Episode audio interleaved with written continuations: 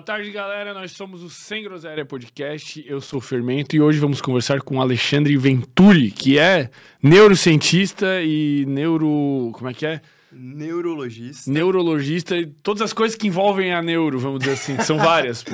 É, meu velho, é isso aí. Tu vai ter que explicar pra gente todas essas coisas, cara. Cara, você tem noção como que um médico é formado? Faz faculdade de medicina. Porra, mais ou menos. Só que assim, tu faz faculdade, aí depois você vai se especializar. E você pode escolher várias áreas tal. Tá. E depois você, no meu caso, eu fui, escolhi fazer a especialização a gente chama de residência médica, né?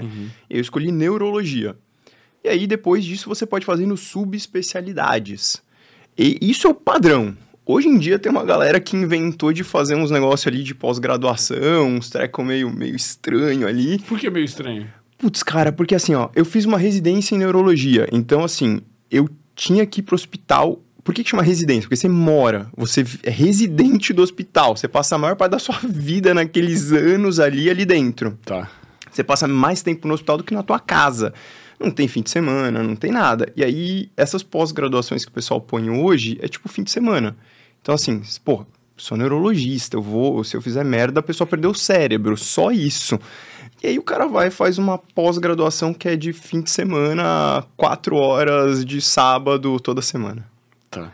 Então, assim, é, é meio estranho pra gente isso. Porque a formação, ela é diferente. A formação é uma formação pra pô, pegar qualquer bucha possível e imaginável e poder resolver. E quando o cara faz uma formação muito, muito, muito, muito restrita, pra neuro isso não é tão comum, mas a gente tá vendo isso muito pra, pra endócrino, pra psiquiatria, pra um monte de coisa. E aí a galera põe isso, assim, como se fosse a mesma coisa. Não é a mesma coisa. Mas é que no, ho- hoje em dia não é, perdeu o valor, vamos dizer assim, né? Esse. Cara, não é que perdeu o valor, é que hoje em dia é muito fácil você divulgar algo. Então, se você consegue divulgar algo bem, você vai conseguir trabalhar e as pessoas não vão atrás pra saber se aquela pessoa, qual tipo de formação, porque ela não sabe a diferença. Tipo, você acabou de me perguntar, cara, qual a diferença? Sim. Então, a pessoa não sabe. Ela às vezes está indo, sei lá, num endócrino que tá prometendo, ó, tem aqui um tratamento que você vai emagrecer e tal. E o cara fez um curso de fim de semana. Entendeu? E pode ser que se- esse cara seja bom, Pode, pode e ser. pode ser que o outro que estudou um monte também seja ruim. Pode, pode. Como eu conheço vários neurologistas que são ruins e fizeram Pô, é formação. difícil, né? Viver.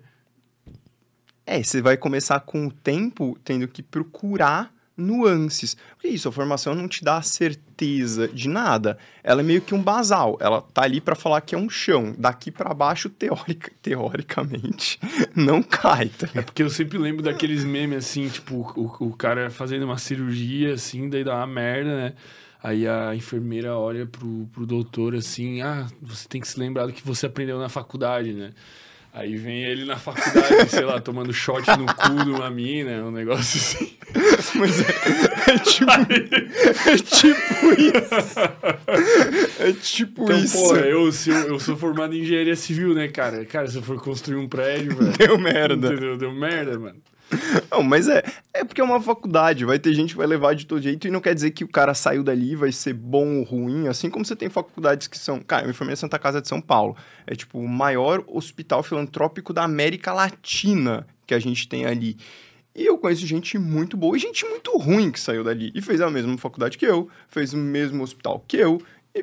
Vai, vai muito do É da interesse. pessoa. Exato. Porque o, o lance da medicina, ainda mais quando você fala de qualquer coisa relacionada a neurociências, é que, que muda, muda muito rápido. Então, assim, o simples fato do cara parar de se atualizar, ele já vai ficar ruim. Tá sempre saindo coisa nova. A média tinha, quando eu estava na faculdade, eu lembro de um professor falando que a média de dobra do conhecimento, ou seja, tudo que a gente sabe sobre um assunto, quanto tempo demora para dobrar, tava em por volta de dois anos. Meu Deus, Jesus amado. É bizarro. Então, assim, exi- existe um limite para o que você consegue. Então, a gente precisa começar, por exemplo, é, você vai dar um remédio para uma pessoa, qualquer remédio. Você tem que saber se ele interage com os outros. Tá. Só que se toda vez lança um remédio novo, como que você vai saber todas as interações possíveis? Você não vai. 200 possibilidades. É, exato. Então, hoje em dia, você tem calculadoras para isso. Então, aí entra uma questão de, pô, vou usar a tecnologia de uma forma inteligente para eu conseguir buscar aquelas informações que são mais relevantes. Lógico, que tem muita coisa que você vai saber, porque você vai fazer muitas vezes, você não vai ter que olhar tudo isso toda vez, mas de vez em quando aparece, pô, qual que é a interação desse remédio com aquele que é um remédio que eu não uso, quem usa é, sei lá, o reumatologista. Você vai ter que estudar aquilo, e aí a gente já tem essas bases de dados, que a gente começa a tentar incorporar para poder evitar caca, basicamente. Como que tu se mantém atualizado atualmente e onde que tu busca conhecimento? Hoje em dia, eu praticamente só leio artigo. Eu não. Muito difícil pegar um livro mesmo para ler. Só artigo científico Porque mesmo. demora pro artigo até ir pro livro, assim, tipo, anos. Demora, em médias, algumas coisas assim, atrás de 10 anos, por Nossa. aí. E, e se dobra a cada dois? Imagina. Tu lê, tu já tá ultrapassado. Exato. E, tu precisa estar na ponta. Exatamente. E até pior, tem. Ter um livro falando algo não é garantia de que aquilo é verdade. Tem um monte de livro falando um monte de merda. Uhum. Agora, ter merda vinda de artigo tem? Tem, mas bem menos. Porque o artigo ele passa por um crivo. E aí você entra numa outra discussão, que é eu tenho que saber analisar a qualidade do que eu tô lendo. Porque eu posso ter um artigo incrível numa revista que não é boa, posso ter um artigo que é uma merda numa revista que é muito conceituada. Então, lógico que, ah, pô, onde foi publicado faz diferença? Faz, mas não é só isso. Então é muito comum, ainda mais na a minha área, que hoje o que eu mais mexo é dor crônica. Uhum. E, e, cara, é uma coisa que eu falo muito é o seguinte, é, velho, dor é o antro da picaretagem. Porque ninguém... Uma coisa é a pessoa... Ah, eu suporto dor. Tá bom, você suporta por um dia, você suporta por dois, você suporta dor aguda. Agora, dor crônica, todo dia, destrói tua vida. Pô, eu vou sair para almoçar com um amigo, não posso porque tô com dor. Eu vou assumir um compromisso do trabalho, não posso porque tô com dor. Ah, mas vai com dor mesmo. Cara, você vai trabalhar com dor, seu desempenho cai, Tu tá falando de qualquer dor. Qualquer, Qualquer dor. dor. Na lombar, Qualquer. no dente, na... qualquer dor, velho. A longo prazo, é insuportável. é insuportável. É insuportável. E aí a pessoa entra em desespero. Ela vai querer melhorar. Ela vai. E aí ela vai começar, tipo, o que que tá aparecendo aqui, eu faço. Cara, tem paciente meu que já falou assim: se você falar pra eu comer cocô, eu como. Entendeu? Então, é, é uma questão de responsabilidade, porque eu sei que o que eu falar a pessoa vai fazer. Então não adianta eu simplesmente inventar qualquer coisa.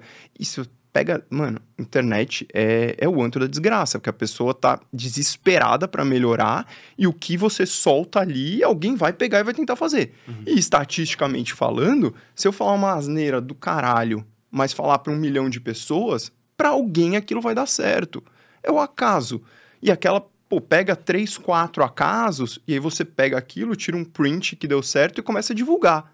E você pega outros acasos e vai somando acasos e parece que você descobriu a cura de seja lá o que você quiser. Esse é o mundo moderno. Exatamente. E essa, se você achou que artigo científico já crescia muito rápido, imagina isso. Como é que você briga com isso? A ignorância se dissipa numa velocidade... A, Se dissemina, né? a primeira vez que eu pensei em, em começar a criar algum conteúdo online foi, foi assistindo o Sérgio Sacani no Flow. Tá. E aí o Sacani ele falou um negócio que, cara, eu achei que foi a sacada. Que quando você tá. Sacane. Ah, ah, ah. Infame. Eu ri. Oh, foi muito merda. Foi Mas- mas é bom. É tão ruim que foi bom. Tá. E aí, tipo, ele falou, cara, e, e ele é professor universitário, né? Pelo menos era, acho que da Unicamp. Ele ainda é, velho. Ele ainda- que não faz nenhum sentido, mas ele ainda é. Não, mas é um cara bom pra caralho. Tipo, mas é loucura, o cara... Tipo, ele não precisaria mais ser, né? Ele poderia ser só... Mas o ponto é, quando você gosta, você não tá fazendo isso pelo dinheiro, Uhum. entendeu? E ele percebeu um bagulho que é muito verdade. É, quando você tá no meio acadêmico, você fazer alguma coisa pra internet é mal visto. Uhum. É muito mal visto. Eu não sofri tanto, talvez que eu já conheci um pouquinho mais tarde, mas, pô, conheço muita gente que sofreu pra caramba. E ele com certeza sofreu pra caramba com isso.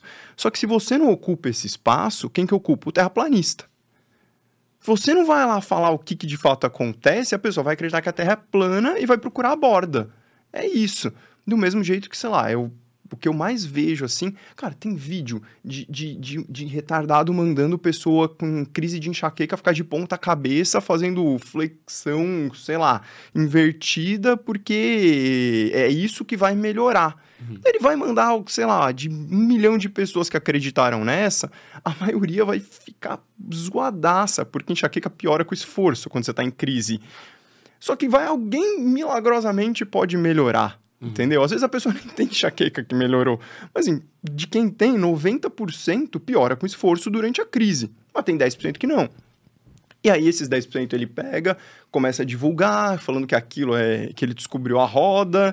E pode ser que para quem funcionou o cara nem tava com enxaqueca, era outra coisa. Total. Tipo, e... são um milhão, de, um milhão, milhões de variáveis possíveis. Exatamente. E aí você vai vendo, então... E, e, aí isso te inspirou a começar a produzir conteúdo? Porque tu falou, cara, tem um monte de Alguém tem que ocupar o espaço. falando merda, eu tenho que ocupar o espaço porque eu sei o que, que a ciência fala, eu sei o que é melhor. Cara, porque eu já tive enxaqueca crônica duas vezes na vida. Eu já estive na merda duas vezes na vida. Foi aí que... Tu, tu já tava na medicina? Ou... Já. Inclusive por causa da medicina. Porque eu tava no quinto, estava no sexto ano já da faculdade, né? No último ano. E aí é um ano que, assim, você tá muito no pronto-socorro. Quinto, sexto ano você já tá dando plantão, você tá direto no hospital tal. E, e velho, assim, eu não me orgulho do que eu vou contar, beleza? Tá. Mas, é normal, né? Mas assim. Shot no. cara, eu, eu tava no pronto-socorro e para conseguir trabalhar, e médico tem muito dessa, médico não pode ficar doente. Não pode. Não, médico, não, não. Todo, todo mundo pode, médico não pode. Então, eu fazia o quê? Pegava ampola de, de, de pirona, ampola de fazer na veia, quebrava, tomava. Ampola de fazer na veia. Mano, isso é meio loucura. Isso é estúpido, não é loucura. Isso é idiota. É, é... Tô, tô, me orgulhando? Mas era não. uma prática comum da rapaziada, assim. Não vou dizer comum, mas alguns idiotas faziam. Eu tá. calhou que eu fui um dos idiotas. E aí, porra, eu comecei a ter dor todo dia, todo dia. O final da, da minha formação ali no sexto ano, eu tinha dor diária, todo dia, de manhã, de tarde, de noite. Dor de cabeça. É. Tá. Eu tinha dor de cabeça, eu tinha enxaqueca. Todo dia? Todo santo dia. Meu Deus, já era um inferno. Eu dormia com dor, acordava com dor, ia trabalhar com dor, ficava puta no trabalho com dor. Era o dia inteiro. Tu, mas tu sabia que tinha alguma coisa errada? Cara, você sabe, mas você não quer enxergar. Tá. Pô, médico tem muito dessa. Você não enx... Todo mundo tem dessa de não enxergar o que está acontecendo com você. É muito fácil olhar o outro e falar, não, isso aqui tá esquisito. Agora, quando é com você, você não enxerga. A gente chama isso de cegueira experiencial. Você não, você não enxerga a merda que está acontecendo com você. Você sempre tem uma desculpa. Tipo, uhum. você atende, mas você tem uma desculpa. Não, é por causa do trabalho, é por causa disso, é por causa daquilo. Sempre você vai ter uma desculpa pra não aceitar que você tá na merda. Uhum. No meu caso, eu cronifiquei a minha enxaqueca ali por estresse, por problemas de sono, porque eu tava toda hora trabalhando, estudando, você tem que prestar prova de residência, neurologia é um negócio concorrido pra caralho pra você passar para fazer. E abuso de analgésicos. Todo dia tomando analgésico, todo dia tomando analgésico. Tipo, de pirona assim era um deles, mas eu tomava vários. E aí eu, beleza, terminei a faculdade, o que já diminuiu muito meu estresse. Só que continuava com abuso de analgésicos. E na época, quando Lá em São Paulo, tem faculdades que você, quando termina, uh, você pode já meio que servir as Forças Armadas. Uhum. Você tem que fazer uma prova tal, mas é meio que obrigatório, assim, servir, é, ou pelo menos fazer a prova, para você ir servir como médico das Forças Armadas. E aí eu fui, fiz a prova e fui servir na Marinha. E fiquei na Marinha. Só que quando você vai para lá, a primeira semana é, é tipo que eles chamam de semana do inferno que você é levemente esmagado por tudo. Então você é aquartelado, vai pra puta que pariu, tá numa base militar, não tem, tem nada ali, não tem como você pedir ajuda para nada. E eu literalmente estava em abuso de analgésicos, tomando analgésico todo dia, cheguei lá, não tinha analgésico. Cara, é tipo uma droga que eu simplesmente tirei do nada. E aí eu ia vomitar Sim, escondido. Caralho. Porque se eu vomitasse na frente do sargento, eu tomava uma bica. Era isso. Então foi literalmente a pior semana da minha vida. Mas foi meio que bom ao mesmo tempo. Tipo. Não, isso. É, ela, ela resolveu. Ela, ela resolveu o abuso de analgésicos. Só que com enxaqueca, que você tem uma sensibilidade à luz, por exemplo, e correndo no calor. Grito. É, ó, eu, eu- tá- a gente tava falando, eu tô vermelhaço porque eu resolvi andar na orla aqui da praia. Tipo, eu sou branquelaço. Imagina eu, assim, com dor todo dia, correndo e marchando ali num treinamento militar com sol. Eu falo, cara, não tem como. Eu tava na, na base que os caras tinham o projeto submarino nuclear, pra você ter ideia, que é uma base enorme. E aí, porra, velho, não tinha como fazer as coisas. Eu Foi a semana do inferno. Eu conseguia fazer vomitando. Eu vomitava. Alguém não tava olhando, eu ia pra um canto e vomitava. Não tava ninguém olhando, eu ia pro outro canto e vomitava. Eu só ia. Eu ficava, tipo, vomitando porque melhorava um pouco a dor quando eu vomitava e vinha muita náusea. Enxaqueca geralmente causa. É a doença das intolerâncias. Então, é uma doença que vai pegar os cinco sentidos. Você vai ter intolerância à luz, você vai ter intolerância ao barulho, você vai ter intolerância a cheiros, você vai ter intolerância alimentar, vai ter náusea, vômito, você vai ter intolerância ao movimento, então esforço físico, andar de carro, tudo isso vai causar intolerância. E intolerância ao toque, à sensibilidade. Então, você passa a mão assim no cabelo, muita gente sente tipo a raiz do cabelo mexendo, de tão sensível que tá o couro cabeludo. E eu tava desse jeito fazendo treinamento militar. É óbvio que vai dar merda. Geralmente as outras características, ela tende a ser de um lado só, só que assim, en- enxaqueca vem, o nome técnico é migrânia, que vem de hemicrânia, que sei lá Deus se é do grego ou do latim, porque eu já li isso umas 10 vezes e nunca lembro qual dos dois que é. E hemicrânia porque ela classicamente pega meia cabeça. Só que essa meia cabeça é 60% dos casos. Então, tipo, 40% dos dois lados, ou seja, hum, 50% é uma moeda. tipo, não é, tão, não é tão relevante, sabe? E é uma dor que ela é pulsátil e que as pessoas tendem a achar que tem um vaso que vai explodir na cabeça delas. Elas às vezes vão no médico e aí falam, pô, eu tenho certeza que tem um vaso aqui e tal, e ele tá pra explodir. E o médico fala, não, é coisa da sua cabeça. Hã, hã, hã? Minha piada infame agora, hein? Isso não existe. Só que o ponto é que esse vaso existe. Ele, Ah, ele- ele existe, ele tá lá. Inclusive, ele tá lá agora em todo mundo. A diferença é que durante a crise, o nervo que sai do vaso e conduz a sensibilidade do vaso tá tão alterado que o vaso que está naturalmente pulsando, você começa a sentir. Fora da crise, o vaso continua pulsando. Ele não está pulsando mais, até pode estar um pouquinho mais. Mas assim, o que faz doer não é a pulsatilidade aumentada, mas é a sensibilidade aumentada. A enxaqueca, na real, ela não é exatamente uma dor. Ela é uma hipersensibilidade. Ela é tão sensível, mas tão sensível que fica doloroso. Caraca, que loucura. É- Ela é uma disfunção sensorial, na real. É uma disfunção cerebral que a gente sabe há muito tempo que ela é uma disfunção sensorial, mas que ela vai meio que além disso. Porque, pô, fala em enxaqueca que a pessoa pensa, dor. Uhum. Beleza. Tá, e se eu te falar que a dor, ela é mais ou menos um quarto da doença? Quer dizer que a maior parte dela, três quartos, não é O que que dolorosa. tem nesses três quartos? A dor, ela geralmente dura de 4 a 72 horas, tá? Tá. Antes disso, logo antes, assim, até uma hora antes, tem uma coisa chamada aura, que nem todo mundo tem. Geralmente 20, 15, 20% das pessoas têm.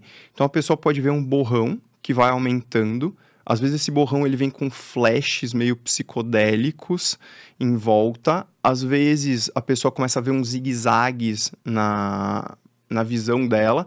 E o mais lógico é você pensar assim: ah, então o problema é no olho. Tá, você fecha o olho e continua porque o problema está no seu cérebro. E na verdade é tão doido que a área do cérebro que está causando isso a gente já conseguiu medir e viu que conforme esse borrão na visão, esses flashes, essas bolinhas brilhantes vão crescendo, tem uma onda que vai percorrendo o cérebro causando isso, que é muito parecida com uma onda epilética, por exemplo, e a gente consegue correlacionar a velocidade que essa ilusão de ótica vai crescendo, vamos chamar assim, com essa onda que está andando no cérebro. E ela geralmente começa na parte de trás, que é a parte que controla a visão. Por isso que começa com o mais comum que é visual. Mas ela pode ir progredindo e começar a alterar a fala. E a Lá, a, s- sim, co- não, co- falar. e vai travando. Ela pode começar a sentir A formigamento. pessoa pensa que tá tendo um derrame, dependendo de. Ah, geralmente, quando chega nisso, vai no hospital achando que tá tendo AVC mesmo. É quase E todo é mundo. melhor ir mesmo. É, lógico, lógico. Vá no hospital, por favor. Você não sabe o que é, você tem que ir atrás. E aí, pô, e aí soma isso com começa a sentir um formigamento no braço, no rosto, às vezes na língua. E existe um negócio que a gente chama de aura hemiplégica, onde a pessoa literalmente pode paralisar meio corpo. Caralho, aí deve ser louco demais. É, essa, inclusive, a gente consegue mapear. Toda enxaqueca é genética.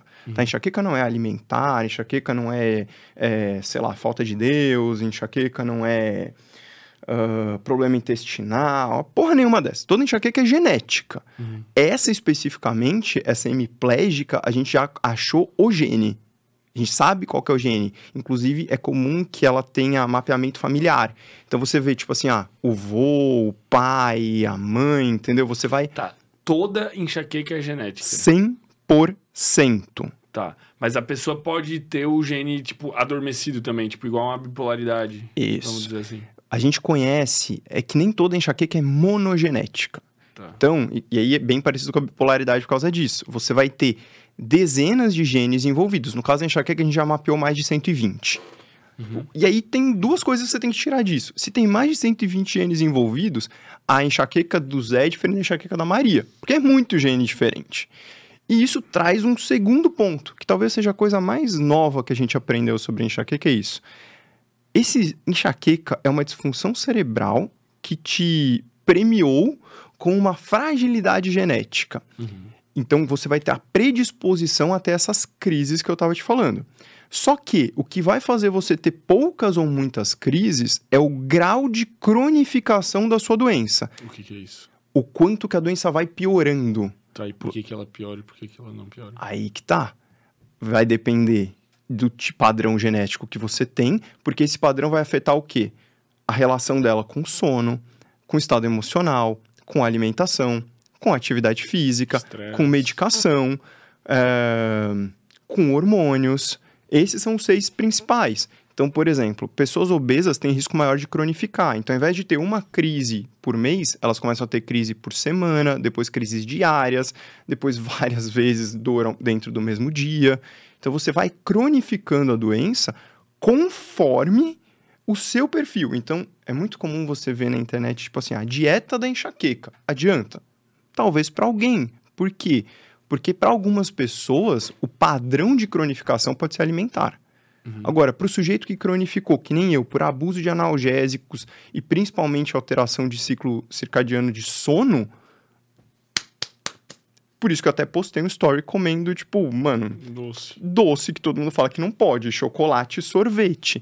Inclusive, eu tô fazendo isso o dia inteiro, só pra ver se, ó, se eu tiver crise aqui, você tá de prova, entendeu? Tu costuma ter? Como é que é a tua? Hoje, eu tenho, em média, uma crise leve a moderada por um a cada dois meses. Então, descronifico. Pra quem tinha dor todo dia, porra. Tá maluco? E pa- hoje, a minha passa com analgésico simples. Que é outra coisa. Quanto mais cronificada, mais resistente. Então, você toma um remédio, ele não funciona. Então, não é... Se a crise pode durar de 4 a 72 horas e ela não funciona, o, o remédio abortivo ali, abortivo não tem nada a ver com aborto de bebê, tá? É abortivo de cessar a crise. O remédio para a crise não funciona, ela vai durar mais perto de 72 horas, 3 dias. Se o remédio funciona, ela pode durar meia hora. Entendeu? Cara, eu acho que eu já tive isso aí umas três vezes na vida, cara. Não sei se faz sentido. Mas uma das vezes eu lembro muito claramente que eu tinha uns 16 anos e eu. Cara, tinha alguma coisa pra fazer, sei lá. Eu sei que num dado momento eu tava com meus amigos de dia e a gente tinha que tirar umas fotos lá de um lugar, tipo um trabalho escolar, alguma coisa, cara. E eu tava com tanta dor de cabeça que aconteceu justamente isso de eu não conseguir mais falar, velho. E eu tava com dificuldade até de meio que de raciocinar, velho. Eu olhava para as coisas assim, eu não lembrava o, o, o- eu não lembrava a palavra que se referia ao determinado objeto. Tipo, eu olhava ali, eu não conseguia dizer que era a câmera, cara. Eu me eu pensei assim, eu morri. Eu vou ficar assim, velho, eu vou ficar retardado, não vou mais conseguir viver, velho. Aí é, eu liguei pra minha mãe e tal, mandei ela me buscar. E nessa época eu nunca tinha fumado maconha, tá, galera? Só pra avisar. Eu, eu tinha 16 anos, fui fumar a primeira vez com 22 anos. Que ela, não, tava com os amigos lá fumando maconha, esqueceu como é que fala. Eu, caralho, quatro. não, não tinha feito nada. E, cara, fiquei desesperado, né? Imagina. Daí fui pra farmácia, pá, tomei um, um remédio.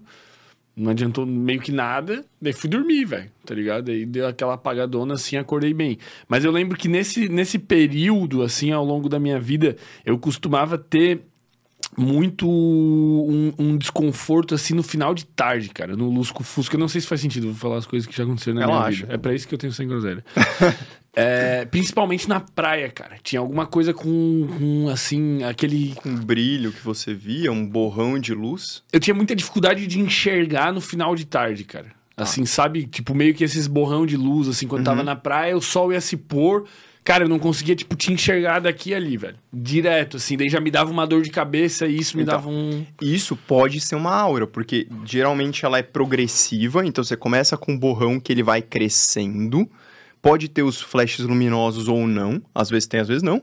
E depois, geralmente em poucos minutos, já vem a dor de a cabeça. cabeça. Para que a gente fale enxaqueca, por definição, você tem que ter pelo menos cinco episódios na vida. Bom, Qualquer eu momento. tô salvo, eu acho. É, o problema é que assim, a gente põe esse número de 5 porque precisa diferenciar de outras coisas, tá? Então é meio que um número de segurança. Então, teoricamente, se a doença é crônica, a pessoa vai ter mais episódios.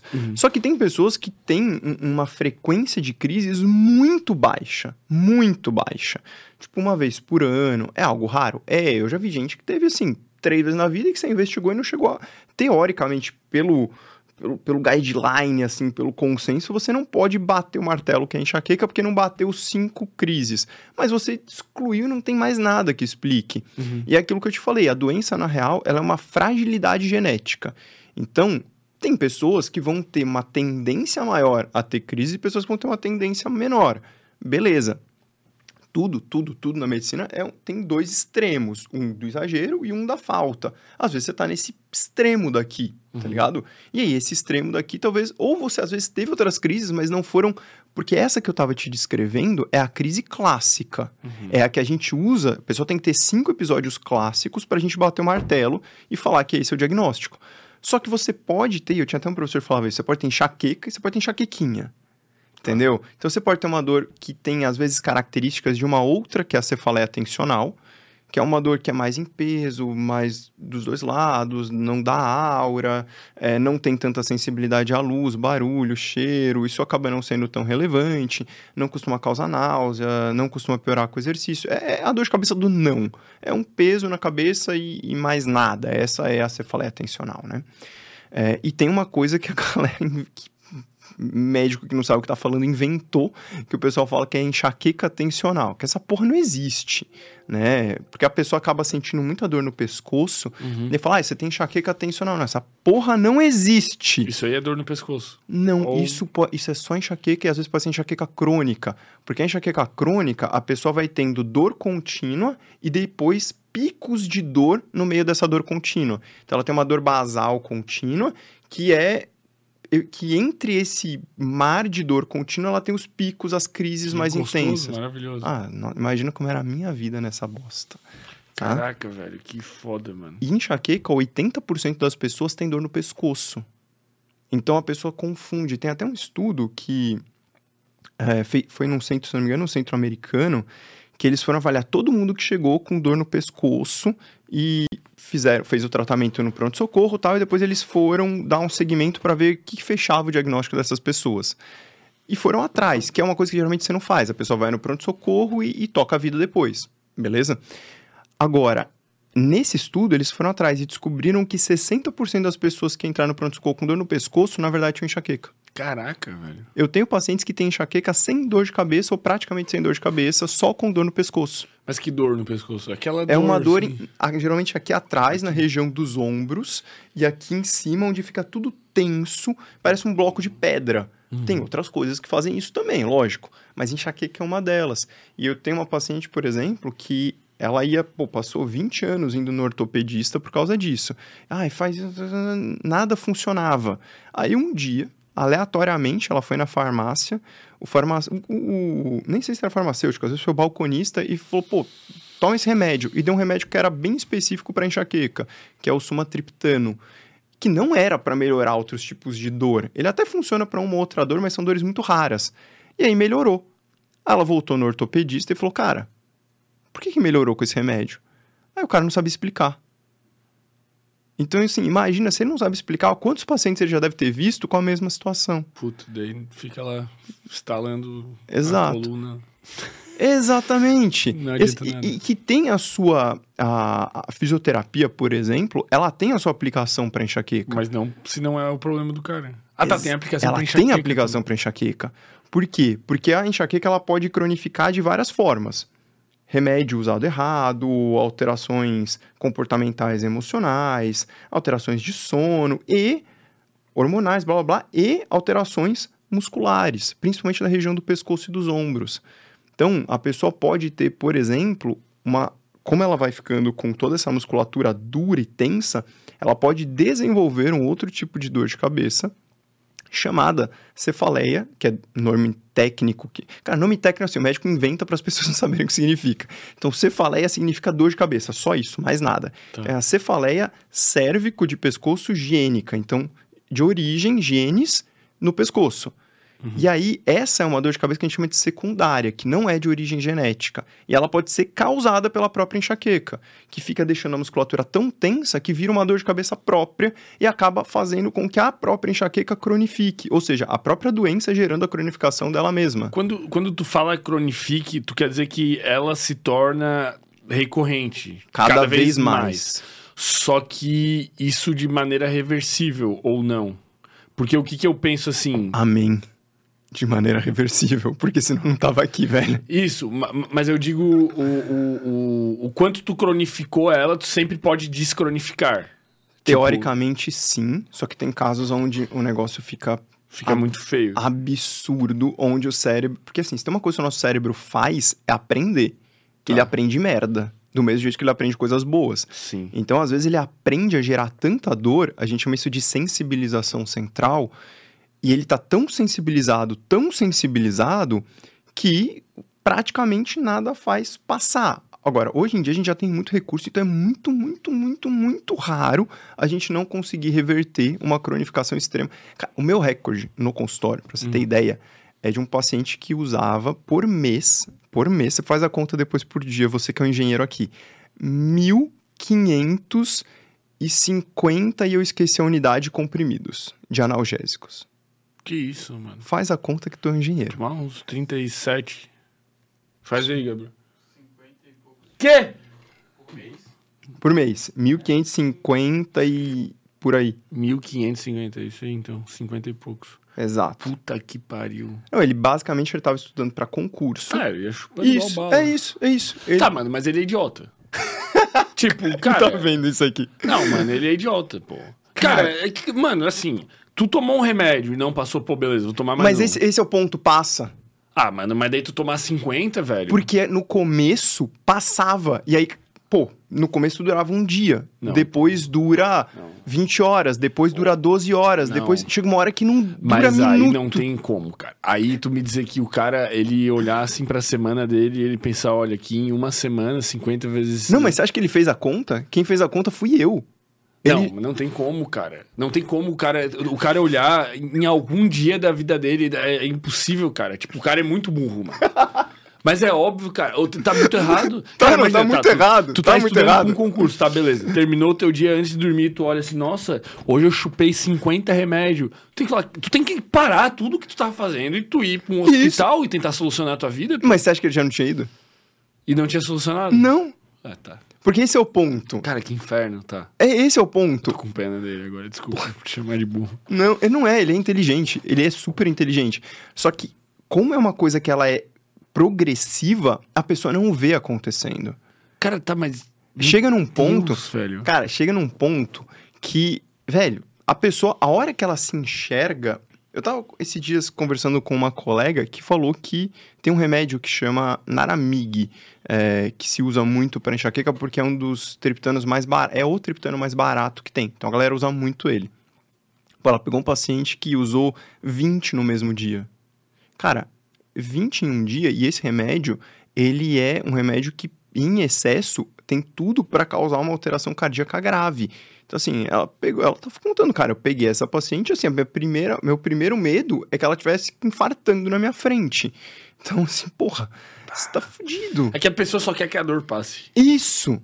Muito. É isso. E ela já foi no hospital, já fez tomografia, já fez o caralho a quatro e falou assim: ah, e, e, essa frase é uma frase de merda. Porque a pessoa vai no pronto-socorro e o cara fala: não, tá tudo bem. É só uma enxaqueca. Então, se é só uma enxaqueca, a pessoa fala: ah, então não vou morrer disso. Ela morre com isso. Só que ela morre numa vida de merda. Ela morre numa vida lixo. Ela morre na vida que eu tive. Quando eu tinha dor todo dia. E, assim, é tão. É, é, te engana a um ponto que. Pô, eu te falei, eu, eu tive enxaqueca crônica duas vezes na vida. Eu já era. Primeira, tudo bem, eu tava no final da faculdade. Tá, eu não era neurologista, mas, porra, sexto ano tu já é médico, tá ligado? É o último ano. Então, teoricamente, eu tinha que ter uma noção. E eu não enxerguei a merda que eu tava fazendo. Depois, pá, fui pra Marinha, pá, pá, pá, não sei o quê. Voltei depois, entrei na residência, porque quando você pode ir para as Forças você deixa a sua vaga trancada quando você passa. Eu fiz isso. Minha vaga ficou trancada, eu servi um ano e tal. E aí depois eu voltei para fazer a residência no ano seguinte. Beleza. Primeiro ano, beleza. Segundo ano, eu tava na mesma merda. Eu tava fazendo a mesma coisa. Quando eu percebi, eu tava tomando remédio todo dia de novo. Aí passou do segundo pro terceiro ano, que aí pô, já a carga de trabalho diminui bastante, né? Aí eu falei, tá, estou fazendo muita merda, preciso fazer alguma coisa direito. Então aí eu comecei a controlar tudo, mudei a minha rotina tal e consegui descronificando de novo, sem o tratamento de choque, igual da outra vez. É. Entendeu? Tá, é, o que que o que que a pessoa pode fazer então, vamos lá. Deixa eu só te falar uma coisa antes disso. Por favor. É, eu te falei que tem a dor, aí tem a aura, certo? Sim. Então, lembra da dor do pescoço? Sim. A dor do pescoço, ela não tá nem na. Ela, ela continua na dor de cabeça, mas ela também não é aura. Ela é outra coisa. Ela é o quê? Ela faz parte do início da doença, que a gente chama de pródromo. Como que acontece uma crise de enxaqueca? Tá. Tem um pedacinho do nosso cérebro que é, mano, tamanho do meu polegar aqui, assim, que chama hipotálamo, que é uma estrutura no centro do nosso cérebro. O hipotálamo, ele é tipo o gerentão do cérebro. Ele não faz porra nenhuma, mas ele manda fazer tudo. Então, ele regula seu comportamento, suas habilidades emocionais, a quantidade de água que tem no seu corpo é ele que regula, uh, regula a temperatura do seu corpo, ele regula, por exemplo, a sua capacidade de foco e de atenção. Então, a primeira coisa que acontece numa crise de enxaqueca é o hipotálamo começar a desregular. E aí ele começa a desregular e você começa a ter uns comportamentos esquisitos. Você não consegue se concentrar, parece que você tem TDAH, você tenta fazer as coisas e não. De repente, porra, se você tenta, tipo, eu tenho TDAH, aí parece que piorou pra caralho e você não consegue explicar o porquê. E isso pode durar até uns dois dias, às vezes, antes da dor começar. Caraca. Então você já começa a ter prejuízo no trabalho, você erra trabalho que você tem que entregar, você começa a ir no banheiro toda hora e não sabe por quê, você começa a mijar pra caralho, não entende, você começa a ficar irritado sem motivo, você começa a ter compulsão alimentar então, muita gente nota, porra, uma vontade louca de comer chocolate. Por isso que eu postei aquele histórico chocolate zoando, porque é, é o que mais é comum. A galera sente uma compulsão foda. E aí ela vai atrás e tenta comer qualquer coisa. Tem gente que. E um dos sintomas dessa fase é uma ativação muscular, que é a ativação da cervical. E aí começa. Assim. Exato. E aí começa a ficar duro, começa a ficar tenso. E isso vai, com... vai começar antes e continuar durante a fase de dor de cabeça da enxaqueca, que é a terceira fase. Aí tem a quarta. Imagina que você passou, o hipotálamo desregulou, seu comportamento desregulou, seu sono, o sono pode começar a desregular, você pode começar a ter bocejo, você pode começar a ter insônia, pode no meio do dia você pode ter um sono absurdo e não saber explicar por quê. Aí vem uma aura, que nem todo mundo tem. Beleza, aí vem a dor. Cara, concorda que até aí o teu cérebro já sofreu pra cacete? Uhum. Depois disso vem uma fase chamada de pós-dromo, uhum. onde você fica letárgico e sem energia. Parece uma depressão. Eu tenho, cara, eu tenho pacientes que tiveram ideação suicida no meio de tudo isso. Caraca. Então imagina que assim, não é a dor de cabeça pela dor de cabeça, é toda a disfunção cerebral. Eu tenho uma paciente que ela tinha ideação suicida durante a gestação. Tá, tá ligado quanto isso é grave? É, tipo, é bizarro. É bizarramente Pô, nem grave. sabia isso. que existia esse pré e esse pós. Quase ninguém. Então ninguém sabe. Ninguém quase sabe ninguém sabe. E aí que entram os picaretas. Porque aí o que, que o picareta faz? O picareta fala, porra, o problema é o chocolate. Só que ele não fala que você teve a compulsão alimentar que te fez comer o chocolate, que você já estava em crise só não estava na fase de dor. Uhum. Então ele mete a culpa no chocolate, que é palpável, e aí a pessoa fala, não, é isso, o problema é o chocolate. Ele não fala esse papo porque ele nem sabe, né? Ou não sabe, ou, Ou só sabe é... é filho da puta. Porque vo- geralmente o cara que quer. Cara, dor te deixa vulnerável. Nada te deixa mais vulnerável do que a dor. E todo bom picareta sabe disso. Meu avô, ele dizia que todo dia de manhã acorda um picareta e acorda um otário. E os dois saem de casa e se eles se encontram dá negócio. O problema é que a enxaqueca te transforma no otário. Então ela te deixa, velho, é aquilo que eu te falei, assim, se a pessoa fala, não, comer merda faz passar. Tu vai comer merda.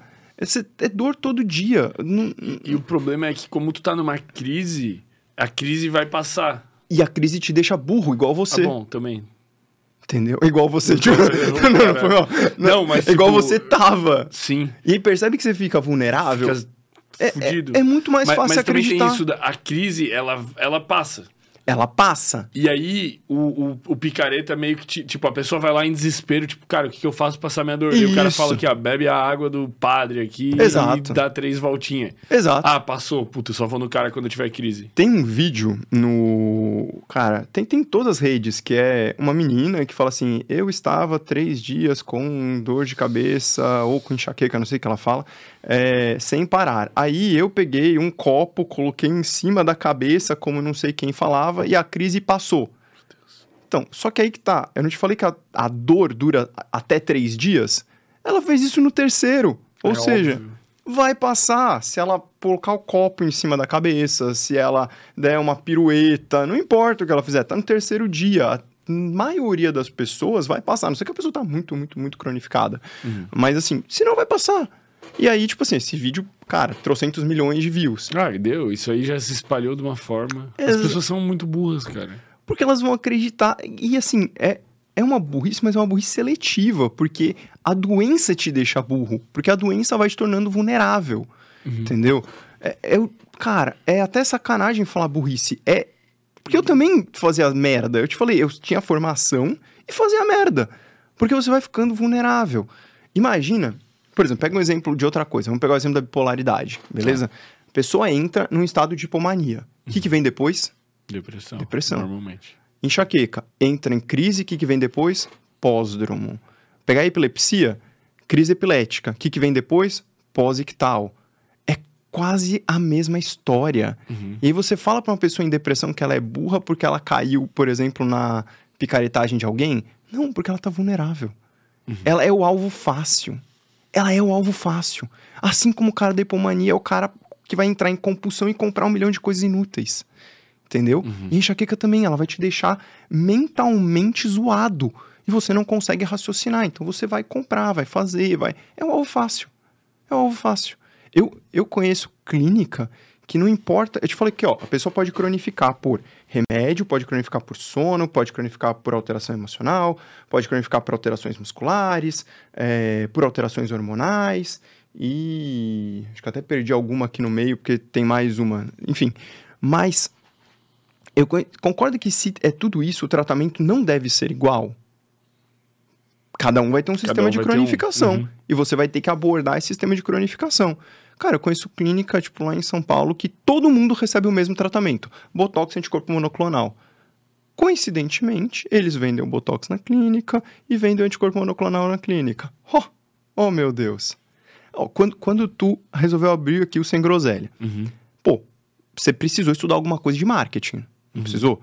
E aí tem uma coisa que todo mundo que estuda marketing sabe, que é a teoria do inimigo comum. Uhum. Você quer convencer alguém de alguma coisa? Se aproxime dessa pessoa e ache um inimigo em comum, porque o inimigo do meu inimigo virou meu amigo.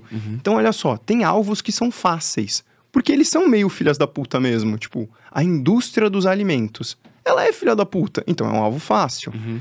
A indústria farmacêutica, ela é filha da puta, então é um alvo fácil. Então você diz que você tem um método incrível, que a indústria farmacêutica não quer que, que as outras pessoas saibam e que a pessoa precisa comprar porque não sei o quê.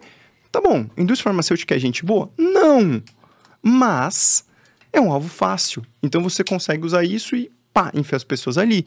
Por outro lado, quando você tem é, um tratamento farmacológico que dá bastante certo, você pode pegar essa vulnerabilidade e dar o mesmo tratamento para todo mundo que você vai ganhar dinheiro. É o melhor tratamento para todo mundo? Não, mas vai funcionar para uma parcela considerável. Cada um briga pelo seu, né? Exato. Cada, tipo, ninguém quer. Quer dizer, tu, tu quer, né? Mas poucos querem solucionar o problema de todo mundo. Cada um quer vender o seu peixe. Se, A seja, farmácia quer vender remédio, Isso. o cara E aí do Botox te- quer vender Botox. teoricamente, quem que deveria balizar isso? Um médico Exato. encaminhando pro lugar certo e instruindo ainda o paciente, né? Exato. Aí você pega o cara que faz um vídeo do YouTube onde ele fala que todo remédio é ruim e que ele tem um suplemento mágico para te ajudar. Ele só não fala que ele o suplemento você vai comprar na farmácia de confiança, que no final do mês ele recebe bola por todo mundo que comprou. Uhum. Isso ele não fala. É ou que ele te dá o cupom mágico ali de desconto, que na verdade é porque ele vai ganhar. Então, assim, o médico, principalmente, na minha opinião, nenhum profissional de saúde, mas o médico, principalmente, ele não deveria, e é proibido pelo conselho, inclusive, que ele faça esse tipo de associação.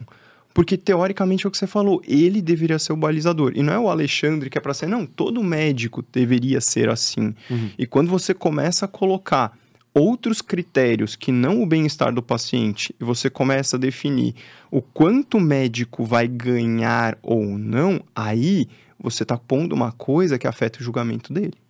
Mas tu acha que tipo, o CRM deveria inter- interferir de alguma maneira? Ele interfere. Se ele descobre, ele interfere. Cara, tá, mas na prática. Na prática, velho. não, Na exato. prática tem, sei lá, médico receitando ayahuasca, médico Isso. receitando bomba com finalidade Isso. estética, Isso. médico, sei lá, velho. Exato. Receitando água que na luz cósmica quântica fez vibrar a molécula. Exato. Por quê? Porque tem tanta gente fazendo que não dá nem para fiscalizar. Entendeu? Esse é o problemaço. Então, assim, a gente tem. E é aquilo que eu te falei, a gente volta para como a gente começou essa conversa. Com eu falando, cara, por que, que eu vim fazer isso? Porque se alguém não começa a falar o que de fato tem evidência científica, eu não vou nem falar, alguém começa a falar a verdade. Eu não sou dono da porra da verdade. Mas eu vou te falar para você o que tem evidência científica, que é aquilo que a boa medicina prega. E por que, que ela prega isso? Porque antes disso a gente morria com 30 anos de idade. E agora que a gente olhou para um negócio chamado evidência científica, a gente vive até os 100. Entendeu? Então, assim, é a melhor forma que a gente tem, porque foi a que deu resultado. É só isso. É a que deu resultado. E aí eu vou usar isso e vou passar isso, porque esse é o meu trabalho. É o que eu faço na faculdade dando aula, é o que eu faço dando aula para os meus residentes, é o que eu faço nas minhas redes sociais. Não porque, oh meu Deus, eu vou descobrir um método mágico. Não. Porque, tipo, a ciência é complexa. Você tem que saber ler os artigos. Tem muito lixo hoje em dia. Antigamente, você publicava em qualquer revista era suficiente. Hoje em dia, não. Você publica em qualquer merda de revista o que você quiser. Então, achar artigo para justificar qualquer porcaria que você quiser fazer, você consegue. O que também dificulta muito você correr atrás dessas pessoas que fazem trambicagem. Porque algum artigo aleatório, merda, em alguma revista, que às vezes eles até pagam para publicar na revista, aí o cara consegue. Sim, e aí, porra. Porque daí, mesmo se tu pega a população que subiu um pouco o nível de consciência e fala, não, Uhum. isso aí eu não sei se tem evidência científica. E daí o cara, não, ó, tá aqui a. Isso. Aí o cara passa pela barreira de não saber ler um artigo Exato. científico. Mas daí é querer demais, pô. Então, pois é, aí você em algum. É, eu tô ligado, é querer demais mesmo. Teoricamente, tinha que ter um órgão que balizasse isso, mas eu. A Cara, comissão da verdade. Aí fica perigoso. não, aí não, não, não, não nesse sentido. Não nesse sentido. Mas, é, por exemplo, você deveria ter que responder pelo menos. Então, tipo, ó, você tá fazendo um monte de coisa esquisita aqui. Então, vamos lá, me explica de onde você tá tirando tudo isso, entendeu? Tá meio estranho. Vamos conversar aqui? Cara, mas aí tu tá meio que querendo que, que seja obrigatório usar práticas baseadas em evidências pra tudo. E quem não usar, tipo, sei lá, Não, pague os. Eu, por exemplo, vamos pegar o meu caso, por exemplo, no meu consultório. Eu tenho muito paciente grave refratário. Chega uma hora que as práticas baseadas em evidência se esgotam, Uhum. entendeu? Então aí eu vou começar a entrar em coisas que não têm evidência. Ou tem uma evidência fraca, melhor dizendo. Tá. Só que aí, tipo, eu tenho um, caso que tá ultra mega refratário, já fez o que tinha que fazer ali, de, de que tem maior chance de dar certo. Pô, eu tenho um paciente que passou 20 anos com dor crônica, sem fazer, fez milhares de tratamentos. Só que você vai ver os tratamentos que a pessoa fez, enfiou ozônio no cu, é, fez enema de café retal, eu não sei que porra que a galera tem de tara com Alguma cu, velho, é. cu, velho. Eu não consigo entender. Aí fez 15 mil tratamentos que não tem embasamento nenhum. Basicamente, ela tomava remédio pra dor e fazia o, esses tratamentos aleatórios, assim. E imagina o que a pessoa gastou com isso. Entendeu? Isso é foda, porque, cara, chega às vezes um paciente, alguns pacientes, vários, que a pessoa já chega descapitalizada. Tipo assim, você fala, cara, a gente vai precisar que você, por exemplo, faça uma pausa no trabalho para que você consiga fazer, sei lá, um desmame de analgésicos, parar de usar tanto remédio, para conseguir fazer de forma mais leve aquilo que eu fiz ali que eu te falei. Só que e se a pessoa não, mano, eu não tem de onde tirar o dinheiro. Não tem de onde tirar o dinheiro, não, cara, eu preciso trabalhar porque eu já gastei tudo que eu tinha num monte de tratamento bizarro que não funcionou. Isso que é foda. Isso é foda. Isso é, isso assim, socialmente isso é um problema do caralho. o, o charlatão rico. Exato, exatamente. Porque a pessoa só. Eu tenho uma paciente que ela veio, passou em consulta tal, a gente fez um plano terapêutico, e aí ela mandou uma mensagem, falou assim: olha, eu não, não vou poder continuar acompanhando. Eu falei, não, tudo bem, é, eu queria só entender o porquê, pra, sei lá, você não gostou da consulta, alguma coisa assim.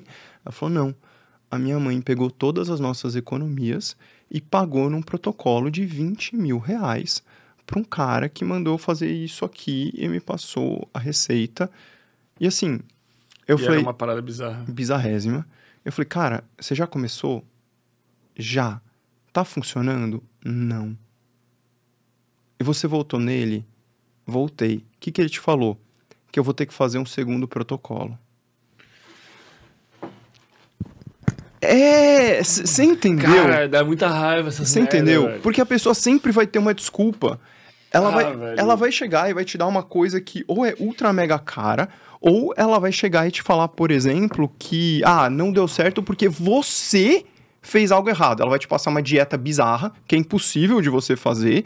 E não, não, deu errado porque você aqui, ó, um dia você foi e comeu uma Set Bellow. É por isso que você tem dor todos os dias da sua vida há 20 anos. Porque uma fucking dia. Não, cara, não é essa porra dessa Set Bellow. Mas nego é muito filha da puta. É isso, a pessoa não se importa. Esse é o E ponto. Isso tá acontecendo o tempo todo, Todo. com muita gente. Pra caralho. Que aí é o lado ruim das redes sociais, elas divulgam coisa. Com- e aí entra aquilo que você fala, ah, então você quer a comissão da verdade? Não, na verdade o que eu quero mesmo é que a forma mais fácil, e é aquilo que eu falei do Sacani, tipo, qual que é a forma mais fácil de você resolver isso, mais eficaz? É ocupar a porra do espaço. É tipo aqui tem um lugar onde você pode trazer uma pessoa que faz um trabalho com evidência científica, porque eu nunca vou conseguir e nem quero algemar as pessoas e falar, não, não pode fazer. Não, cara, não, não é o meu objetivo, até porque tem horas onde você esgota toda a possibilidade que você tem. E aí você vai falar o quê? Ah, então chora, senta? Senta e chora na posição fetal? Não, porra. Vamos tentar outras coisas. Tem coisas que estão começando a ser estudadas, que ainda não tem uma evidência. Mas, porra, vamos tentar.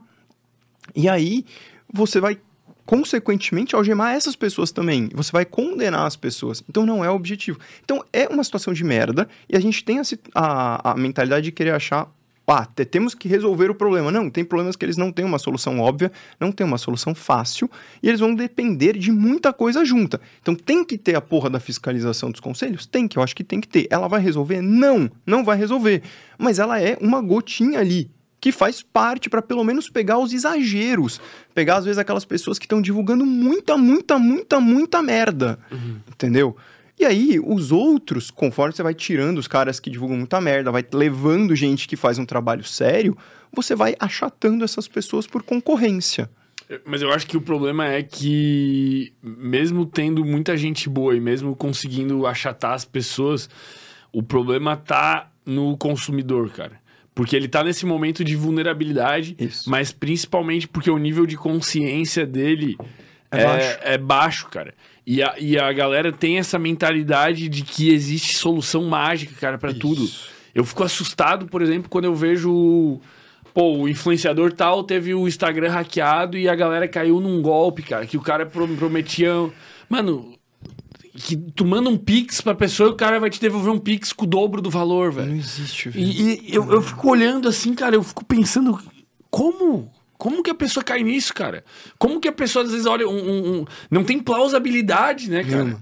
É tipo umas, umas paradas mais loucas que deve ter pra enxaqueca, velho. Sei lá, vamos constelar a tua enxaqueca. É, esse é. Nossa, nem, nem, nem, nem vamos falar dessa merda. Cara, é umas paradas assim que não tem plausibilidade, cara. tem. E daí, nego. Eu não consigo entender, mano. Porra, ó, pega, pegar um exemplo, por exemplo. O, tá ligado, Simon?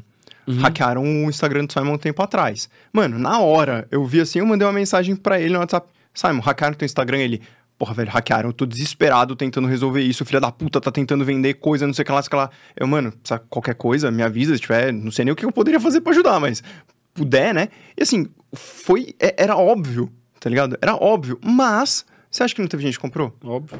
Porra, o cara pega o histórico da pessoa e põe umas mensagens aleatórias, vendendo. Os as- caras são bons. Pega um storyzinho antigo, os caras são capuchados também, né? Vamos dizer que o cara fez o dever de O casa. cara fez o dever de O casa. cara fez o dever de casa, né? Mas quem caiu não deixa de ser burro, mano. Cara, é, é foda, mano. É foda. É, a gente não sabe o, o grau de estado de merda que aquela pessoa tá. E ela quer acreditar, ela quer se convencer de que aquilo é verdade. E quando ela quer se convencer, você não, você não vai ganhar, velho. Você não vai ganhar. É, não é- existe pílula mágica pra nada, Pra né, nada, cara? pra Essa nada. é a... O que não significa que tudo precisa de uma pílula. Uhum. Esse é um ponto bem importante. Então, por exemplo, hoje, eu, que tive enxaqueca crônica duas vezes na vida, não uso nenhuma medicação preventiva. Zero. Essa é uma vantagem da doença. Então, vou fazer aquela comparação que a gente falou, enxaqueca e bipolaridade. Bipolaridade não tem essa opção. Por quê? Porque se você tem uma crise de hipomania e depois entra no episódio de depressão, você pode ter, sei lá, um evento suicida. Então, cara, é- o risco ali é muito maior. A longo prazo, eu nunca vou dizer quem tá sofrendo mais, porque não dá pra dizer isso. Mas o risco de um episódio isolado, esse é muito maior. O episódio de uma crise isolada, eu consigo, por exemplo, se a pessoa tá bem, que nem eu, tá descronificada, tal, tal, tal, tal, com analgésico simples, pum, resolveu. Uhum. Então, é, eu tenho uma ferramenta diferente. Uma ferramenta pontual Exato. que soluciona o teu problema. Exato. O problema é quando a pessoa pega essa ferramenta pontual e transforma ela na ferramenta contínua. Então, no caso da enxaqueca, a gente tem uma média que é um estudo meio ruim, não é muito mas assim, a gente sabe que em média, com tratamento bem feito, oite- mais ou menos, tá? Mais ou menos, 80% das pessoas poderiam ficar sem medicação de longo prazo em até dois anos. De, Tá. de tratamento. Aí você já tem dois problemas. Você vai falar para a pessoa que ela vai ter que investir em longo prazo, porque dois anos. Depois você tem outro problema. Você vai ter que falar que ela vai mudar o estilo de vida dela. Ah, todo mundo precisa começar com remédio? Não, não precisa. A gente tem suplementos que têm evidência científica baixa, baixa.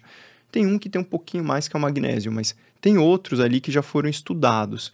Só que mesmo ele, você pegar, por exemplo, o magnésio, a gente tem alguns tipos de magnésio que foram estudados para tratamento de enxaqueca como uma suplementação. É um efeito leve? É um efeito leve, mas uma pessoa que está com uma doença leve, você não precisa de uma bomba nuclear, entendeu? Você precisa de um negócio pontual. Uhum. Então- Só dá um tchanzinho. Isso, beleza. O problema é que o cara quer vender o magnésio para pessoa que tá com dor todo dia há 20 anos. Não vai fazer nada. Nada. É uma gota d'água num copo vazio. Não vai fazer porra nenhuma. O, o quanto que o estilo de vida influencia? Pra caralho. É a melhor resposta que eu tenho. Porque pra mim, hoje, é só ele. É só estilo de vida. Eu não uso nenhuma medicação contínua. Então, eu tô controlado. Uhum. O que, que a gente inclui aí no estilo de vida? Principalmente, vamos dizer, Cara, sono, alimentação. Sono, sono é uma coisa muito da hora, porque ah, tem mais ou menos uns dois anos, se eu não me engano, que saiu um estudo que pegou duas dores de cabeça específicas, a enxaqueca e a cefaleia em salvas, e chegou à conclusão que as duas eram doenças cronobiológicas, ou seja, doenças que estão relacionadas com o nosso ciclo circadiano. Na verdade, o nosso ciclo circadiano é uma coisa meio errada, porque o ciclo circadiano é do sol, né? O nosso ritmo biológico e como ele está acoplado no ritmo circadiano E essas doenças, elas vão variar exatamente de tempos em tempos e vão recorrendo. E uma das coisas que faz essa, esses ciclos encurtarem ou expandirem é exatamente o nosso sono. Uhum. Então, por exemplo, a, a cefaleia em salvas, que é uma outra dor de cabeça, que, que é considerada a pior dor da humanidade. Não é a pior dor de cabeça, é a pior dor da humanidade. Meu Deus. Tem estudo com gestante que teve parto sem anestesia e perguntou o que, que é pior. A resposta foi salvas. Meu Deus, pô. Eu tenho um paciente com salvas que disse que teve uma dor pior do que as salvas. Ele teve uma torção testicular. É. é. Aí... Ou um homem gripado. Um homem gripado é pior que tudo isso aí, velho. Não existe. Cara pega uma gripe, é muito pior, mano. Nossa, torção. Caralho. Cara, torção testicular é foda, cara. Eu não consigo Puta imaginar, merda, mas eu é. imagino que doa. Não. Cara, o tá, que, que é essa dor aí louca? Salvas é o nome? Você fala em salvas. A pessoa tem uma. que também é uma forma de hipersensibilidade. Ela tem episódios de dor curtinhos, então esses episódios duram menos do que 4 horas, na verdade duram até 180 minutos, né? E ela tem uma característica curiosa que ela é quase que cronometrada. É tipo assim, se você vai ter às duas da manhã, é às duas da manhã todo dia. Você acorda às duas da manhã com dor.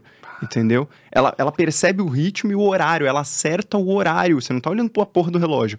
Ela acerta o horário e te acorda todo dia às duas da manhã. Pode ser útil. Não, Bad vibes. Eu tô vendo o lado bom, pô. Ótimo vibe. E junto com isso, ela causa muita inquietação. A pessoa fica, começa a se mexer de dor mesmo. É, a dor geralmente atrás do olho, parece uma facada assim entrando no olho. E esse olho que ela tem, geralmente o olho do lado da dor, né? Ele fica vermelho, a pupila altera o tamanho, a pálpebra cai, começa a escorrer lágrima, o nariz escorre junto, ela começa a ter sinais que a gente chama de desautonômicos, onde o sistema autônomo dela, que é uma das partes do sistema nervoso, né? É, é, esse sistema autônomo ele começa a ficar disfuncional. Também pode acontecer na enxaqueca, mas é bem raro acontecer, menos de 5%. E geralmente a enxaqueca é muito levinho quando acontece. Nas salvas é, é bruto. E o nome antigo das salvas era cefaleia, que a gente já sabe que significa dor de cabeça, cefaleia suicida. Adivinha por quê? Tem casos de gente que se matou batendo a cabeça na parede. Tipo, consegue imaginar um jeito mais brutal de você? A pessoa, não é que alguém bateu, a pessoa bateu a cabeça na parede, até morrer. Provavelmente até perder a consciência e depois sangrou na cabeça tal, e morreu, né? Mas, cara. Cara, imagina a dor, velho. E aí, essa é a doença, a, a, dor de cabeça mais cronobiológica que a gente Pô, tem. tem um paciente aí que é abençoado de ter tido duas coisas e uma foi pior que essa ainda, velho.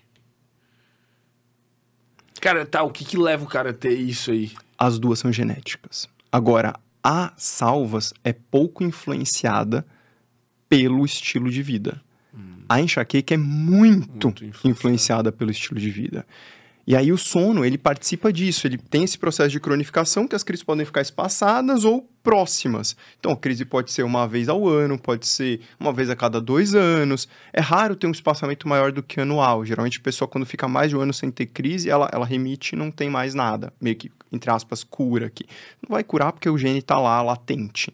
Mas meio que não sabe quando que vai ter o próximo episódio, uhum. tá? E tem pessoas que vão, pô, um ano, seis meses, um mês, uma semana, todo dia.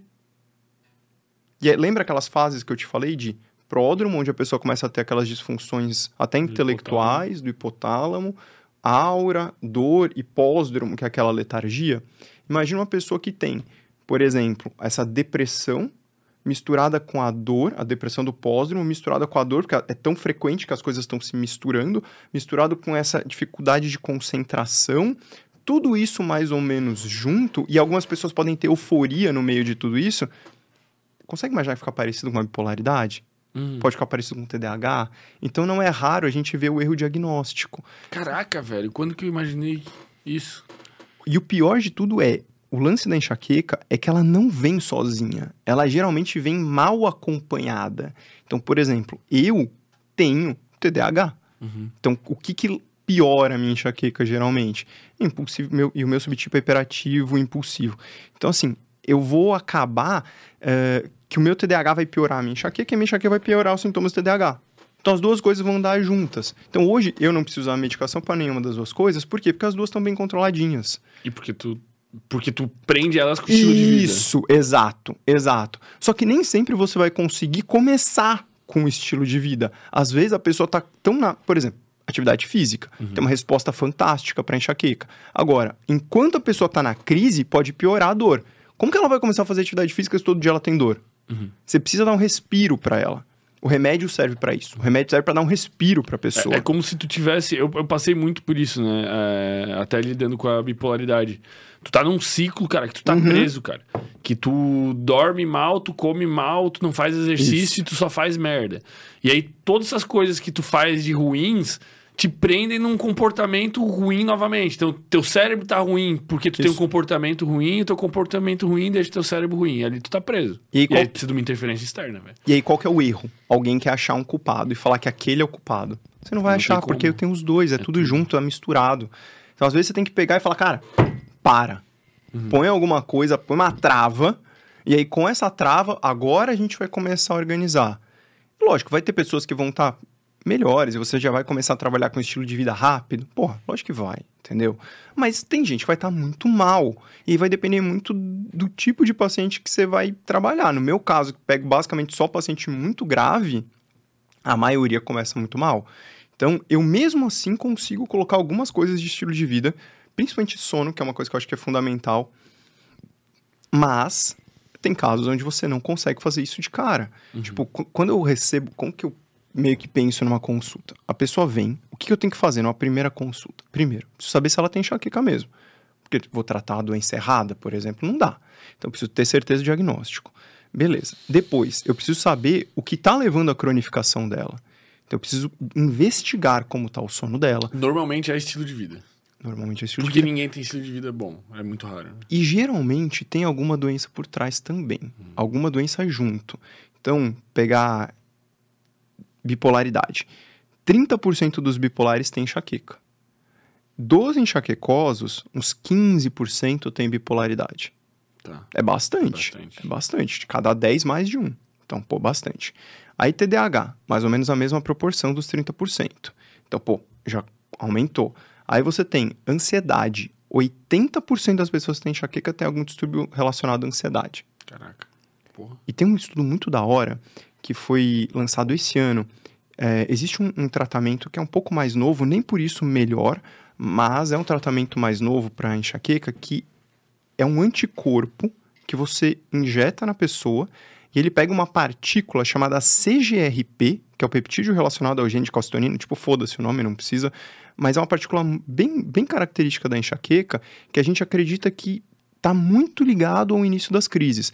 E esse anticorpo vai, pega essa partícula, gruda nela e não deixa ela agir no seu corpo. Uhum. Quando ele faz isso, você tende a não desenvolver as crises. Então a doença ela vai ser controlada por causa disso. Aí meio que a gente achou um alvo e produziu uma molécula que pega aquele alvo ali, beleza? Tá. Olha que da hora. Nesse estudo, pessoas com depressão e ansiedade melhoraram da depressão e ansiedade com remédio que não tem nada a ver com depressão e ansiedade, sem mudar o estilo de vida. Caralho. Porque, tipo, estudo é um rolê que é o seguinte: o cara faz o estudo para ver se algo funciona. Então ele não vai fazer um milhão de intervenção, por mais que ele saiba que o estilo de vida é importante, porque senão ele vai, né, po- Misturar. poluir ali o resultado. Então, aí recentemente o que a gente descobriu, recente não, na verdade isso é um dado muito antigo que foi puxado da literatura e que estava perdido na literatura, e a gente descobriu que esse CGRP também está aumentado em pacientes com depressão. Tem aumentado? Aumentado. Então o cara tem mais. ele- Tá, mas isso não significa que ele vai ter necessariamente enxaqueca. Não. Mas. Ou- prova- e talvez aí sim. vai. É, não, então, mas olha que doido. E se ele não tiver enxaqueca? Pois é. Esse CGRP CGRP faz talvez- alguma coisa ruim que. talvez esteja também relacionado à depressão. Tá ligado? A gente sabe disso? Não, é um estudo incipiente, tudo ainda, mas pode ser que vire um alvo. E pode ser que existe uma vacina. Que exista uma vacina pra depressão, sei lá. É, a, a- os anticorpos monoclonais você aplica geralmente uma vez por mês. Aí tem gente que chama de vacina. Ele não tem nada de vacina, na real. Tá, mas. Mas é, é, é, entre aspas, a ideia é essa. Agora, parece que, que o efeito não. Pelo menos o que a gente vê ali e os estudos mostraram é para casos mais leves a moderados, assim. Não parece ter um puta efeito para casos muito graves. Mas, poxa, se for mais alguma coisa. Porque qual que é o lance? A- Agora, agora você pode me xingar, porque eu vou falar uma coisa que ainda não tem evidência científica, Tá. tá? Hum, Talvez daqui a 20 anos, 10 anos tal. Não existe depressão. Existem depressões. Tá. Então, a depressão mais, a divisão mais óbvia é depressão unipolar é diferente de depressão bipolar, tudo bem? Agora, vamos tentar levar isso ao extremo. A depressão do menino de 20 anos que perdeu o pai, entrou em luto e por causa do luto evoluiu com depressão é igual à depressão da mulher de 40 anos com enxaqueca crônica que deprime por causa da dor? É igual à da mulher com fibromialgia? É igual, por exemplo, a, a da pessoa que tem um transtorno, de, tem uma alteração de personalidade, desenvolveu um transtorno de ansiedade crônica e deprimiu por causa da ansiedade? Cara, tem estudos mostrando que um dos melhores tratamentos para depressão foi transplante cardíaco. Em quem? Em quem tinha insuficiência cardíaca grave. Tá. Olha, olha o Faustão. Vê os vídeos de quando ele tava falando, tipo, pré-transplante e vê os vídeos de pós-transplante. Tem o cansaço induzido pela própria doença? Tem. Mas talvez tivesse mais coisa. Porra, tô confabulando? Tô, porque eu quis pegar um exemplo. Tá, mas tem os fatores psicológicos do cara saber que, tipo, cara, eu tô, Então, tô com o coração fudido aqui. Só que parece que não é só isso, porque tem estudos mostrando que quando você não tratou nada da parte cardíaca, você simplesmente fazendo o trabalho psicológico, com inclusive a parte de medicação para depressão, você não teve o resultado. Tá, o que que tu quer dizer, então? O que eu tô querendo dizer é que depressão, que a gente chama de depressão, talvez seja um conjunto de várias doenças diferentes que chegam no mesmo caminho. Uhum. O meio que a via final é a mesma, só que pessoas diferentes vão chegar naquele local de formas diferentes. Diferente. Então a gente vai ter que saber adaptar o tratamento. Isso já é feito na terapia. Então, uma pessoa, por exemplo, que deprime num contexto de dor crônica, ela vai começar a usar protocolos, por exemplo, de TCC ou de ACT, que são protocolos para dor, Uhum. e não os protocolos mais tradicionais. Ou seja, a gente já está fazendo isso a nível comportamental. Falta a gente entender o quanto que a gente vai ter que fazer diferenciar isso do ponto de vista medicamentoso e o quanto esses caminhos estão abrindo no cérebro. Quando a gente vai saber disso? Não sei. Como eu te falei, a gente tem evidência do que eu tô falando? Não, não tem. Então eu tenho que ser honesto contigo. Agora, tem um grupo de cientistas que pensam dessa forma e estão evoluindo dessa forma? Sim. E, cara, eu acho isso fantástico, porque meio que a gente tava quase que estacionado, olhando pra depressão, tipo, do mesmo jeito há muito tempo, Uhum. e de repente a gente começa a olhar pra ela, opa, se eu tô olhando de um outro jeito, se tem sentido lógico, talvez eu tenha aplicação, começo a ter protocolos que começam a mostrar resultado dentro da psicologia. E aí, porra, quanto tempo vai demorar pra gente começar, inclusive, a ter protocolos até de medicamentos diferentes? Isso é algo pra gente pensar. Talvez para os próximos anos, 10, 20, 30 anos, talvez a gente tenha uma nova linha de pesquisa, talvez alguma coisa com CGRP, por exemplo, porque a gente sabe que enxaqueca deprime. Enxaqueca deprime. Enxaqueca aumenta o risco de ideação e de suicídio em 15 vezes. Caralho, 15 vezes? Eu achei que ia 15. falar 15%. Vezes. Eu não- isso não é fosforilação da minha cabeça, isso é dado. Tá? O outro ali foi fosforilação da minha cabeça. Beleza? Agora, isso que eu te falei é dado, dado técnico. Então, cara, será que é a mesma coisa? Será que a mulher de 40 anos que passou 30 anos em dor crônica, ela vai ter o mesmo mecanismo de depressão que, por exemplo, um menino de 20 anos que perdeu o pai e entrou em luto? Cara, não é meio estranho? Não são situações muito, muito diferentes? Cara, é que, é que na verdade, na verdade, bem na verdade, nenhum dos, dos transtornos existe, né? Eles são parâmetros definidos de acordo com a vida moderna que tu delimita alguns comportamentos pra tu enquadrar o que tá ali dentro. Não, a gente tem evidência, inclusive imaginológica, evidência Tá, então, mas são, celular. tudo, tudo são parâmetros. É Não, não, não, não, não. A gente tem, por exemplo, pega o cérebro de uma pessoa normal e pega o cérebro de uma pessoa em depressão grave. Uhum. Você vê que a pessoa que não está em depressão, ela consegue ativar o cérebro. E a pessoa que está em depressão grave não consegue Então, ativar o mas cérebro. esses são os parâmetros. Tá, mas aí O qualquer doença. parâmetro é um... Mas aí qualquer doença vale isso, então. Tá, qualquer doença faz isso. Tem o parâmetro do que é Porque- normal e do que não é normal. É, porque é que o normal você tá. Eu, entendi, talvez você falando como comum, mas se você pegar, por exemplo, Parkinson, Tá, beleza. Qual que é o parâmetro? Você não pode ter rigidez, você não pode ter tremor. Não, mas, o- mas o que eu quero dizer é que esses, esses parâmetros, justamente, eles são fracos em, em mapear exatamente o que seria a depressão. Por isso tu diz, tem várias vias pra tu Ah, chegar ao entendi. mesmo Isso. comportamento. Exato. Tipo, são parâmetros falhos, pô. São, são. Porque tu vai pegar é, do DSM, sei lá, tu vai dizer o que, que é Isso. um cara com ansiedade. Cara, quantas maneiras diferentes tem do cara ter um comportamento ansioso? Ele pode chegar Exato. por quantas vias diferentes? Exato. Por quantas vias ele pode chegar Não, e não necessariamente, aí no caso. bipolaridade, cara. Isso. Eu sou um cara que eu vivo em hipomania, eu tenho episódios depressivos curtíssimos, cara. Curtíssimos. Exato. E eu tive um longo que caracterizou, assim, tipo, de seis meses. E ao longo. Agora eu, eu tenho três dias. Às vezes a cada três, seis meses eu tenho três dias. Exato. Então, porra. Exato. E daí, o que, que é? Por quê? Porque aí a gente tá falando de condições que elas não são uma foto, elas são um filme. Então eu tenho um espectro, eu não tenho uma condição pontual. E aí entra aquela questão. O critério diagnóstico ele foi feito numa foto. Porque, imagina, por que, que eu tenho um critério diagnóstico? Por dois motivos. Primeiro, eu preciso fazer estudo científico. Isso, tu tem que ter, senão tu não Tem- tem, Exato. parâmetro pra Cara, evoluir nada. Exato, tipo assim, a galera que tá publicando tem que falar a mesma língua, senão a gente não evolui. Então esse é o primeiro parâmetro. Tanto que tem critérios que eles não são usados na prática clínica, eles são para estudo. Tem critério que é só para estudo, não se usa na prática clínica. É 100% pensado para estudo científico. E o outro motivo é que eu preciso ensinar as pessoas.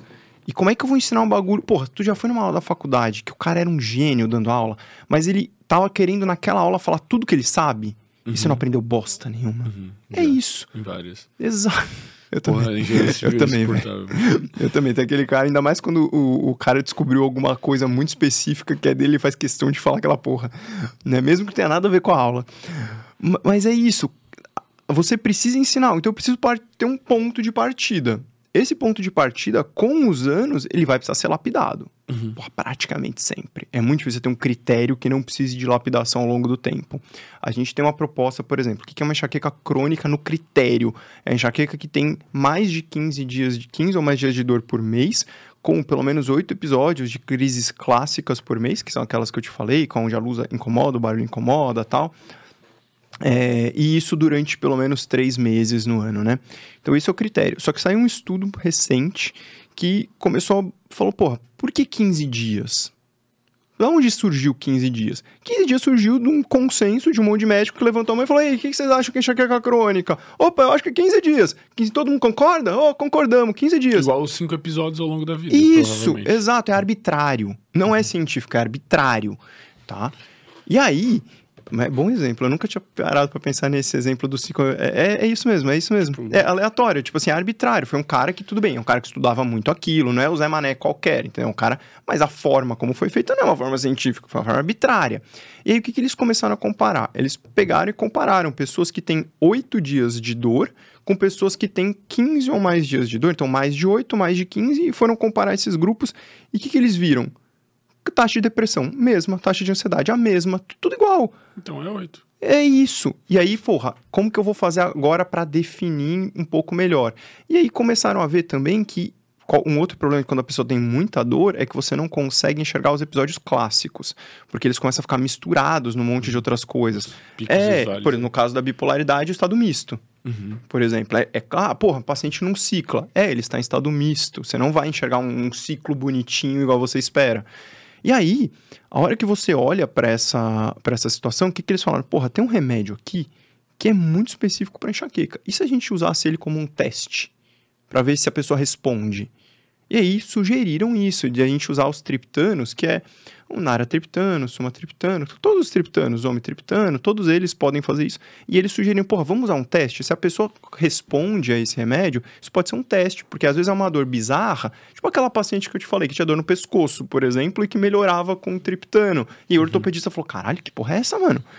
E aí, pô, funcionou. E hoje, por exemplo, ela usa anticorpo monoclonal, que é um treco que só atua pra enxaqueca, pra mais nada. E tá ótima, entendeu? E beleza. Ou seja, não é um remédio que não funcionaria pra mais nada. Então, é uma enxaqueca, só que é uma forma variante. É uma forma muito variante. Tem pessoas que têm enxaqueca sem dor de cabeça. Aí é bizarro, né? Porque todo, você tá muito acostumado a ouvir que é Ela dor de tem, cabeça. então, a sensibilidade de todos os sentidos. Ela pode até ter aura, Tá. E aí essa aura não vira dor depois, ela interrompe na aura e tem o pós-dromo, que é aquela fase de depressão, que geralmente não é tão, tão, tão marcada. Mas ela começa a ter aquelas alterações mentais antes, de, e, não só mentais, mas alterações neurobiológicas mesmo. Então, pô, muda até a sensibilidade à temperatura do ambiente muda, ah, a quantidade de água que tem no corpo dela muda, então ela começa a sentir vontade de tomar mais água, começa a fazer mais xixi, é, o, o sono começa a flutuar, começa a ter bocejos inexplicáveis, mesmo que ela tenha dormido bem. E aí depois tem uma aura, e, e agora imagina o seguinte, se só 20% das pessoas têm aura, 15, 20%, vai. Se só 15, 20% tem aura, e tem as pessoas que têm aura sem dor, será que não tem as pessoas sem dor e sem aura? Pô, mas daí a pessoa. Daí sobre o quê? Sobre esses outros sintomas ali de concentração, atenção do hipotálamo. E aí, que diagnóstico um- você daria pra isso? Pós-dromo. Cara, isso aí por outra ótica, com certeza é alguma outra coisa, né? Tu olha como. Isso. Como enxaqueca, mas poderia ser olhado, sei lá. Como uma ansiedade refratária que não melhora, poderia ser olhado como uma bipolaridade que dura dois, três, cinco dias, às vezes, porque então, mistura cara, as duas mas e aí? Tem alguma limitação que a gente não tá enxergando? Alguém, alguém tem que olhar de fora. Daqui Tem um- cinco anos alguém vê esse podcast e fala, era essa porra, velho. Tem uma, tem uma proposta, eu não, eu não li o artigo ainda, mas do. Eu tenho até medo, assim, porque às vezes o, o Nicoleles publica umas coisas Eu- meio estranhas, eu, né? eu, eu acho que eu sei o que tu vai falar. É, que ele meio que propõe um mecanismo muito parecido com a epilepsia para várias doenças diferentes, né? Eu tenho que ler esse artigo dele, eu, sinceramente eu não li. Eu só ouvi uma pessoa falar disso aí e eu fiquei tipo, caralho. É, Mas fala. Mas assim, não faz sentido que doenças que têm uma, uma correlação genética e que parece que uma tá meio que ligada na outra, porra, 30% de um de quem tem uma coisa tem a outra também é uma incidência alta, entendeu? Porra, será que não faz sentido que elas tenham um mecanismo muito parecido? Pô, estão envolvendo os mesmos genes às vezes. Tem genes que são comuns a essas várias doenças. Então, cara, esquisito. Pode ser que saia alguma coisa dali. Se vai sair ou não, a gente vai ter que ver. Porque ele publica os trecos e às vezes ninguém mais vê aquilo que ele tá vendo. Ele viu e. Então você fica, bom. Por que, que ah, o cara vai ganhar o prêmio Nobel? Cadê o prêmio Nobel até hoje? Por que, que não ganhou? Porque os estudos não são tão reprodutíveis. E a ciência parte de um negócio chamado reprodutibilidade. Se é verdade, eu faço o estudo, chego a essa conclusão, você faz o estudo em qualquer outro país, qualquer outro, você tem que chegar à mesma conclusão.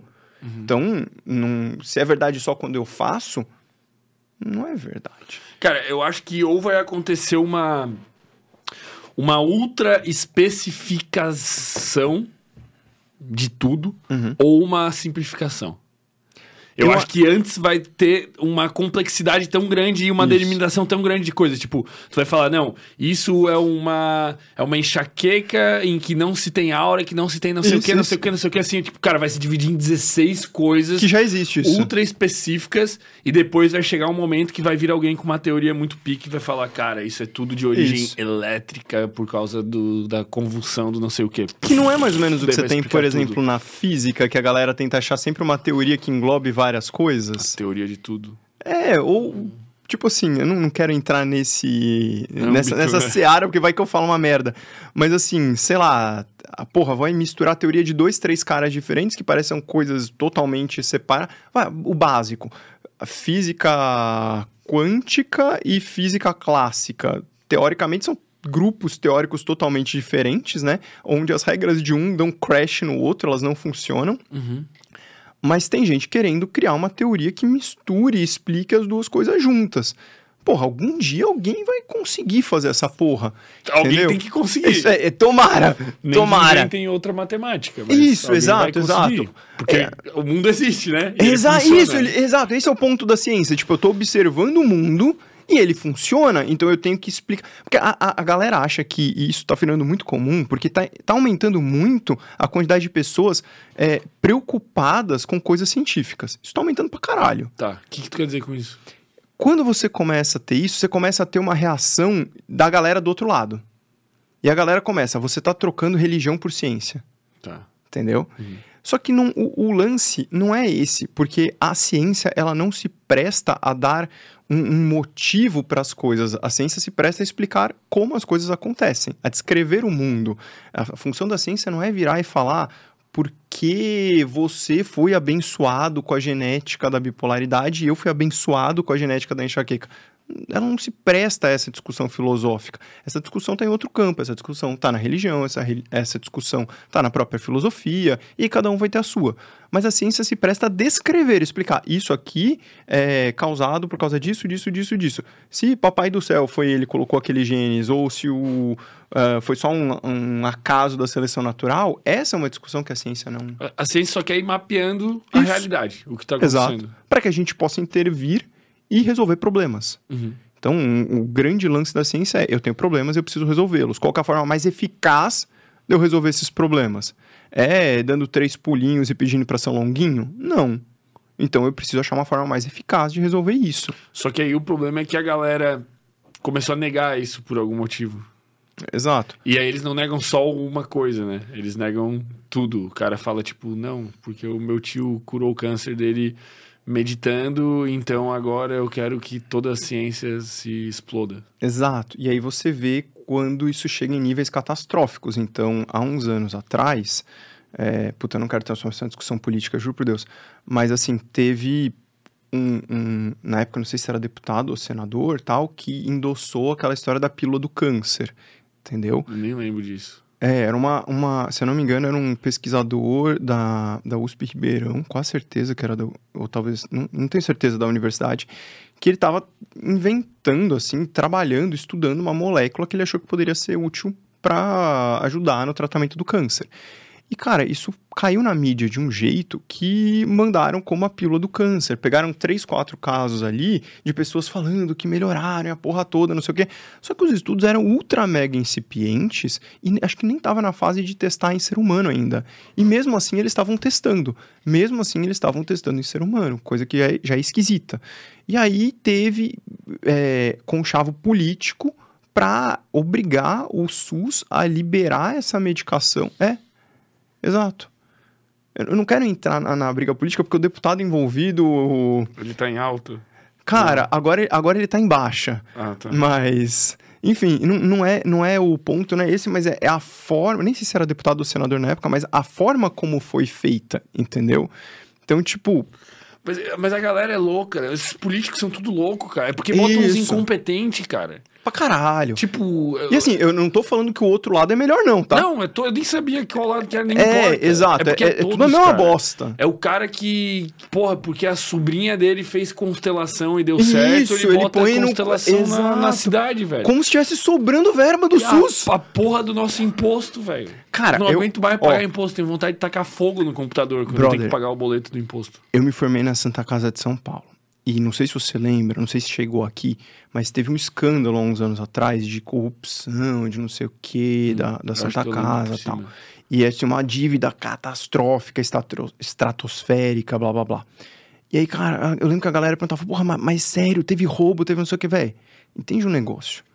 O SUS pagava por, na época, se eu não me engano, por atendimento pronto-socorro, 10 conto por paciente que era atendido. Esses 10 conto tinha que pagar o médico, a enfermeira, o cara da limpeza, a maca, o, o paninho de limpar. Tudo. Tudo é impossível. Agora, o rombo era tão grande que o mau financiamento do SUS explica? Não. Sozinho, não. Agora, ah, teve gestão bosta? Teve. Porque além disso tem que ter uma gestão bosta. Teve gestão bosta? Teve gestão bosta. Além da gestão bosta, explica? Porra, eu acho que não. Tem que ter tido roubo? Cara, eu acho que teve. Então, assim, você junta três coisas que são muito comuns no Brasil, que é incompetência, roubo e subfinanciamento. É lógico, porra, pega as Santas Casas do Brasil, pra, não sei se tem alguma que não tá no prejuízo. Uhum. Você paga para trabalhar, você paga. Eu sou voluntário, eu não ganho um fucking centavo. Eu vou lá de voluntário. Eu vou lá porque eu gosto da aula, eu vou lá porque eu gosto dos residentes, eu vou lá porque eu gosto do meu trabalho. Eu paro um, um dia ali da minha semana para fazer aquilo. Porque, cara, eu acho do caralho. Eu vou ver uns casos bizarros, eu vou ver. É, é, é o que me dá, se por todo sacane. Por quê? Porque, cara, tem coisa que é do caralho, você gosta de fazer. E, e eu tive uma professora que falava assim: consultório emburrece. Você vai ver a mesma coisa todo dia. Se você ficar naquela vidinha, você vai emburrecer. você vai emborrecer. Então você tem que ver coisa, você tem que abrir a cabeça, você tem que ver coisa difícil, você tem que falar coisa, caralho, não sei o que é isso, eu preciso estudar. Isso vai vir no consultório? Vai. Principalmente o meu consultório, que é caso de referência graves, né? Mas assim, cara, quanto mais coisa bizarra você vê, medicina saiu disso, saiu de, meu Deus, o que, que tá acontecendo com essa pessoa? Preciso descobrir. E começa a estudar aquilo pra caralho e fala, mano, caralho. Tem uma. Olha só. É, um- uma das coisas que mais se fala para enxaqueca é a relação da enxaqueca com a alimentação. Tá. Isso vem desde a década de 50, quando começaram a descobrir que existia um negócio chamado gatilho, onde você faz uma determinada ação e tem uma crise. Beleza. Na década de 50, a galera achava que esses gatilhos explicavam tudo. Hoje em dia a gente acha que, na verdade, desde 2010, se eu não me engano, já tem trabalhos mostrando que você fazer um tratamento baseado em gatilho faz a sua enxaqueca piorar. Porque, primeiro, a maioria dos gatilhos que você detecta são falsos. Segundo, o desespero e a vida de merda, que é ficar vivendo sem fazer nada numa bolha, como se fosse possível você entrar numa bolha, colocar a bolha numa caverna escura e fica. é, é, Cara, é óbvio que seu estado mental vai piorar, mas precisou fazer dois trabalhos pra chegar a uma conclusão óbvia, porque a galera fazia isso. Hoje a gente olha e fala que é óbvio. Naquela época não era tão óbvio. Então, beleza. Só que essa história do gatilho, ela começou muito com a alimentação, porque olha como é mais objetivo. Eu comi um negocinho aqui, passei mal. É bem objetivo. Como que eu vou avaliar o seu estado mental? Porra, é muito mais subjetivo. É muito mais. Sono é menos, mas ah, é, pô, porque aí você dorme horas é até fácil. E qualidade? Começa a ficar meio complicado. Uhum. Então, a gente achava que era isso e por serem os gatilhos mais fáceis de serem detectados, acabou que parecia que era tudo alimentar. Hoje em dia, a estimativa, lógico que a estimativa erra, né? Mas parece, quanto mais novo o trabalho, mais achatada a relação da alimentação se torna. Parece que está por volta de uns 30% só. Uhum. Mas o, o que, que seria isso? É o cara comeu, ele vai ter crise. Então, vamos imaginar um negócio. A pessoa vira para você e fala: Olha, toda vez que eu como chocolate, eu tenho uma crise de enxaqueca. Tá. Aí, há um Isso tempo. tem plausibilidade biológica? Vamos lá. Vamos, chegar na plausibilidade. Tinha plausibilidade estatística ou quase. É sempre os estudos ficavam na dúvida. Um estudo dava que sim, um estudo dava que não. Ficava naquele meio termo, então você não conseguia afirmar nem que sim, nem que não. Tá. Aí, ok. A gente como, vamos estudar isso um pouco mais, porque parece que tem gente que, que realmente tem essa queixa. E tem estudos que não estão mostrando isso. Então, quando você tem uma. Você enxerga uma coisa na realidade e você não consegue comprovar aquilo com estudos, ao invés de negar a realidade, o que a ciência tenta fazer? Vamos pegar esse grupo que era genérico e vamos desmembrar? Porque talvez tenham pessoas dentro desse grupo que tenham problemas. E pessoas e as outras não. Uhum. Opa, aí a coisa começou a ficar mais interessante. Porque a gente começou a ver que enxaqueca não vem sozinha, você vai me ver repetindo isso várias vezes. Ela vem mal acompanhada. Combo. Exato. E eu comecei a descobrir que, por exemplo, pessoas com enxaqueca têm uma taxa muito, valeu, uma taxa muito alta, por exemplo, de uma doença chamada síndrome do intestino irritável, Tá. que acho que você já ouviu falar. Já. A minha mãe tem. inclusive. Então, aí, ah, Toma então agora, agora ouve isso que eu vou te falar. Ouve isso. Você já ouviu recentemente que tá na moda a galera falar de disbiose? Desbiose intestinal, desbalanceio Isso. das. É, exato. Da, da colônia. Praticamente todo mundo que usa a palavra disbiose não sabe a merda que tá falando. Tá. Porque disbiose não é algo específico, é como dor de cabeça, é genérico. Tá. Se alguém tem disbiose, a pergunta que você tem que se fazer é: qual disbiose? Porque eu posso ter uma enxaqueca, mas você fala em salvas. São completamente diferentes. As duas estão doendo a cabeça. Mas e aí, o tratamento é o mesmo? Eu posso ter um tumor na cabeça. Vai ser o mesmo tratamento? Não é meio bizarro acreditar que essas coisas. Dengue, tratamento da dengue É, da tipo, fala, enxaqueca. eu tenho câncer. Isso. Porra, É câncer o quê? De pele? De. De pele, de pulmão, do caralho. Pô, você tem que saber o tipo pra tratar. Então, beleza. Essa história da disbiose já começa que é uma simplificação que dá merda por causa disso. Porque aí, se você simplificar muito, você vende uma solução Da mágica. merda. Vai continuar. Cara, esse, esse é o podcast dos trocadilhos É. infames. Bom, a gente vai com. Qual é, é o nome daquele maluco? Marcos Castro, que faz os. Vamos lá fazer Sou trocadilho merda. É, a infame. gente tá tentando a vaga em algum lugar. Vou mudar a categoria de sem groselha Se pra comédia, vai. Se não der certo, tá ligado? É isso, Já é, pô. tamo junto. Tá, a galera Então, trata aí, errado. ela, na verdade, ela nem sabe o que tá tratando. Tá. Porque ela não sabe que doença é. Então você pode ter, por exemplo, uma disbiose porque você tem doença celíaca. Uhum. E aí a doença celíaca é uma doença autoimune que ela é ativada pelo glúten e você produz anticorpos que a gente dosa e consegue detectar. Alguns desses anticorpos, eles atacam o intestino, que a gente chama de IgA. Outros, ela pode ter anticorpos que a gente chama de tipo IgG, que podem atacar até o sistema nervoso. Então, pessoas que têm doença celíaca e consomem glúten têm enxaqueca refratária, muitas vezes.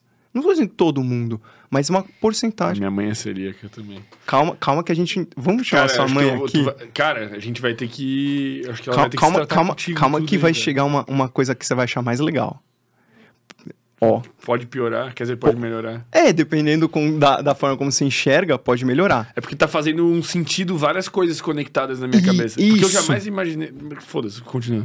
Não, não, a mas. É, Eu jamais imaginei a conexão, por exemplo, da bipolaridade com a enxaqueca, com a síndrome do intestino irritável, Isso. com a pessoa celíaca. Isso não Exato. faz nenhum sentido, tá ligado? exato. Tanto que eu falava assim, cara, pelo amor de Deus, para de ter problema, mãe. tá ligado? Agora, agora olha, olha que, que agora, agora o bicho pega.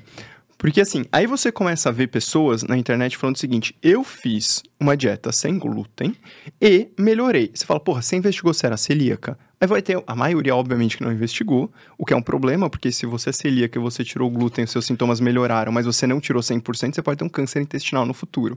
É. Já Por começa. quê, velho? Porque quando você tira o glúten do celíaco, quando você tira um pouco do glúten, os sintomas já melhoram. Só que a inflamação intestinal, e aqui é inflamação de verdade, não é inflamação asneira que a galera fala na internet. Mas essa inflamação intestinal continua ativa, ela só diminuiu muito. E essa lesão crônica de intestino aumenta o risco de câncer no futuro. Então, o celíaco, não adianta ele ir, por exemplo, no restaurante e pegar o prato sem glúten. Não funciona. Porque só de ser feito na mesma cozinha já tem contaminação. Então ele já se mantém. Tipo, ele só não se fode tanto, ele não sente, mas ele tá sendo lesado por dentro Exato. igual. Aí eu vou te contar uma história. A gente tem uma paciente lá na Santa que, sabe, Tourette? Uhum. Aquela doença que a pessoa xinga. gritos, é, xinga, isso, isso. Ela, ela tem Tourette e a gente descobriu, cara, foi muito bom. Eu lembro que eu tava. Ela chegou assim, aí os residentes falando, falando, falando, falando, falando, né? Aí eu falei, beleza, o que, que vocês não investigaram? Aí os caras, não, já fez ressonância. Deu, foda-se ressonância. Não, mas. Não, foda-se isso. Doença celíaca. Agora, pede o anticorpo. Veio positivo. Aí, tipo, não é, eu não tô cagando uma regra. Ela tem um anticorpo. Ela tem o IgA que ataca o intestino e ela tem o IgG que pode atacar o sistema nervoso. Uhum. Então, doença celíaca pode causar, a gente já sabe muito bem, ataxias, que são problemas de coordenação, pode causar uma encefalopatia grave em alguns pacientes, tipo, coisas bizarramente foda. É minoria? É minoria. É exceção? É exceção, mas pode acontecer.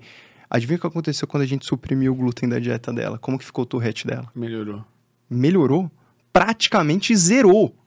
Ficou Irmão. praticamente nada. Detalhe, ela não conseguiu tirar todo o glúten, então ela ainda tem anticorpo ativo. Isso parece papo de charlatão. Isso parece papo charlatão pra caralho. Mas a gente vai publicar o caso dela. E já tem casos publicados com coisas, mas é ultra mega raro. Só que assim, qual que é o lance? O charlatão vai virar pra você e vai falar o seguinte: tire o glúten que vai dar certo. Todos. Já vai rodar um Isso. anúncio, pô. Você que tem E- Tourette, seu filho. Isso! O problema é do Tourette é o glúten. glúten, é a dieta. do pão, Ai, o padeiro safado. a dieta do Tourette. Não, não tem a porra da dieta. A diferença é que ela tem uma doença, e por isso que o Tourette, na verdade, a gente chama de síndrome de Tourette. Porque ela pode ser causada por outras condições. Entendeu? Tá. A gente abriu 200 parênteses, eu não sei onde é que a gente vai voltar, pô. Hum, então, a gente vai voltar no seguinte. A, a gente tem alterações, por exemplo, com a celíaca, beleza? Tá. Só que, lembra do intestino irritável também? Desbiose e tal. Isso. Nos últimos, acho que 10 anos, mais ou menos, a gente descobriu, talvez um pouco mais, a gente descobriu uma doença chamada SIBO. Você já ouviu falar nisso? Não. SIBO. É o supercrescimento bacteriano relacionado ao intestino delgado. E a gente só chegou a uma conclusão levemente assustadora. A gente descobriu que 60 a 80% das pessoas que têm intestino irritável ou que receberam diagnóstico de intestino irritável, na verdade tem SIBO. Ou seja, conta quantos casos a gente errou. Muitos. Pra caralho. Ah, tem alguém que pode ter os dois? Lógico, pode ter os dois. Não tô dizendo que, que síndrome do intestino irritável, e a palavra síndrome é importante por causa disso, tá? A própria, o caso da sua mãe. Se a celíaca tá 100% controlada e o intestino irritável some, opa, será que era intestino irritável mesmo? Uhum. Entendeu? Então, ou por exemplo, a celíaca predispõe à formação de cibo, que causa praticamente os mesmos sintomas do intestino irritável e por isso que tinha um erro diagnóstico absurdo. Caralho, velho. Sabe qual que é o mais legal? E isso é muito raro da gente falar. Cibo é potencialmente curável. Isso é muito legal, porque é tão raro a gente falar isso. Quer dizer que todo mundo vai curar? Não. Mas como que você trata a bactéria crescendo em locais bizarros do seu corpo? Bactéria que cresce mais demais no pulmão, como você chama? Pneumonia, como você trata antibiótico? Bactéria que cresce demais no, sei lá, na meninge cerebral, como você chama isso? Meningite, como você trata? Antibiótico. Cibo, bactéria crescendo demais no intestino, como que você trata? Antibiótico. E a gente sabe quais são os antibióticos que as bactérias, que essas bactérias respondem. Agora, dá certo sempre? Não. Nem sempre dá certo. Às vezes você, é até engraçado, às vezes você trata e a pessoa melhora dos sintomas, então você mata as bactérias ali, e depois de um tempo ela começa a piorar de novo. É como se você matou as boas e as ruins, só que as ruins cresceram mais rápido do que as boas. Então aí agora a gente está meio que preso nesses casos onde isso começa a acontecer e, e tem alguns casos meio refratários que ficam difíceis. A- Aí existe dieta que a gente associa. Aí é que eu, tô, eu foquei no remédio porque é legal falar, nossa, tem uma coisa que pode curar. Mas, pô, tem, tem outras coisas específicas aqui. Só que olha que doido, e agora a gente vai chegar na enxaqueca. E agora, agora é salto lógico. Agora ninguém é obrigado a acreditar no que eu tô falando, porque isso é um salto lógico da porra, tá? A gente tem muito estudo mostrando relação entre é, intestino irritável e enxaqueca. Tá. Beleza? Muito estudo. Isso Mostrando correlação. Pessoas que Isso. têm, um tem o outro. Exato. E a gente sabe que controlar o intestino irritável ajuda no controle da enxaqueca. Tá. Ou seja, o intestino irritável é um cronificador da enxaqueca. Tá. Beleza? Ou será que enxaqueca é um cronificador do intestino irritável? Às vezes os dois. Tá. Às vezes os dois. Inclusive, eu tava com uma, conversando com a minha, uma amiga minha gastro outro dia, exatamente essa, é, essa discussão. Exato. Tipo, Ah. porque no olhar dela, tudo É, tá no intestino. isso, ela tá isso, falando exato. tudo não, porque ó, a bipolaridade tá aqui no intestino. É. Não, e você tem, por exemplo, relação entre. Eu tenho pacientes com TAB, com bipolaridade, que tem, por exemplo, celíaca. E aí controlou a celíaca, e, tipo, não vou dizer que ele parou a medicação do TAB, mas ele usava, tipo, é, ela usava trocentos remédios e agora ela usa poucos. Conseguiu diminuir a carga farmacológica. Então, porra, isso, isso é uma coisa importante, cara, porque você sabe, remédio dá efeito colateral. Pô, tá então, louco. E é caro pra porra. Exato. Se você consegue diminuir isso, e aí entra muito a questão do estilo de vida. Quanto melhor é o seu estilo de vida, eu, eu sempre penso no remédio, pelo menos para essas doenças que a gente está falando, como se fosse um suporte. O quanto você consegue com seu estilo de vida, você vai conseguir precisar menos de suporte do outro lado. O quanto você caga no seu estilo de vida, mais suporte você precisa do outro lado. Só que não é só o estilo de vida. Hoje em dia, qual que é eu tenho pacientes que passaram 20 anos em depressão refratária. Já estavam fazendo eletroconvulsoterapia, ketamina, e quando a gente foi investigar, a pessoa tinha apneia do sono grave. Aí tratou a apneia do sono e curou a depressão. Óbvio que não curou a depressão em si, mas uma depressão que não melhorava há 20 anos e de repe- de repente remitiu A pessoa que dormia mal pra caralho. Exato. Então, é, é muito foda a gente achar que as coisas funcionam cada uma no seu pacotinho isolado e as coisas não são interligadas. Óbvio que tem coisas que a gente ainda não tem evidência. Tipo, eu tenho muita evidência para intestino irritável e enxaqueca. Pra caralho! Agora, eu não tenho tanta evidência para cibo e enxaqueca. Por quê? Porque é uma doença que começou a ser estudada, porra, 5, 10 anos pra medicina é ontem, tá ligado? Mas se eu olhar e falar, pô, 80% das pessoas que tinham esse negócio aqui eh, tinham, na verdade, cibo, hum, isso tem que, sabe, tem que dar um start. E aí, sabe uma coisa da hora? Qual que é um dos principais fatores de risco para desenvolvimento de cibo? Abuso de analgésicos. Bah, Tipo, calma, pô, minha cabeça. Nossa, tá uma teia de aranha. Eu tô entendendo tudo, nego. Cara, você entendeu qual que é o lance? Quem que veio primeiro agora, o ovo ou a galinha, cara? Isso. Mas importa saber? Nesse caso, a pessoa tá cara, na merda. importa, velho. A pessoa tá na merda. Não, tá. A gente quer solucionar, mas aí Isso. tu, tu, tu- Cara, a pessoa tinha Teoricamente, enxaqueca, ela começou a ter enxaqueca do nada. teoricamente, cibo é uma doença secundária. Tá, ela é causada por alguma coisa, beleza? A gente diferente, por exemplo, intestino irritável. Mas eu começo a pensar o seguinte, porra, enxaqueca depende de uma predisposição genética. Uhum. Então, se ela é genética, provavelmente o ovo tava mais na enxaqueca, beleza? Teoricamente. Mas podia ser um gene latente que foi ativado, por exemplo, por uma alteração dessas. Como pode ter sido ativado ah, por uma doença celíaca, por exemplo. Como pode ter sido ativado, sei lá, por consumo de lactose em pessoa intolerante. né? Lactose é a clássica, né? Não, nenhum animal adulto consome leite. Cara, nenhum animal adulto usa roupa, nenhum animal adulto aumentou a expectativa de vida de, Na porra da luz artificial às sete da noite. é. Cara, nenhum animal aumentou a expectativa de vida de 20 para 100 anos. Então, assim, tem um monte de coisa que nenhum animal faz. Esse não pode ser o porra do critério, pelo amor de Deus. Então, a gente começa a ver essas relações entre intestino e cérebro, mas de uma forma inteligente. E não do jeito que a galera fala por aí, que parece um bagulho estratosférico, que vale tudo. Entende? Porra, tem um estudo em animal que mostrou que a flora bacteriana X está associada com depressão. Calma, brother, um estudo em animal. A gente nem sabe se aquele comportamento que eu tô chamando de depressão no ratinho é depressão mesmo. Será, pô, é, o mesmo comportamento que eu uso para depressão, eu posso usar para falar que ele tá em pós-operatório, que é o mesmo padrão de comportamento. Porque, pô, a, a, a complexidade comportamental de um rato, cara. Isso. Tu falou aqui dos tipos de depressão, pô, da, da tia Neide lá que teve depressão depois de 30 anos de dor crônica, ou o cara que teve depressão depois que perdeu o pai. Exato. O rato ali, a complexidade comportamental dele é diferente da Isso. depressão. Exatamente. E o que a gente vê é que essas doenças, elas não são limitadas a um pedacinho do cérebro. Elas acabam levando a uma disfunção cerebral cada vez mais global. E essa disfunção cerebral vai se intercalando com várias e várias e várias e várias outras doenças. E aí chega uma hora que a gente começa a se perguntar, caralho, quem veio primeiro?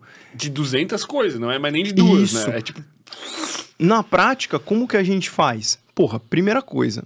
Agora, pra pessoa que tá na merda, pouco importa saber o que veio primeiro. Eu preciso tratar as duas coisas. ou três. Ou quatro, 10, ou ué. dez, isso. Cara, eu tenho uma paciente que ela tem enxaqueca crônica. Agora, agora ela tá bem, mas enxaqueca crônica, bipolaridade, SIBO, diagnóstico de intestino irritável, que aqui talvez não, e eh, intolerância à lactose primária, a, a forma genética, né?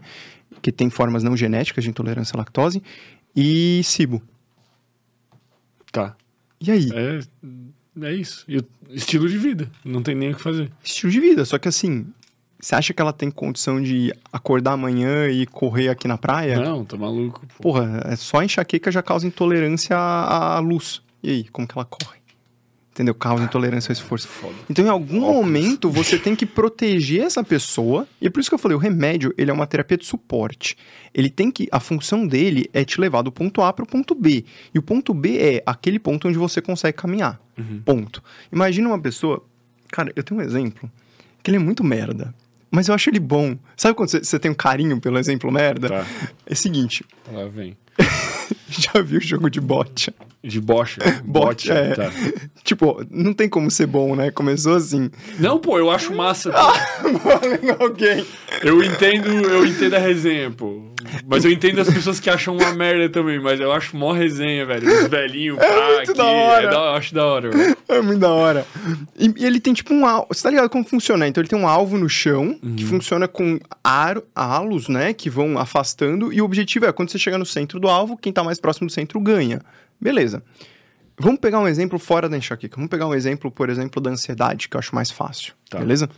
Pra entender qual, qual é a lógica do remédio. Que vai acabar aparecendo nas outras coisas. Tem exceções, tipo, bipolaridade é uma exceção aqui. Mas, beleza, o que, que eu quero para essa pessoa? O centro do alvo é estabilidade. Ela tá perfeita, tá ali ótima, não tá ansiosa, tá linda, maravilhosa. A vida dela tá como deveria ser. A maioria das pessoas vai achar que assim, a função do remédio é pegar você do lugar de merda que você tá e te transportar magicamente para esse lugar pleno aqui, o que não vai acontecer. Primeira coisa. Você já viu dose de remédio? Ela geralmente vai dobrando. Então, você começa com 20, 40, 40 para 80, 80 para 160. Então, é, é óbvio que ajuste fino não é a ideia. Ah, mas você pode combinar um remédio mais alto com um remédio mais baixo. Você pode pegar um de 80 com um de 20 e tal. Pode fazer. Mas só pela ideia das doses, você vê que já não é uma coisa tão certinha. 33,7 Isso, gramas de. É, tipo, eu gosto muito de remédio de, de, de gota, exatamente porque eu consigo titular mais. Então, para algumas medicações que tem, eu gosto porque eu chego mais próximo disso. Mas é, é isso, não dá pra. ah, toma um, um terço e meio de comprimido. Não dá, entendeu? Não dá, não tem como. Então, imagina que a pessoa tá aqui na merda e ela tem que chegar aqui. O objetivo do remédio é colocar ela perto. Quão perto? Perto bastante para ela poder chegar aqui com as medidas não farmacológicas. Estilo de vida, terapia, ajuste de sono, o que você quiser. Ela, em algum momento, ela entra no alvo, beleza? Ela entrou no alvo, o que, que você faz? Você tira o remédio. Só que você não tira o remédio inteiro, você tira um pouquinho. E vê o que acontece. Isso. Aí ela tá perto do alvo, ela vai piorar. Na maioria dos casos, ela vai piorar. Mas ela vai piorar um pouquinho. Pouquinho que é o suficiente para ela voltar pro alvo ajustando melhor o estilo de vida, arrumando algumas outras coisas na terapia. E assim, terapia, fisioterapia, o caralho que for, você vai ver aquele paciente o que, que ele precisa. E aí você põe ele de novo no alvo. Quando você chegou aqui no alvo, o que, que você faz? Você tira mais um pouquinho do remédio e a pessoa sai do alvo. Só que ela tá perto do alvo, então ela consegue ir caminhando de volta. Aí chegou no alvo, o que, que você faz? Você tira até uma hora que essa pessoa sai do alvo, mas ela sai e o remédio acabou. Então, uma coisa que, que tem linhas de pessoas que pensam diferentes, tá? É, e tá tudo bem, tem evidência para as duas coisas tal, mas eu acho muito estranho pegar, por exemplo, um transtorno funcional, como é o caso da ansiedade, por exemplo, transtorno de ansiedade generalizado ou qualquer outro, né? E tipo, ah, usou remédio durante um ano. Ah, então tira todo o remédio agora porque já deu um ano. É meio bizarro. Mas se você pegar o guideline, ele fala isso. Ele Pá, fala pra fazer isso. ah, a pessoa tá bem um ano, tal, tal, tal. Só quando você olha os estudos científicos, qual a conclusão que você chega? Pô, eu peguei 100 pessoas. Essa metade aqui fez, sei lá, 200 pessoas, só pra fazer a conta mais fácil. 100 pessoas aqui fizeram uso só do remédio, mais nada.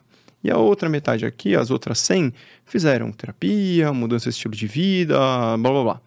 E aí eu olho no final de um ano, quantas pessoas melhoraram? Chuta. Quantas melhoraram em cada braço desse meu estudo aqui? Cara, vai ser o dobro das que fizeram tudo, né? Eu acho. Mais ou menos a mesma quantidade. 70%. Com a diferença que o remédio melhorou mais rápido. Agora calma. Tá. Quantas se mantiveram? Depois de um ano, eu tiro o remédio. E aí? Quantas pioram? O remédio Praticamente todo mundo, 70% piora. e as outras mantêm. Uns 2,5% pioram. Esse é o melhor. Eu tô pegando um estudo bem, né? Tá. Aquele pra, pra machucar, beleza? Pegou o extremo. É, eu tô pegando extremo, mas, cara, eu sou médico. Eu não vou fazer terapia no meu paciente. Eu vou encaminhar ele pra um psicólogo que eu confio e vou trabalhar junto com esse psicólogo, beleza? Cara, você não concorda que se alguém aqui tinha que querer defender o remédio era eu? Porque quem faz a terapia não sou eu. Ponto. Uhum. Não, isso é relevante aqui. Teoricamente, eu- se eu fosse né, enviesar para um lado, eu teria que enviesar para esse. Mas, cara, é- como é que você defende 70 versus 2,5? Por mais que você esteja exagerando aqui nos 2,5, entendeu? Não, não tem como. É indefensável. Então, assim, por que, que aqui o remédio você tirou? Porque o remédio só deixou a pessoa no alvo, mas não mudou o padrão de comportamento dela. Quando você tira ele de pouquinho, você consegue perceber exatamente esses nuances. Cara, mas é por isso que eu acho que deveria ser, assim, é, obrigatório fazer psicoterapia quando tá tomando medicação. vou te falar. Aí a gente entra naquela coisa. Quan- a é, no fundo é a mesma história. Ah, vamos, quem que vai definir se pode ou se não pode? A comissão da verdade. Tudo que a gente põe que é obrigatório começa a ficar pesado, tá, tá, ligado? deveria ser muito mais enfatizado. Teoricamente está começando a ser. E aí você tem outro problema. Qual psicoterapia? Tá. Qual que é, é essa Com- psicoterapia com daqui? práticas baseadas em Ah, evidências. exato. Essa daqui era TCC. Essa era a TCC, terapia cognitivo-comportamental. Então não é qualquer Não era psicoterapia, não foi análise, cavalos. não foi, é, exato, não foi musicoterapia, não foi junguiana, foi TCC que chegou a esse resultado. Não era TCC sozinha? Não, não era. Tinha outras coisas misturadas, mas pô, cara, é, é, é, é- é- ainda assim é indefensável você. O grande lance é o seguinte: a gente pode olhar para isso de duas formas.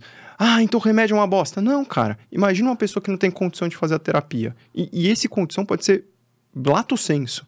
Pode ser, não tem condição financeira, não tem acesso, a pessoa não suporta. Tem gente que não suporta a terapia. Às vezes não suporta até porque a doença está tão grave que ela não suporta. E aí, depois que ela melhorar um pouco, ela vai conseguir suportar a terapia. Uhum. E tem pessoa que, na boa, não quer. Uhum. Não quer. E você vai fazer o quê? Então eu não vou te dar o remédio, eu não vou te tratar. Foda-se você no canto. Cara. É, percebe? A coisa sempre tem um. Sim. Então, eu concordo Eu- eu- com você. Sempre que possível, faça. Eu- é é que na minha cabeça, a prioridade tem que ser a terapia. Pra mudança de comportamento. Depende Sim, do nível que sim, a pessoa sim, tá. sim, Tipo, sim, cara, é, tá na é. depressão crônica, tem, tem casos, tem que dar choque no cara, literalmente, um choque Isso. no cérebro. Mas pra uma pessoa que tá, tipo assim, cara, tu tá vivendo ok, mas tu tá com problemas, Aham. Cara, não sei, acho que talvez eu acho que eu tô com ansiedade, talvez eu acho que eu tô com sintomas depressivos, não sei, talvez eu seja um TDAH. Cara, terapia, velho. Isso. Primeiro mapeia, tenta mudar o comportamento Vamos- na minha vamos- cabeça, velho. vamos pegar Tu o pode exemplo- opinar O- contrariamente. O exemplo que eu acho mais categórico é o da ansiedade. Tá. Porque e- ela é bonitinha nesse sentido de, de bem, bem estratificada, sabe? Uhum. Então, assim, ansiedade, primeiro de tudo, nem sempre é doença. Primeira coisa, você precisa ser ansioso minimamente para você olhar para os dois lados de atravessar a rua. O que, que é ansiedade filosoficamente falando? É uma antecipação de um futuro incerto. Então você está antecipando alguma coisa que ainda não aconteceu. Quando você entra no transtorno de ansiedade, você começa a antecipar futuros muito incertos, cuja chance de acontecer é muito baixa e de forma catastrófica. E aí você começa a ter um comportamento antecipatório bem problemático. Tanto que tem muitas coisas que parecem que são ansiedade e não são. Agitação, ah, ele é ansioso porque ele está se mexendo.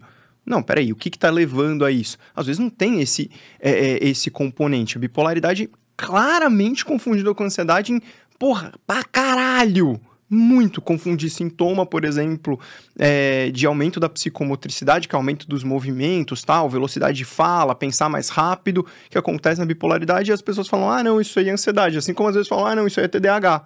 E, porra, é o erro diagnóstico talvez um dos mais crassos e graves.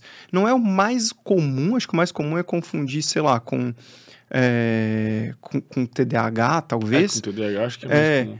mas. Se o cara, é que depende, né? Se o cara tá em hipomania ou se Exato. o cara tá em Depressão. depressão. Se o cara tá em depressão, confundem com depressão. Exato, Toma depressão mono é, exato, é, é, exatamente, e esse é o ponto, esse é o ponto. Então, a, a coisa, ela vai ganhando um, aspecto muito doido quando você olha. E aí você pega isso aqui e fala, tá bom, beleza.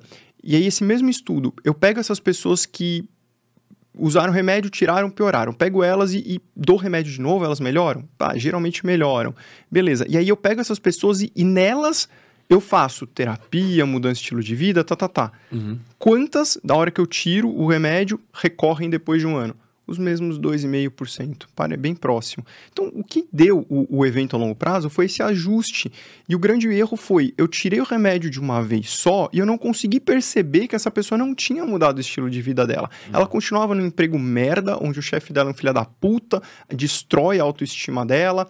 Ela continua dormindo mal pra caralho. Ela, a diferença é que antes ela, sei lá, tava sendo sedada com remédio à noite pra dormir. Então, agora ela descobriu que não dorme de novo, só que ela não investigou se ela tinha apneia do sono, por exemplo. Fica no celular até antes de pegar no Isso. sono e... E, e, assim, geralmente o hábito, ele é até fácil de você ver, tá ligado? Tem um conceito que no Brasil ainda não é tão difundido, nos Estados Unidos já tá crescendo bastante, que é o conceito de saúde cerebral. Tá. E aí, no conceito de saúde cerebral, eles até mudaram algumas coisas que eles sempre falavam assim: um dos pontos mais relevantes era sono. Uhum. Beleza. Hoje em dia eles põem sono, vírgula, tratamento agressivo de apneia do sono. Porque é muito pouco diagnosticado. É absurdamente não diagnosticado. E muita gente tem. Cara, o que eu tenho de paciente que, pá, tava no psiquiatra, porque não- qual que é a realidade, assim, no meu consultório, pelo menos? O cara passa 20 anos com psiquiatra, aí não funciona o tratamento. Aí ele fala, porra, tem, tem algo errado, vai pro neurologista. Só que o paciente já chega no meu consultório depois de 10, 20 anos, entende? Fudido. É, e, e às vezes é, entra naquilo até que eu te falei, às vezes a questão que eu, pra dor é muito óbvio, mas às vezes o paciente já tá descapitalizado, entendeu? Tipo, ele cara, sei lá, não, não tem mais dinheiro, ah, quer indicar ketamina. Pô, é caríssimo. E o cara não tem ah, eletroconvulsoterapia. Aí, porra, vai pro neuro porque não melhora, então tem que ter alguma coisa orgânica. E, cara, às vezes tem. Às vezes tem é, celíaca, às vezes tem apneia do sono, às vezes tem enxaqueca crônica, às vezes tem fibromialgia.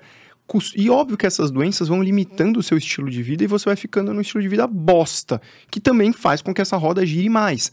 Só que eu até acho que a gente tem que dar um passo além do estilo de vida, porque ele é o primeiro passo. Eu falei, vou, vamos a ansiedade para exemplo, por quê? Porque a ansiedade, primeiro, em níveis muito leves, ela é positiva, não é doença. Agora, a ansiedade leve teoricamente nem terapia você precisa, você só precisa de mudança de estilo de vida. Uhum. Ansiedade moderada, você já começa a pensar em mudança de estilo de vida mais terapia. Ansiedade grave, você pensa mudança de estilo de vida, terapia e remédio. O que, que acontece na prática? A pessoa esquece do que veio antes. Então é ansiedade grave, toma o remédio. E a terapia, não, não, ansiedade grave é remédio. Não, não, cara, é remédio, terapia e mudança. Entendeu? Você não consegue construir uma pirâmide sem a parte de baixo. Não existe pirâmide que só tem o topinho. Isso não funciona. Ninguém constrói um prédio pela cobertura. Uhum. Não faz sentido. Não sei. Como engenheiro, eu sou um ótimo podcast. Não, brincadeira, pô. Cara, Olha, mas é tem isso, uma galera né? tentando construir prédio pela cobertura. Essa... Tem, né? Cara, tá que Cara, eu, eu, eu passei muito por isso, assim, ó, porque eu, quando eu comecei a tentar mudar meu estilo de vida, né? Eu comecei terapia faz exatamente um ano. Comecei em dezembro. E o que eu me deparei depois que eu fui diagnosticado bipolar, etc e tal, eu optei por não tomar medicação. Falei, cara, não quero tomar. Porque na minha cabeça eu falei assim, não quero deixar de ser eu mesmo. Entendeu? É, não quero tomar, não que eu fosse deixar, mas. Cara, tu não quer tomar remédio. Eu sou a pessoa é. que, tipo, cara, o meu corpo tem que ser capaz de se curar, velho. Tô com dor de cabeça, vou tomar um copo d'água e foda-se, velho. Entendeu? Eu sou tá. essa pessoa, eu odeio tomar remédio. Porque eu penso, cara, eu sou um jovem, saudável, vou fazer o que precisa ser feito, não vou precisar tomar remédio. Tá. Só que o que aconteceu? Cara, eu não conseguia mudar. Chegou num limite, assim, de que eu tava. Isso eu tava literalmente dando o meu melhor e eu não conseguia mais alterar o meu comportamento, cara. Principalmente em relação ao sono. Eu, tinha, eu tenho uma ativação noturna, eu ainda tenho. Você e boa e parte dos, dos bipolares. bipolares. É qual que é o lance? E aí até me desculpe pelo que eu vou falar, mas eu acho que aí tem uma boa dose de preconceito sua em cima da Nossa, doença. mas total. E tá. aí eu passei, meu amigo, seis meses aqui fazendo episódio com psicólogo e psiquiatra e levantando essa questão até eu desconstruir o meu preconceito, cara. E mais a minha, a minha psicóloga, Tamires, que, meu Deus. Mas, é, cara, é, é uma, a, a, a, sessão com ela é uma partida de xadrez, né? Porque eu tenho um. um, um eu tenho Você tem um background. Eu tenho um background é. aqui de, cara, três anos conversando com um psicólogo. Então, ao mesmo tempo que eu chego para resolver, eu chego questionando, cara. Por, que, que, por que, que eu vou ter que tomar remédio? Cara, quando eu chego na psiquiatra, cara, por que, que eu tô tomando esse remédio? Por qual via que ele age? Por que, que eu não tô tomando outro? Entende? Eu, eu tenho que fazer os meus questionamentos. Então, cara, eu... todo mundo deveria saber fazer, né? Vou ser bem honesto. Eu gosto disso. Tá. Eu gosto, mas eu sei que eu sou exceção. Porque a maioria dos médicos se sente extremamente ofendido. Tu gosta porque tu tá bem preparado? Cara, eu gosto porque eu acho meio desafiador, tá ligado? Eu, porra, eu tenho, eu tenho na minha cabeça que a consulta ideal é aquela, não que eu falo e você obedece, mas aquela que a gente chega à conclusão junto do melhor caminho. Isso, eu adoro. Essa é a sensação que eu tenho na, na terapia. Então, na minha cabeça, meio que. Cara, eu, eu brinco que eu falo que eu não sei fazer consulta médica. O que eu faço é dar aula. E é o que eu faço o que eu mais gosto de fazer da vida. Então eu transformei a consulta numa aula. Então a pessoa chega aqui e eu falo, cara, o que você sabe sobre a sua doença? Ah, eu sei isso, isso, isso. Beleza. Posso ser bem honesto? Pode. sabe porra nenhuma. Vamos começar do zero? Vamos. Então, sua doença é isso, isso, isso, isso, isso, isso. E a pessoa vai, caralho, caralho, caralho. Puta merda, tá fazendo sentido. E aí fala, tá aí. Quer dizer então que se eu fizer tal coisa vai ser bom? Eu é. A pessoa vai entendendo. Isso. Hoje em dia, eu falo muito que as, a gente tem que pensar nessas doenças no sentido de. Pode ser enxaqueca, bipolaridade, transtorno de ansiedade, foda-se, não importa. A gente tem que pensar como neuroreabilitação. Uhum. O pessoal da psicologia fala em psicoeducação. Eu, eu, gosto de dar um passo além. Eu acho que tem que fazer uma neuroreabilitação, reabilitar o cérebro daquela pessoa. Uhum. Tem a questão do pensamento, tem. Mas também tem a, todas as outras questões físicas envolvidas para que aquele cérebro volte a ser saudável. Uhum. E ela precise o mínimo possível de mim. Lógico que bipolaridade vai precisar de remédio por toda a vida. Isso ponto. me incomoda muito ainda, pô. Eu sei que é difícil. Eu sei que é difícil aceitar isso. A gente tem evidência, é, a gente sabe que alguns casos tendem a remitir bastante com o passar dos anos, só que a gente também sabe que quanto mais a pessoa viveu num estado de instabilidade do humor, mais difícil vai ser. E aí, se ela não usa o remédio, a, cada vez ela vai precisar de mais remédio. Uhum. E aí a consequência é muito pior. Eu tenho pacientes com TAB que, porra, os, acharam que era TDAH e passaram 20 anos usando psicoestimulante. Cara, imagina contar o cérebro dessa pessoa. É óbvio que vai ser muito mais difícil ela estabilizar do que uma pessoa que, pô, fez um diagnóstico precoce. Eu tenho uma paciente que é super jovem. Ela teve. Eu dei o diagnóstico dela, eu já acompanhava a mãe dela. É, eu não dei, eu não tinha feito o diagnóstico da mãe de bipolaridade. Então, assim, eu comi a bola, tá? E aí, olha, olha que curioso. A mãe tinha um diagnóstico de ansiedade. E ela tem um quadro de epilepsia. E ela foi me procurar porque ela tinha, assim, períodos de sono bizarros, de porra, 16, 17 horas de sono. E, cara, a primeira coisa que eu pensei foi: pô, isso aqui pode ser algum distúrbio primário do sono ali, pode ser alguma doença específica do sono. Eu tinha muita certeza que ia dar apneia do sono, muita certeza. Tem ideia? Eu tenho um paciente que a gente desfez o diagnóstico de Alzheimer, o cara recebeu o diagnóstico de Alzheimer e a gente viu que era apneia do sono, tratou e curou o Alzheimer. Porque não era a porra do Alzheimer, entendeu? Mas Olha, olha, o nível de distorção cognitiva e minéstica que essa pessoa tem por causa de uma doença do sono. Beleza, eu não fiz o diagnóstico dela de cara, mas a gente foi fazer um exame específico para uma doença que é a narcolepsia, que é aquela doença onde a pessoa está andando e pô, ela capota. Tá. E, pasme, o exame deu positivo. O exame deu positivo, Tá. tá? Então, teoricamente, ela tem narcolepsia. Beleza. Tá bom. Eu falei, cara, sabe quando você tá incomodado? Tipo, não faz sentido, sei lá. É, até faz, mas. Cara, tipo assim, ela tem narcolepsia, começou agora, tá estranho. Eu tava muito incomodado, assim. Aí eu falei, vamos fazer o seguinte: você usa o anticonvulsivante tal. Esse anticonvulsivante ele pode causar muita sonolência. É, e eu fiz uma puta de uma revisão na literatura e achei um outro caso, em um ou dois casos, nem lembro mais, de pessoas que usaram aquele anticonvulsivante e que tinham tido episódios assim que foram confundidos com narcolepsia. Eu falei, se dois tiveram, três podem ter. Vamos fazer uma troca? Vamos trocar o seu anticonvulsivante pelo que tem menos relação com indução de sono, de, de sonolência. Sumiu a narcolepsia. Ou seja, não era uma narcolepsia verdadeira. Um efeito colateral. Isso. Tem até. Existe um hormônio específico que a gente pode dosar para pensar na narcolepsia, mas não são todas as narcolepsias que têm esse hormônio alterado. A gente acabou não dosando no, quadro, no caso dela. Mas assim, resolveu o problema. Beleza. Aí a filha dela estava acompanhando com um- um- uma psiquiatra e, putz, um quadro depressivo ultra mega refratário. E aí, cara, já tinha usado um monte de antidepressivo, todos em dose alta. Ela pediu assim. E, e aí a filha abriu um quadro de enxaqueca junto. E ela pediu: pô, você pode avaliar minha filha? Avalio, lógico, né? E fui avaliar. E falei, cara, é, realmente a depressão tá muito ruim. Ela tá usando esse remédio aqui. Esse remédio aqui pode causar dor de cabeça. Vamos tentar mudar esse remédio, tal, tal, tal. E a dor realmente passou. Só que a depressão tava fodida, tava muito ruim. E aí, porra, ela, ela tá acompanhando com essa psiquiatra há muito tempo. Você não consegue avaliar a parte de humor também? Falei, consigo. E isso é sempre uma coisa delicada, porque já tem um profissional mexendo e, existe uma questão ética muito, muito forte. Você não quer, sabe, atrapalhar ali, porque às vezes você vai, quer ajudar e atrapalha mais que ajuda. Porque só de você entrar no meio, você já começa a ter uma quebra da relação de confiança dela com o profissional que tá cuidando. Então já é uma situação puta delicada. Falei, beleza, tal. E eu fui avaliar, falei, olha, realmente, tal, eu, minha sugestão aqui, ah, eu acho que tem que investigar outras coisas, ah, fui investigar várias outras coisas, ela tinha alguns sintomas intestinais, até pensei em celíaca, tinha pensado até em um quadro de autismo pro, pro caso dela. Falei, tá, pode ser um autismo não tratado, e beleza.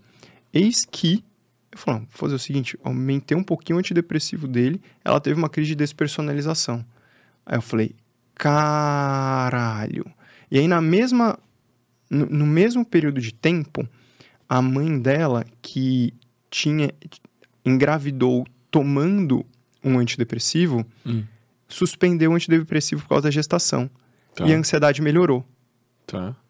E aí, lembra que antidepressivo faz com bipolar? Joga pra hipomania extrema, hipomania tão extrema que pode Nem ser sempre é tão mania- extrema. Ah, tá, pode ser Pode ser uma ansiedade normal. moderada. Mas é isso justifica. Então a guria também era bipolar, no caso? Ela despersonalizou. Despersonalizou, aí eu falei, opa, opa, tem alguma coisa estranha. A gente começou a reinvestigar muito mais coisa. Aí eu olhei outras coisas, fechamos o diagnóstico dela de bipolaridade. Estabilizou com o quê? Lítio, lamotrigina. Que são remédios que ninguém sabe como funciona, pô. Isso aí me deixa cinco vezes mais puto, velho. Aí, Não calma. basta eu ter que tomar o resto da vida e ninguém sabe como é que funciona. Aí, aí, adivinha? A tia pediu pra marcar consulta. Também. Mesma coisa. Também. Família inteira recheada. A minha é assim também, pô. Eu Todo sempre falo bipolar, que tem algum cara. vô que chupou uma barra de plutônio, velho. Fez alguma coisa lá que contaminou, acabou com a genética, mano. Cara, e, Só e- louco. Só tem doente. Tem esquizofrênico também em algum lugar lá. Então, aí é até bom ver, porque tem muito caso de esquizofrenia que quando você vai olhar, era bipolaridade. Só que o cara tava numa mania extrema, Bizarra. vivia... Pá, Exato. E, cara, são, são pessoas incríveis, tipo, de, de coração. É, cara, de verdade, são uma família muito bacana. Muito bacana. E é isso que mais dói, porque a pessoa. Você vê que é uma pessoa boa, boa. E ela tem impulsos que são incontroláveis e que e- e causam um sofrimento absurdo nela. Exatamente porque são tão incontroláveis que ela fala: Eu não me imagino fazendo isso. Eu não me imagino em se colocando em situações de risco com outras pessoas, com coisas que. Cara, e e assim, ao longo da vida inteira, quando a pessoa olha e fala: Meu Deus do céu, como eu fiz isso em algum momento da minha vida. E aí você começa a, a destrinchar, e é, e é curioso que nessas situações a pessoa começa a lembrar de coisas que ela estava ignorando totalmente. E ela fala, caralho, teve isso, teve aquilo. Eu tenho um paciente que ficou em hipomania, por exemplo, por dois anos, e ela teve uma compulsão absurda por vôlei. Então ela foi assim, super. é, eu tenho que tomar cuidado para não identificar. Mas assim, ela era uma pessoa muito ela conhecida. mergulhou naquilo do É, vôlei. ela Tá. era muito conhecida no meio ali do vôlei de ter telefone de pessoas do da seleção, por exemplo. E tipo, cara, uma hipomania de anos. E aí, como é que você escreve isso num consenso? Hum, pessoa que passa anos com gosto aumentado por vôlei. Não, escreve isso, porque não faz sentido isso num, num consenso. E aquilo que a gente falou, por quê? Porque eu tenho que ter uma noção de que existe um critério diagnóstico, esse critério é importante, mas eu preciso entender que essas são doenças espectrais. Uhum. Onde eu tenho uma gama Absurdo. absurda, absurda de efeitos.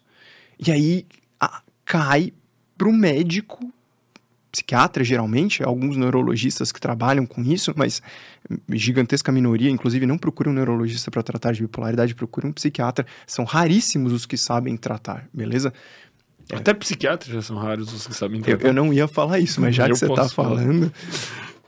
Sabe como que é a minha realidade quando eu pego um paciente com, com TAB, enxaqueca? Geralmente, ou ele vem com o diagnóstico, e aí é top, porque aí eu converso com o psiquiatra e a gente porra, otimiza as coisas e dá super certo. Ou ele vem sem o diagnóstico. Eu faço o diagnóstico. E na maioria das vezes, o psiquiatra não aceita. Tipo, ele não concorda com o teu diagnóstico. Você não conhece meu paciente, você isso, você aquilo. Isso é um absurdo, porque a maioria tem aquela visão de, ah, não, tem que ter o ciclo bonitinho e tipo. Fala, não, cara, se você for esperar isso. Pra daí tu dia- tem que dar aula pra um cara, um marmanjo que trabalha. Daí tu tem que ficar explicando o que ele deveria saber. Aí eu não vou fazer isso, porque vai dar. Vai dar uma treta que quem vai sair prejudicado é o paciente. Não sou eu que vou sair prejudicado, é o paciente. Daí tu faz o quê? Ou eu rezo pra ele me convencer que eu tô errado, o que acontece na gigantesca minoria das vezes. Ou eu tento ainda por um tempinho conversar, eu viro pro paciente e falo, olha, é, eu conversei com o seu psiquiatra, a gente não chegou a um consenso, é, eu acho que ele é uma pessoa muito bacana, ele tá muito querendo te ajudar, mas assim, o tratamento que eu tenho para propor é diferente do tratamento que ele tem para propor, então não vai dar certo. eu posso te passar outros neurologistas para você acompanhar.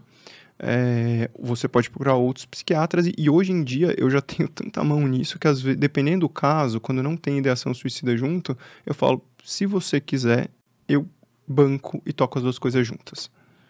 E, na boa, vai bem na maioria, tá? Quando é um caso que tem ideação suicida, e até por uma questão jurídica, eu quero ter um psiquiatra junto, porque aí hoje em dia a gente tem que se preocupar com essa questão jurídica, tá? Porque senão alguém falava, ah, porra, tinha ideação e você nem pediu para passar num psiquiatra, tipo, é meio bizarro, entendeu? Uhum. Então, embora se você pegar alguns países, se eu não me engano, na Alemanha já assim, o pessoal faz neurologia, faz um ano extra e sai com título de neuropsiquiatria. No Brasil isso não existe. Agora, o contrário não existe em país nenhum. A pessoa fazer psiquiatria, fazer um ano e sair com título de neurologia, isso não existe. Isso não existe. Porque já, a gente tem uma área na neurologia que é a neurologia comportamental, que ela abrange a psiquiatria. A psiquiatria está dentro dela. Uhum. Quando surge a psiquiatria, e a neurologia, a neurologia surge meio que da neurocirurgia. E a psiquiatria, por incrível que pareça, ela surge praticamente da religião. Quando você vai olhar lá atrás, lá atrás, tem, você pode ver os pais da psiquiatria tal, vai falar que eu, não, não sei o que, saiu do cara tal, beleza, mas olha lá atrás, olha no Egito, quem que tratava essa porra, entendeu? Então, sai, sai, muito atrelada da religião. E durante muitos anos, tinham as doenças físicas, as doenças mentais eram problemas do espírito. Em algum momento dessa, dessa evolução, a gente chegou à conclusão de que não eram problemas do espírito, eram problemas da mente. E hoje em dia a gente chegou à conclusão que não é problema da mente, porque a mente não existe, é problema do cérebro. E aí você tem o desenvolvimento das neurociências. É uma viagem muito louca, mas é verdade. O que, que não foi hoje, né? Porra, teia de aranha que nós tecemos bizarro, aqui, né, velho. velho? Bizarro, mano. Bizarro. Mano, bizarro, cara. Mas não faz sentido. Isso é mais, isso é mais bizarro mais bizarro que faz. Mas ainda dá um. Me dá ansiedade dá um de pensar no, não, nos próximos passos, né? Que alguém vai. Tipo, daqui dois anos, tu já vai estar. Tá, tu vai estar tá estudando essa porra pra caralho. Talvez eu também vai saber o que vai acontecer. E olhar isso mais de fora, assim, ver, cara, olha aqueles pontos se conectando aqui, tinha uma parada ali que a gente não via. Exato. O, o, o que eu faço numa primeira consulta é isso, é mapear essas coisas. Só que tem muitas vezes que tem e muitas coisas que eu não acho. Porque imagina a dificuldade que é uma pessoa estudar a parte intestinal, hormonal, sono, comportamental, a dor propriamente dita, a, as medicações, a parte neuromuscular. Cara, é muita coisa. Não dá para você tratar, e eu não vou nem falar só para enxaqueca, eu vou falar para qualquer dor crônica. Não dá para você tratar dor olhando para dor única e exclusivamente. Isso não dá, é impossível. Esse tratamento será uma bosta. Para a maioria dos distúrbios funcionais, só para não falar todos, isso também deveria ser verdade. Então, cada vez mais a gente vê alterações do corpo influenciando na determinação cognitiva. E isso, cara, é algo que é um caminho sem volta. É um caminho sem volta. E eu acho fantástico, porque você começa a abrir novas possibilidades de intervenção. Porque se todos os casos tivessem resolvidos e fosse tudo fácil, não precisava. Por que a gente está procurando novas possibilidades? Porque tem muitos casos que estão mal, que não tem uma resposta ainda. O, o segredo é uma abordagem holística. Só que a, esse a nome palavra é, é essa mesmo. A palavra é essa ou integrativa, o que é um nome que também hoje em dia tá machucado. Ou quântica. Não, não, não, não, não, não, não. Ah, não pode. Não, não pode. Aí não. Mas se for ver, tudo tem molécula. Tudo não, não, tem... não. Isso aí não. For, não, não, não, não. Essa, quântica, essa, não, essa eu não vou aceitar, não. Essa não. Essa não dá. Aí não. Aí já. Ainda mais porque a galera usa o quântico ali sem qualquer sem lógica. Nenhum, Puta que eu pariu. É bi... Cara, a galera usa os bagulho do quântico assim, tirou do cu, né? Porra! Totalmente. É porque as coisas vibram. pensamento influencia. Ah, o vibrador também, nem por isso. É, pode ter que tenha um vibrador quântico, Puta vai saber, cara. Que... Cara, é, é muito bizarro. E quando você começa a enxergar essa conexão, você começa a enxergar. Eu, eu, eu sou que. Eu fico muito feliz quando eu olho para mim mesmo, cinco anos atrás, chegou à conclusão que eu era um idiota. Uhum. Porque se eu não chegasse a essa conclusão hoje, quer dizer que eu ainda era o mesmo idiota. Cara, eu, eu tô fazendo isso cada um mês. Isso, isso não é da tá hora. É muito bom, velho. É muito bom. Porque pelo menos você fala assim, cara, tão idiota eu não sou. Olha que bom. Então, cada vez eu tô um pouquinho. A gente sempre vai ser meio idiota. Ah, beleza. Você sendo menos idiota do que você era ontem, cara, já, já tá um bom avanço.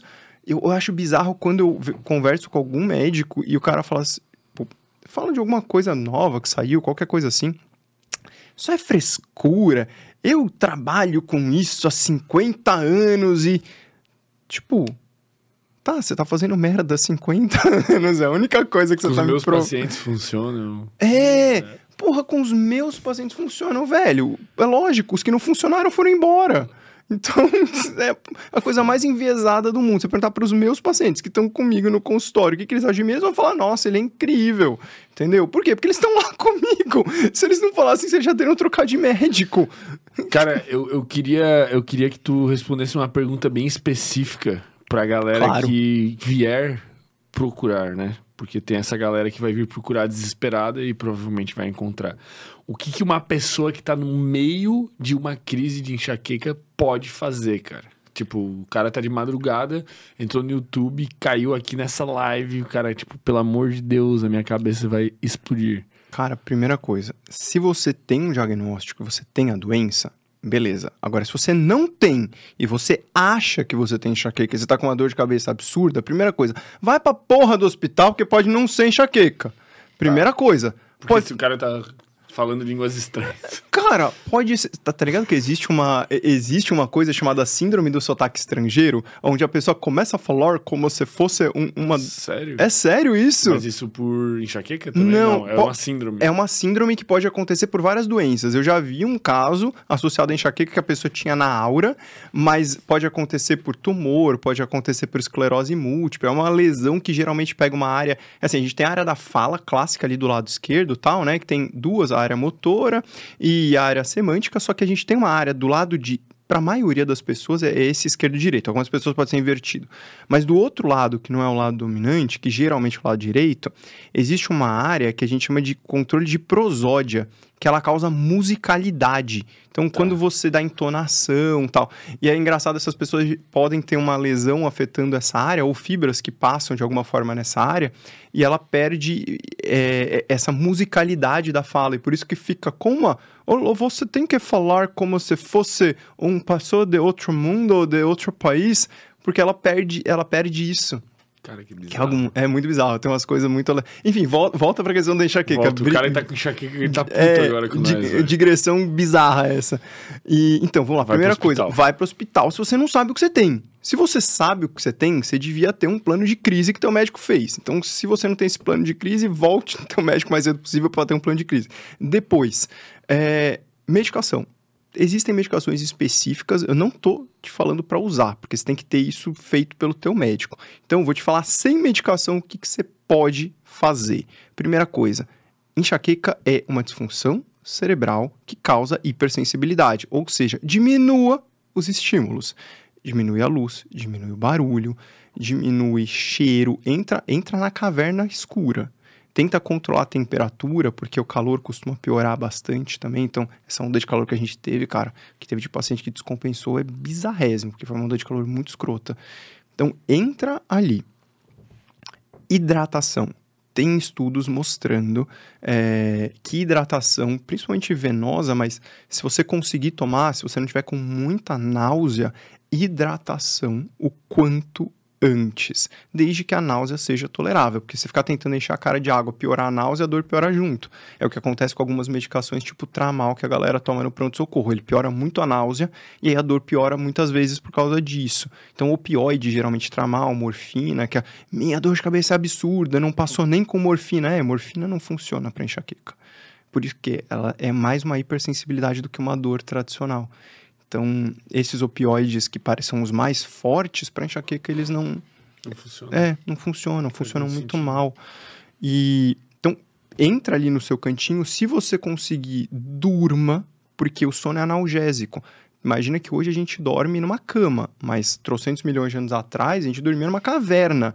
Então, imagina você sentir dor do pedregulho enquanto você dorme. Então, o sono ele tem uma habilidade analgésica. Uhum. Então, dormir ajuda. Você pode usar uma bolsa de água quente, geralmente nessa região aqui do ombro e do pescoço, que lembra que eu falei que tem aquela dor cervical? Então, isso daqui ajuda bastante a aliviar. E você pode usar uma bolsa de água mais gelada aqui em cima, porque ela tem um efeito analgésico. E eu acho, eu acho cômico que eu já ouvi gente falando que Cara, eu já ouvi médico, neurologista falando isso. Tem, eu já vi um neurologista que, que, tipo, é grandão, assim, tem trocentos mil seguidores falando isso. Que se você põe a bolsa de água fria e ela faz uma vasoconstrição cerebral. Fala, velho, se fosse assim a galera que mora no Alasca era vasoconstrita no cérebro, tipo... Tava atrofiado. É, nada a ver, velho. O, o efeito analgésico é porque o nervo da enxaqueca, que causa a dor, esse, essa hipersensibilidade dolorosa, chama nervo trigêmeo. E é o mesmo nervo que está lá dentro, ele sai, inerva o seu cérebro, inerva suas meninges, os vasos sanguíneos, por isso aquela coisa da- de pulsar quando o nervo está hipersensível, mas também inerva a face. E aí, quando você põe um negócio que é frio, analgésico, o, a temperatura baixa faz com que a atividade neural caia. E aí você passa menos impulsos para o seu cérebro. Então você bloqueia a transmissão de impulsos de fora para dentro. Então não é porque o vaso sanguíneo do cérebro, não, não tem nada a ver. É um nervo que está aqui na pele e nos músculos, alguns deles ali que ele passa por dentro, né? É, embora não vai inervar músculo aqui especificamente, mas ele passa por dentro e aí você consegue causar uma analgesia, porque quando você abaixa a temperatura, todo o processo enzimático, tudo isso, e a própria transmissão de impulsos nervosos fica mais baixa. Tem algumas doenças, tipo esclerose múltipla, por exemplo, que a, a baixa de temperatura, o inverno, a pessoa às vezes tem. Ela acha que ela te- teve um surto da doença e, na verdade, a baixa temperatura que pega um sintoma que ela já tinha e aflora porque o próprio neurônio está funcionando menos. Então, os neurônios que estavam compensando aquele déficit também estão mais hipofuncionais. Hum, Então, caraca. é, isso acontece. Aqui, no caso, a gente está usando do ponto de vista legal essa propriedade. Mas isso acontece com muitas doenças. Isso acontece com miastenia graves, tem várias doenças que elas, eh, elas tendem a ter algum tipo de flutuação com a temperatura. Por exemplo, miastenia graves é uma doença onde a pessoa começa a ter parali- meio que uma paralisia de alguns grupos musculares, pode ser dos olhos, da mão, eh, do tronco aqui, do pescoço, e aquele músculo fica flácido e fraco. E essa doença é causada porque um anticorpo específico impede a ação da substância que sai do nervo e liga no músculo e faz o mecanismo de contração acontecer. Caraca. E esse mecanismo de contração, como que a gente faz para uma das coisas que a gente faz no tratamento dessa doença, né, é literalmente usar um remédio que pega essa molécula que o nervo está liberando e teria, existe uma enzima que pega essa molécula e degrada ela, faz ela sumir ali. Aí a gente usa um remédio que gruda na enzima que faz a degradação e não deixa a enzima funcionar. Então sobra mais para que a pessoa consiga fazer os Funcionar. movimentos. Exato. E aí tem até um teste que a gente faz nessa, nessa doença específica, é o teste do gelo. Às vezes a pessoa chega com o olho assim, aí você põe um gelo aqui desse lado por um tempinho, aí você tira, ela volta a conseguir abrir esse olho e o outro fica baixinho. É até curioso isso. Que, que engraçado. É, e é um teste classicão e que, e que de fato funciona, é que a pessoa não vai ficar andando com, com gelo no corpo todo. Tá. O cara, que mais que ele pode fazer? Além do gelo, pô. Do... Além do gelo, um banho, às vezes, de água morna, principalmente nessa região, porque às vezes bolsa é meio, meio incômoda, Tá, e o que, que rola na internet que não funciona, velho? que não funciona. Virar de ponta cabeça, Cara, tu já viu uns malucos bater tipo um preguinho assim e sair espirrando sangue? já. Isso ali é pra enxaqueca? Teoricamente. eu é não sei que- nem o que, qual que é a proposta É que daquilo. eles põem pra dores de cabeça, eles nem se Tá. importam em dizer qual. Cara, aquilo ali é meio loucura, né? É idiota. É estúpido. cara, ele amarra uma toalha aqui, né? Normalmente eles amarram uma toalha aqui, tipo, dá uma pressão assim e bate um preguinho assim e sai esguichando, né? E é normal esguichar, todas as cabeças vão esguichar um A- pouquinho. aqui fora, o que você mais tem são veias. Então, as veias, geralmente, como que funciona? O coração bombeia o sangue, ele vai bombear pelas artérias, que vão levar o sangue rico em oxigênios, que vai chegar no músculo. Uhum. Geralmente, as artérias estão em camadas mais profundas, próximas aos músculos tal. Tem exceções, mas como regra geral. E esse sangue mais sujo, entre aspas, que já foi usado, já sofreu algum processo metabólico tal, ele vai voltar pelas veias. E as veias tendem a ser mais superficiais. O que é bom, porque se você for sofrer uma lesão, que seja na veia e não na artéria. Entendeu? Sim, tem um sangue não rico em E aí, o que, oxigênio. que o cara faz? Quando ele faz isso aqui, ele está impedindo o retorno venoso, ele está impedindo a volta do sangue Por quê? Porque ele está obstruindo esse retorno venoso no pescoço, ao nível da veia jugular aqui. Então, todas as veias aqui em cima ficam engurgitadas. É igual quando você vai tirar sangue e a pessoa põe aquele garrote no Sim, teu braço. aqui. Isso. Porque aí a veia, ó, aqui. Essa, Essa veia aqui, aqui, né, pô, tá tirar sangue seu é bom, hein, velho? Não, o meu ela nem pá ali. Ela, Ela nem põe o Ela garrote. elogia toda vez. Eu tenho que fazer exame recorrentemente, ela É, elogia. pô. então aí é top. Aí, cara, você do mesmo jeito fica enturgecido e aí as veias daqui ficam também saltadas. Aí o cara vai faz uma lesão e dá um. psh. Às vezes não é nem a artéria que ele tá acertando, às vezes é só a veia mesmo, é só porque ela tá enturgecida. E aí? É uma idiotice. É uma idiotice. Só que você já bateu o, o- o dedinho na quina da mesa e começou a esfregar Já, e melhorou a dor? sim. Por quê? Não sei, mas é intuitivo até. Porque existe uma coisa no nosso cérebro que ele não consegue interpretar uma grande quantidade de informações sensoriais ao mesmo tempo.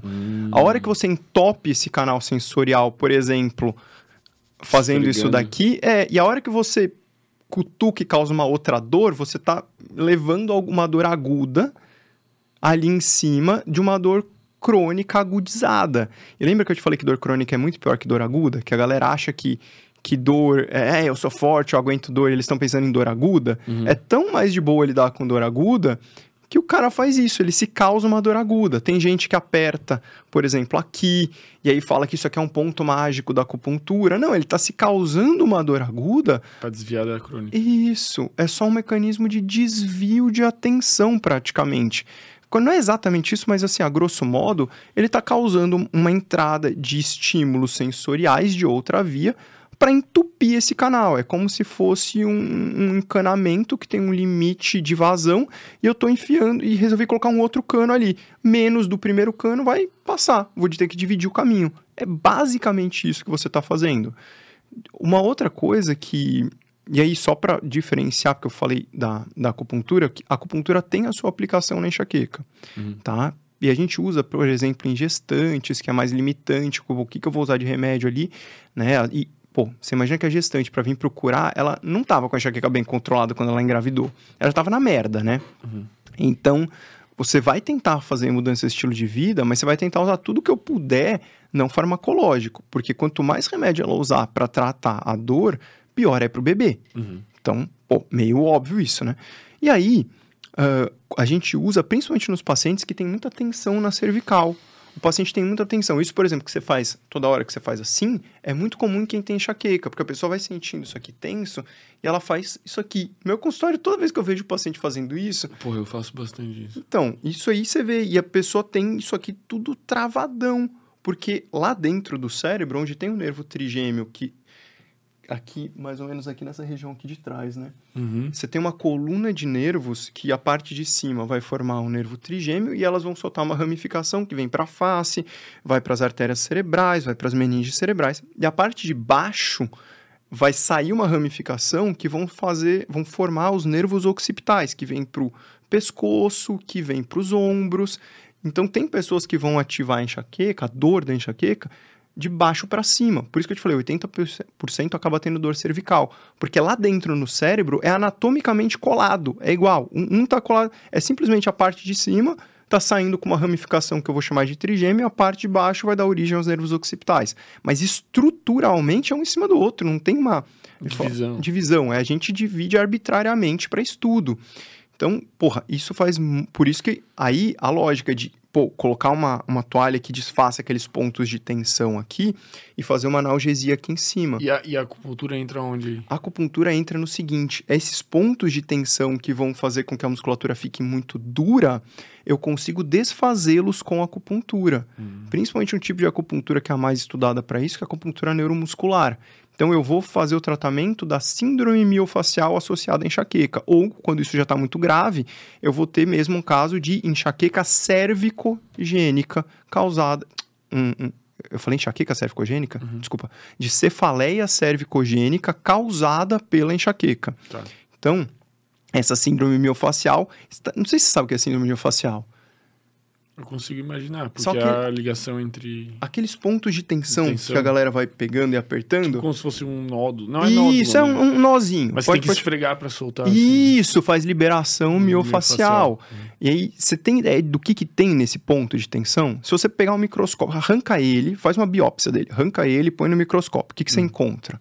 Deve estar tudo desorganizado, rígido. Você encontra isquemia. Então Que você isquemia? encontra falta de sangue, sinais de falta de sangue. Caraca. Só que não é uma isquemia a ponto de gerar uma necrose, é uma isquemia leve. Só que a gente tem uma, uma percepção de que o nosso corpo. Pô, tu vai na academia, você tá em jejum, você sente que você tá sem força, já reparou?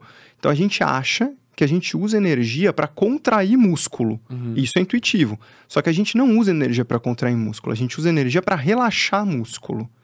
Quer apostar que você sabe isso? Você já Hum. viu morto, mole? Como que fica uma pessoa que morre? Cara, eu não fico mexendo em morto, velho. Que papo é esse, mano? Cara, nada na Ele natureza Fica duro. fica duro. A, A, gente chama, fala, né? Morreu, tá lá. a gente chama de rigor mortis. Conhece um estado na natureza que falte mais energia do que a morte? É, Eu não conheço. Zero ATPs. Entendeu?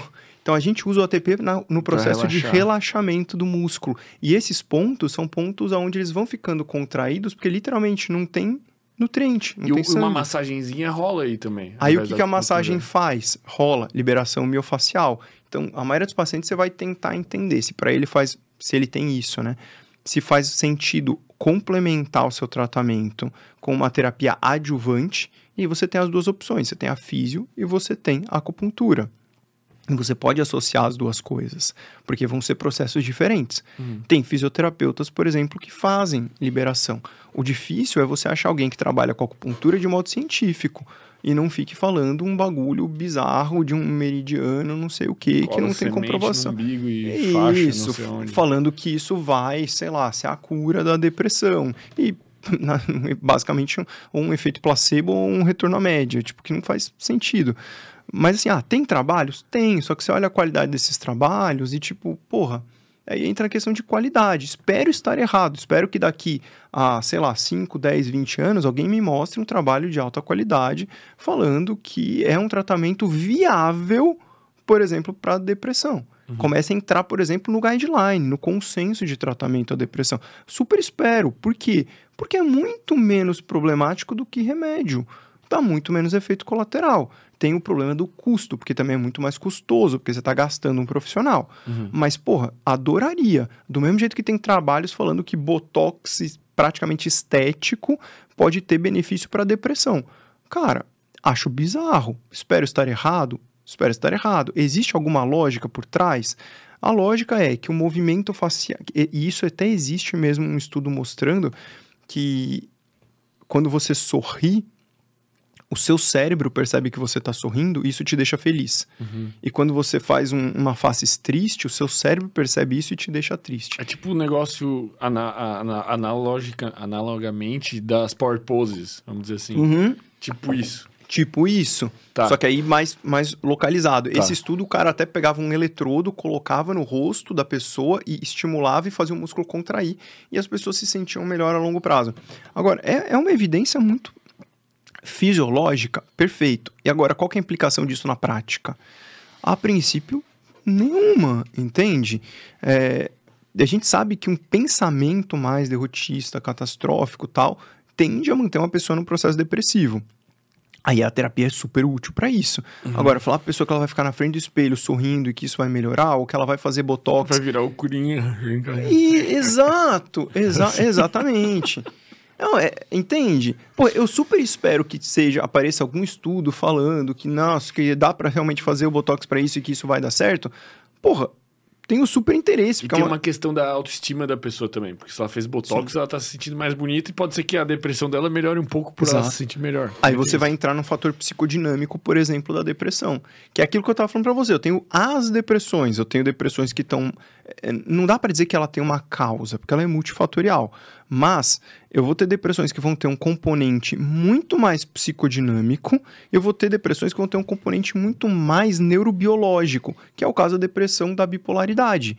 Às vezes não tem componente, você olha e fala, cara, cadê o componente psicodinâmico? Não tem. Fala, porra, cadê essa merda? Não tem o componente psicodinâmico. E a pessoa deprimiu. Por que ela deprimiu? Porque ela tava, você olha um pouco para trás, ela tava em mania ou em hipomania. Então, é como se o cérebro dela tivesse hiperativado, gastado tudo que ela tem de energia e aí, puf, tá pagando a conta. Tá pagando a conta. E isso vai acontecer em várias doenças. E é o que eu te falei, a gente vê esse processo na enxaqueca, vê esse processo no TAB, vê esse processo na epilepsia, a pessoa convulsiona e depois que acaba a convulsão, ela acorda, mas ela fica letárgica, ah, não consigo falar, sonolenta. Por quê? Porque o cérebro não tem mais energia nessa, nessa fase, nesse momento. Que bizarro. É, essa semelhança aí eu achei um negócio bizarro nas doenças. E sabe o que? Eu gosto desse exemplo porque epilepsia hoje ninguém vai questionar. Porque é muito É. visível. Júlio César tinha epilepsia. Só que ele não podia falar pra ninguém, porque senão ele ia perder o cargo dele. Porque iam achar que era espírito, iam achar que era fraqueza, iam achar. As mesmas coisas que hoje acham, por exemplo, de depressão. E dor crônica, qualquer dor crônica, não precisa ser só enxaqueca. Dor crônica tá pelo menos uns 10, 20 anos atrás da depressão nessa jogada. Porque todo mundo fala, ah, coisa da cabeça, é frescura. Isso também falam para depressão. Só que há 20 anos atrás você via as pessoas falando isso, por exemplo, na mídia. Hoje em dia, se alguém chega na mídia e fala isso para depressão, é a festa do cancelador. O cara vai ser cancelado até a alma, entendeu? Agora, isso ainda acontece quando você fala de enxaqueca.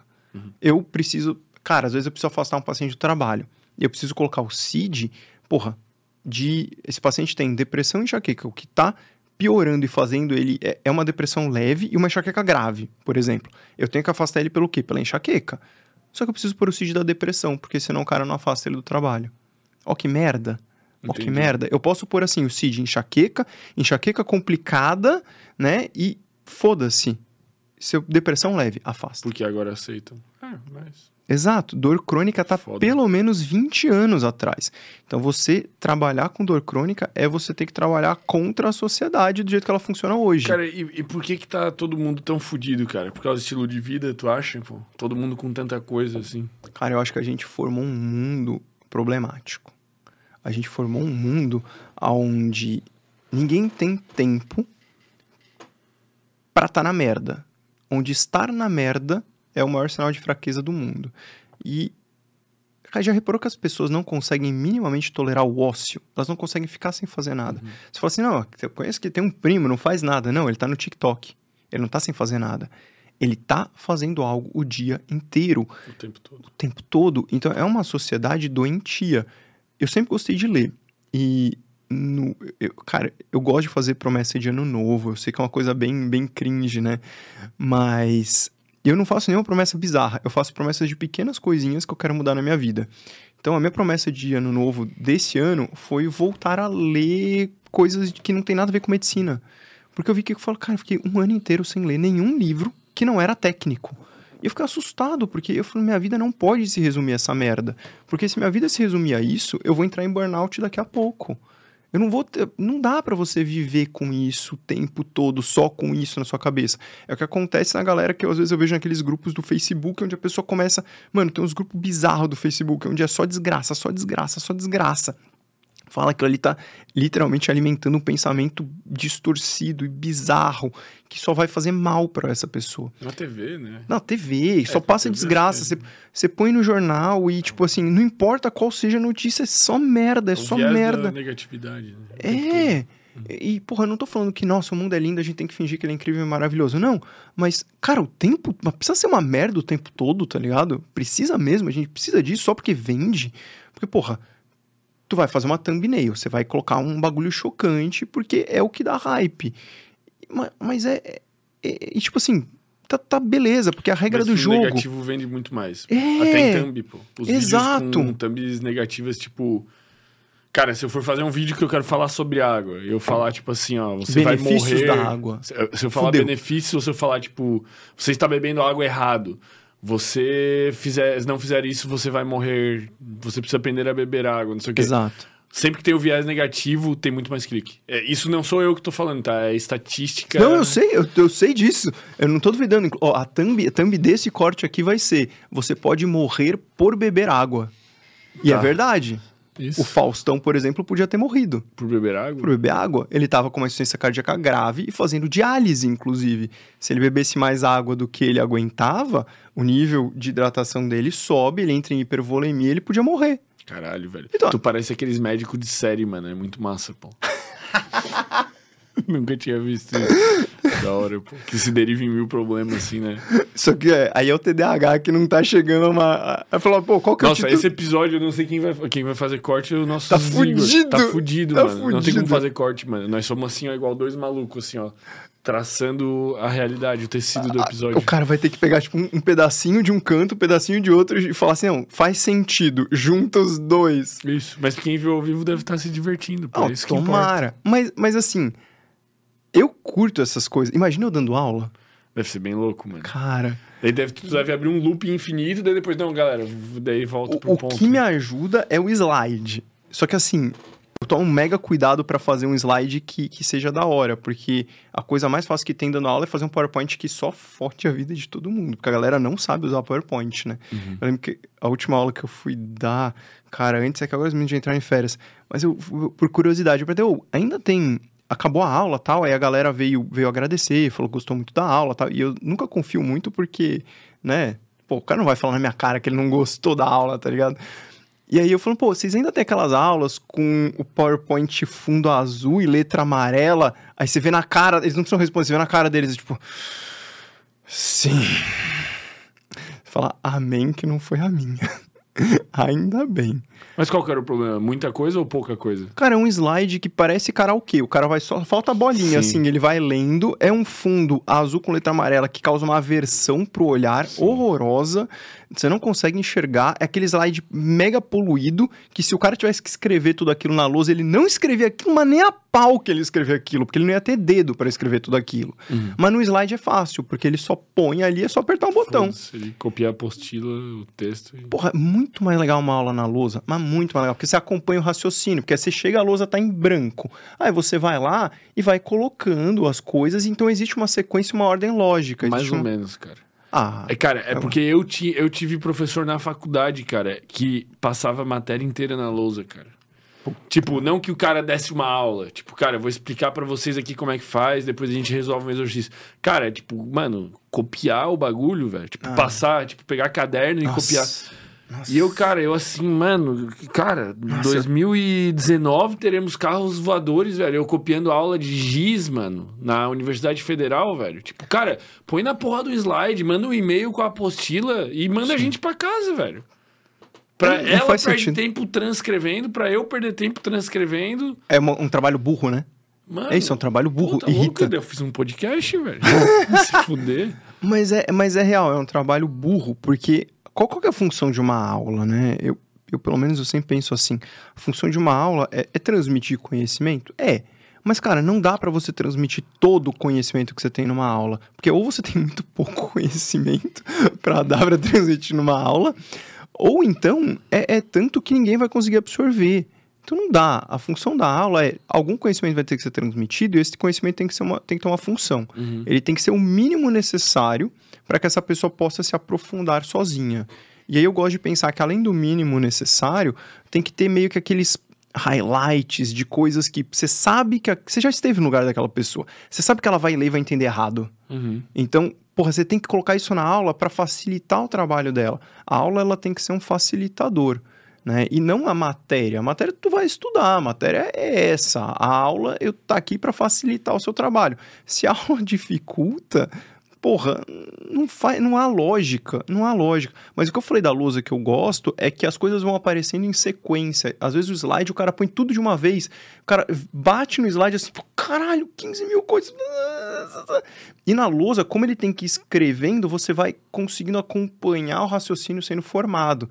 Então, uma das formas clássicas de isso ser corrigido, até do pô, TED Talks, tal, que eles põem algumas sugestões para isso, é, pô, tu nunca faz slide. Primeiro, não pode ter muitas palavras, tem que ter poucas palavras no slide e as coisas têm que aparecer em sequência para as pessoas acompanharem o raciocínio.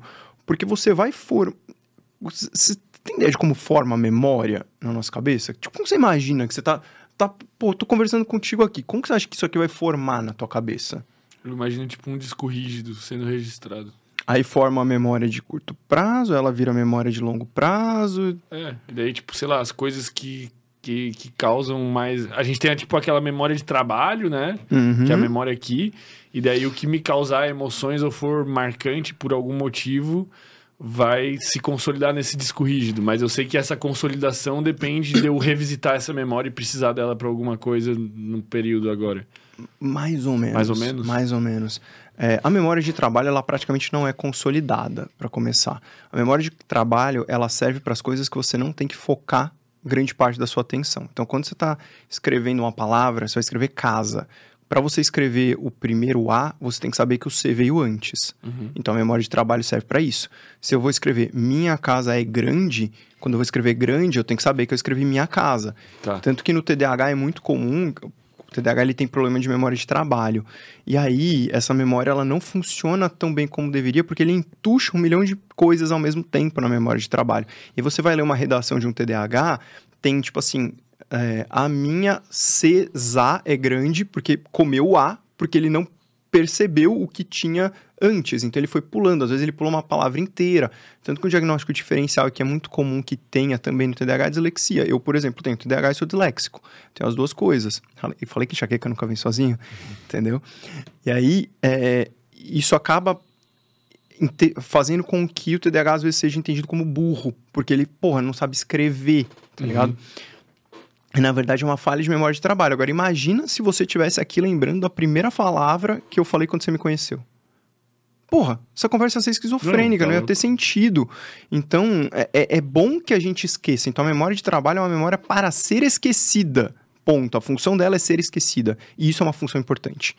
Ah, o grande ponto é, enquanto existe a memória de trabalho em um canto, existe uma memória de curta duração em outro. E essa formação não é, um, um, não é uma condição sine qua non. Você não precisa ter algo na memória de trabalho para ela virar para uma memória de curto prazo. E a memória de curto prazo, ela não vira memória de longo prazo. São coisas funcionando em paralelo. Então você tem uma memória funcionando Como em paralelo. Se as três juntas. Exato. Assim, como se tivesse três olhos. Isso. Só que a memória. Só que aí, qual que é o lance? A memória de trabalho, ela funciona muito online, então é muito fácil dela as coisas entrarem ali. Então elas entram e saem muito rapidamente, elas não precisam ficar nada. A memória de longo prazo é uma memória que demora muito para consolidar e ela tem níveis de consolidação diferentes. Uhum. A própria memória de longo prazo, ela pode ser ela tem um nível de consolidação mais próximo, aonde você tem alterações elétricas. Você tem na verdade alterações elétricas, depois alterações intracelulares dentro dos neurônios e num, na última instância ali você tem conexões, sinapses sendo formadas entre grupos de neurônios que representam aquela informação. Então você tem uma espécie de é, entre aspas, neuromodulação, entre muitas aspas ela, aqui. É, a, memória, ela, ela, literalmente se torna física no cérebro, de Isso, alguma forma. Quando ela vai chegar no prazo mais longo dela, na duração máxima ali, porque ela vai literalmente ser mais consolidada. Só que esse processo, ele é muito instável. Então você precisa da memória de curto prazo para você poder ter acesso àquelas informações, enquanto essa de longo prazo não acontece. Uhum. Pensa num prédio que vai ser construído, por exemplo. Uhum. Aí você chega e estão construindo o prédio. Só que é comum que lá embaixo no prédio tenha, por exemplo, um apartamento modelo. Esse apartamento vai ser demolido em algum momento. Só que até o prédio ficar pronto, eles deixam o apartamento modelo para as pessoas poderem ver e entender como vai ficar. Uhum. Só que ele em si não vai sobrar. Quem vai sobrar é o resto do prédio. Tanto que às vezes os caras fazem uns apartamentos modelo que não tem nada a ver com o apartamento real, né? Sim. Mas a lógica é mais ou menos essa. A gente achava que era uma coisa tipo assim, esse vira esse, que vira esse, que vira esse. Não, agora a gente sabe que tem processos que, são, que vão acontecendo em paralelo ao uhum. longo disso tudo. E aí Foda, quando. Que loucura.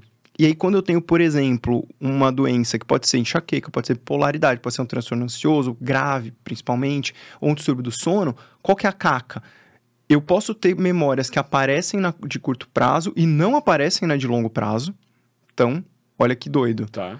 E eu posso ter processos externos, como esses que eu falei, que vão como se fossem destruindo ou poluindo esse meu processo de formação da memória de longo prazo. Uhum. E eu começo a ter falhas de memória. Uhum. E essas falhas de memória vão se tornando piores conforme a doença vai progredindo. Cara, eu, a minha memória é um lixo, cara. A minha memória de longo prazo, assim, eu não sei se é porque a maioria dos episódios marcantes que eu deveria lembrar foram em hipomania, cara. Mas pra mim, tipo, eu encontro alguém a pessoa vem, não, cara, porque tu não lembra aquela vez, tu tava em cima da árvore, não sei o que. Eu, cara, não lembro, velho. E aí, o que, que explica isso? Você em hipomania, seu sono vai estar uma bosta, então você não vai ter um REM para fazer essa consolidação. Não que toda memória seja consolidada no REM, a gente já sabe que não é assim, mas ele é importante pra caralho.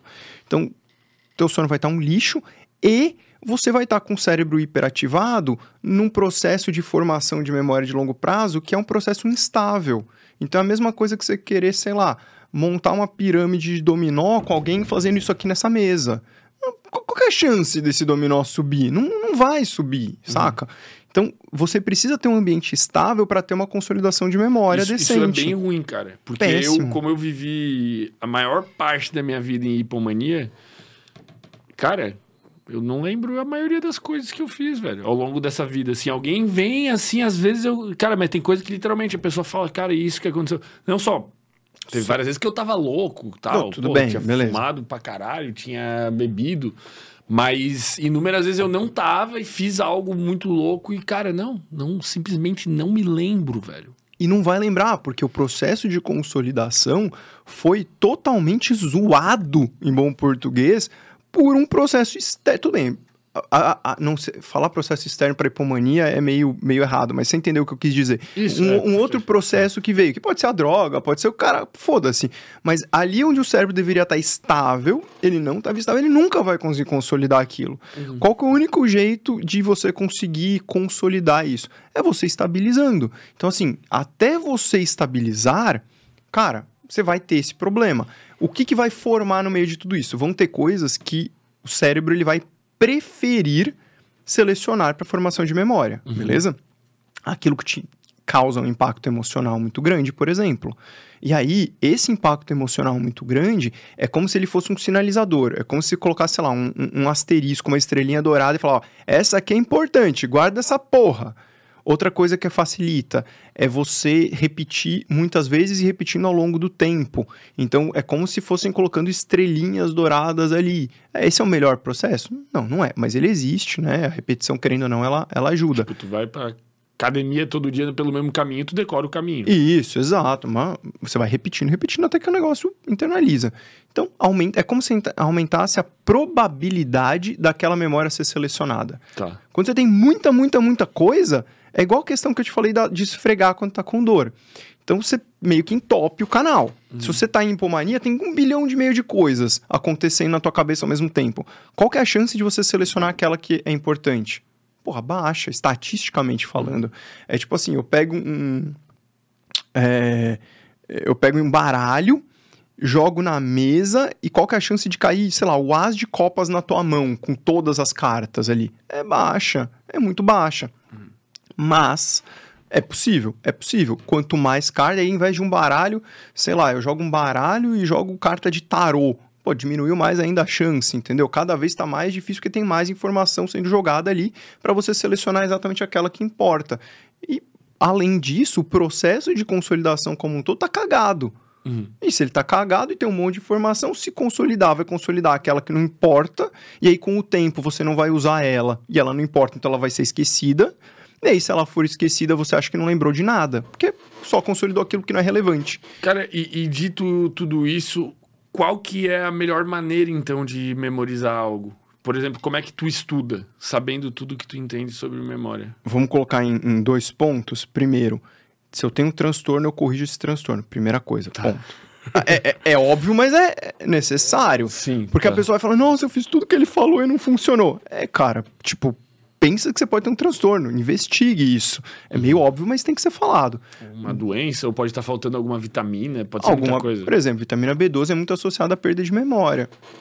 E aí é outro papo, porque assim, tem uma galera que, que põe todo na conta da vitamina, né? Tipo assim, tá, o nível tá correto, tá normal. E eu não tô dizendo por causa do nível do laboratório, porque a gente tem o nível do laboratório que ele põe ali, que é uma coisa, que tem a ver com o grupo que ele usou para padronizar o exame, e a gente tem o nível que a gente vê nos estudos científicos. Então, ah, o nível que nos estudos científicos fala que é o ideal, enfim. Beleza, mas tá normal. E aí vai ter um monte de gente que vai falar, não, porque você precisa de tanto. E aí sempre tem o inimigo em comum, porque a indústria não sei o que não quer que você saiba o nível verdadeiro para sua memória ser ruim e você ser burro. E aí se você for burro, eles vão te controlar. Sempre tem uma desculpa, sempre tem uma desculpa, sempre, uhum. sempre, sempre. E aí, pô, beleza, corrige os problemas orgânicos, primeira coisa. Corrige os problemas, vamos dizer, mentais, embora esse nome eu acho deteste, mas corrige os problemas do seu cérebro, os problemas do seu corpo, primeira coisa. Depois, rotina. Sua rotina for uma bosta, Cara, você não precisa ter um transtorno para ter um sono de merda, comer lixo e. Pô, não treinar. Não treinar, não fazer atividade difícil. Exato, você não consegue manejar o estresse e talvez esse estresse ainda não tenha um nome específico que vai virar um transtorno, talvez ele ainda seja muito genérico, mas ele já vai começar a causar um impacto, uhum. tá? Se você dorme mal, você não consolida, porque você vai ter as fases do sono e aí a gente precisa que essas fases sejam bem organizadas, a arquitetura do sono ela precisa ser organizada, né? Não sei se você tá ligado como funciona, a gente tem Olha como a neurologia é difícil, né? A gente tem o sono REM e a gente tem o sono não REM. Ó, ó que genial, né? O REM é aquele que não é o REM, difícil pra caralho. E esse não REM é dividido em três fases: N1, N2 e N3. É, não existe o sono profundo que o reloginho fala. Esse sono não, essa classificação é só do relógio. Ela não existe no mundo, pelo menos na ciência. Ah, o mais próximo disso seria o N3, que é o que a gente chama de sono de ondas lentas, porque as ondas de fato são com velocidade um pouco mais lenta é, na, na frequência delas. E aí, esse sono N3 ele está muito ligado à nossa reparação física, aquela sensação de, de bem-estar quando eu acordei e tal. E o REM, ele está muito mais ligado à nossa reparação psíquica, à nossa capacidade neurológica, à nossa memória, à nossa habilidade cognitiva como um todo. Os dois fazem as duas coisas, mas se for priorizar, entendeu? E como que o corpo pensa? Ah, foda-se a sua estabilidade emocional. Eu quero ficar vivo. Então a prioridade é quem? É o N3, que é o que seria o sono profundo. Uhum. Então a pessoa que dorme mal, ela vai sempre priorizar o N3 e vai sobrar quase nada de REM ali na noite dela. Uhum. E aí, se não sobra nada de REM, como que fica todas as outras coisas? Estabilidade emocional, memória, cognição, vai tudo pro saco. Tudo pro saco. E aí, óbvio que isso não vai dar certo no longo prazo. Então, precisa ter uma rotina organizada. A pessoa que não vou falar para demonizar carboidrato, mas a pessoa que só come McDonald's o dia inteiro, é óbvio que ela não vai funcionar direito. Isso não precisa ser um gênio para chegar a essa conclusão. O que não se também não significa que o carboidrato é o demônio da terra, igual algumas pessoas tentam fazer parecer. Mas, tipo, só, só come doce, pico de glicose, Isso, obesidade, exa... flora intestinal ex fodida. Exato. E aí, flora intestinal fodida, você já aprendeu o nome que isso leva. É, como é que é? O cibo? É, na, não sempre, mas na maioria das maioria vezes, vezes, entendeu? E o da hora da cibo é que ela vai causando intolerâncias, né? Então a cibo ela causa intolerância à lactose, ela pode causar intolerância. É, a cibo pode causar um negócio de intolerância estamínica, onde a pessoa começa a se coçar, se empipocar, aí começa a ter. Já viu gente falando assim: ah, tirei o leite e melhorei da rinite. Uhum. A chance dessa pessoa ter cibo é gigantesca. Caraca. Porque ela pode até ter intolerância à lactose, só que o que acontece? A maioria das pessoas sequer investiga. Então ela vai tirando as coisas ali que às vezes alimentam a cibo e porra, negócio dá uma parada nos sintomas, mas ela tá ali. Ela tá ali. Então ela vai cada vez podendo comer menos coisas. Chega uma hora que ela não pode mais comer nada. É uma questão de tempo. Ah, mas eu estou fazendo a dieta anti-inflamatória. Velho, você tem uma doença que você não diagnosticou, você não tratou. A sua dieta anti-inflamatória vai cagar em algum momento, porque ela não está tratando essa porra. Não Continua está. inflamado. Exato. Entendeu? Porque, porque, na verdade, a porra de leite que a galera fala tanto de inflamação, os estudos saíram nos últimos anos mostrando que o leite é anti-inflamatório. O leite tem característica anti-inflamatória. E aí vai ter alguém no comentário, seu bosta, a indústria não sei o que dos alimentos e blá blá blá. Agora pergunta se esse jumento investigou, se ele tinha alergia à proteína do leite de vaca, alergia à caseína, intolerância à lactose, cibo, ou intestino irritável. Não, não investigou porra nenhuma. É mais fácil falar que a culpa é da porra do leite. Entendeu? É, é, é, o alvo. Você achar um alvo é muito fácil. Vamos voltar pra memória. Foi. Aí a memória. Vamos lá, onde que eu parei da memória? A Eu quero saber como estudar. Então Ótimo, a gente. Então, beleza. Vamos, vamos pro re- estudo. É, Resolvemos os transtornos. beleza. Aí duas, tem duas coisas. resolvemos os fatores biológicos, Tá. vamos dizer assim. Vamos, E agora. vamos pra memória. Especificamente técnicas de estudo. Primeira coisa, você falou. Repetir algo ao longo do tempo é uma técnica. E aí, como que eu faço para conseguir repetir no menor período de tempo? Lembra que eu te falei que a memória de trabalho não consolida? Como que a maioria das pessoas estuda? Elas leem e vão grifando. Então elas têm uma, uma sensação de recompensa quando elas grifam, como se elas estivessem cumprindo o objetivo. Só que aquilo está na memória de trabalho. Memória de trabalho não consolida. Então, a consolidação é baixíssima. Então, o que, que eu preciso? Eu preciso manipular a minha memória. Como que eu manipulo a minha memória? Eu leio um parágrafo e eu explico para mim mesmo o que eu li. Se eu não consigo, dois segundos depois de ler um parágrafo, explicar para mim o que eu acabei de ler, pode estar tudo grifado. Você acha que isso vai consolidar? Nunca. Então você precisa manipular a memória. Todas as técnicas, de alguma forma, elas vão atrás de algum tipo de manipulação. Eu leio o parágrafo, não, não, não olho para ele e tento escrever um resumo. Não é tipo assim, eu leio e escrevo, não é monge copista. Monge copista não vai para frente, é memória de trabalho, ele não vai lembrar. Grifar, não vai. A pessoa ficar fazendo post-it, não vai. Lê e manipula. Como é outra forma de manipulação muito legal? Dar aula, explicar para alguém. Cara, para você explicar algo para alguém, você tem que entender o assunto, dominar o assunto. Você tem uma outra coisa para formação da memória, que é um objetivo, então você tem uma motivação, que é eu, porra, eu vou passar vergonha se eu for explicar o bagulho e não souber.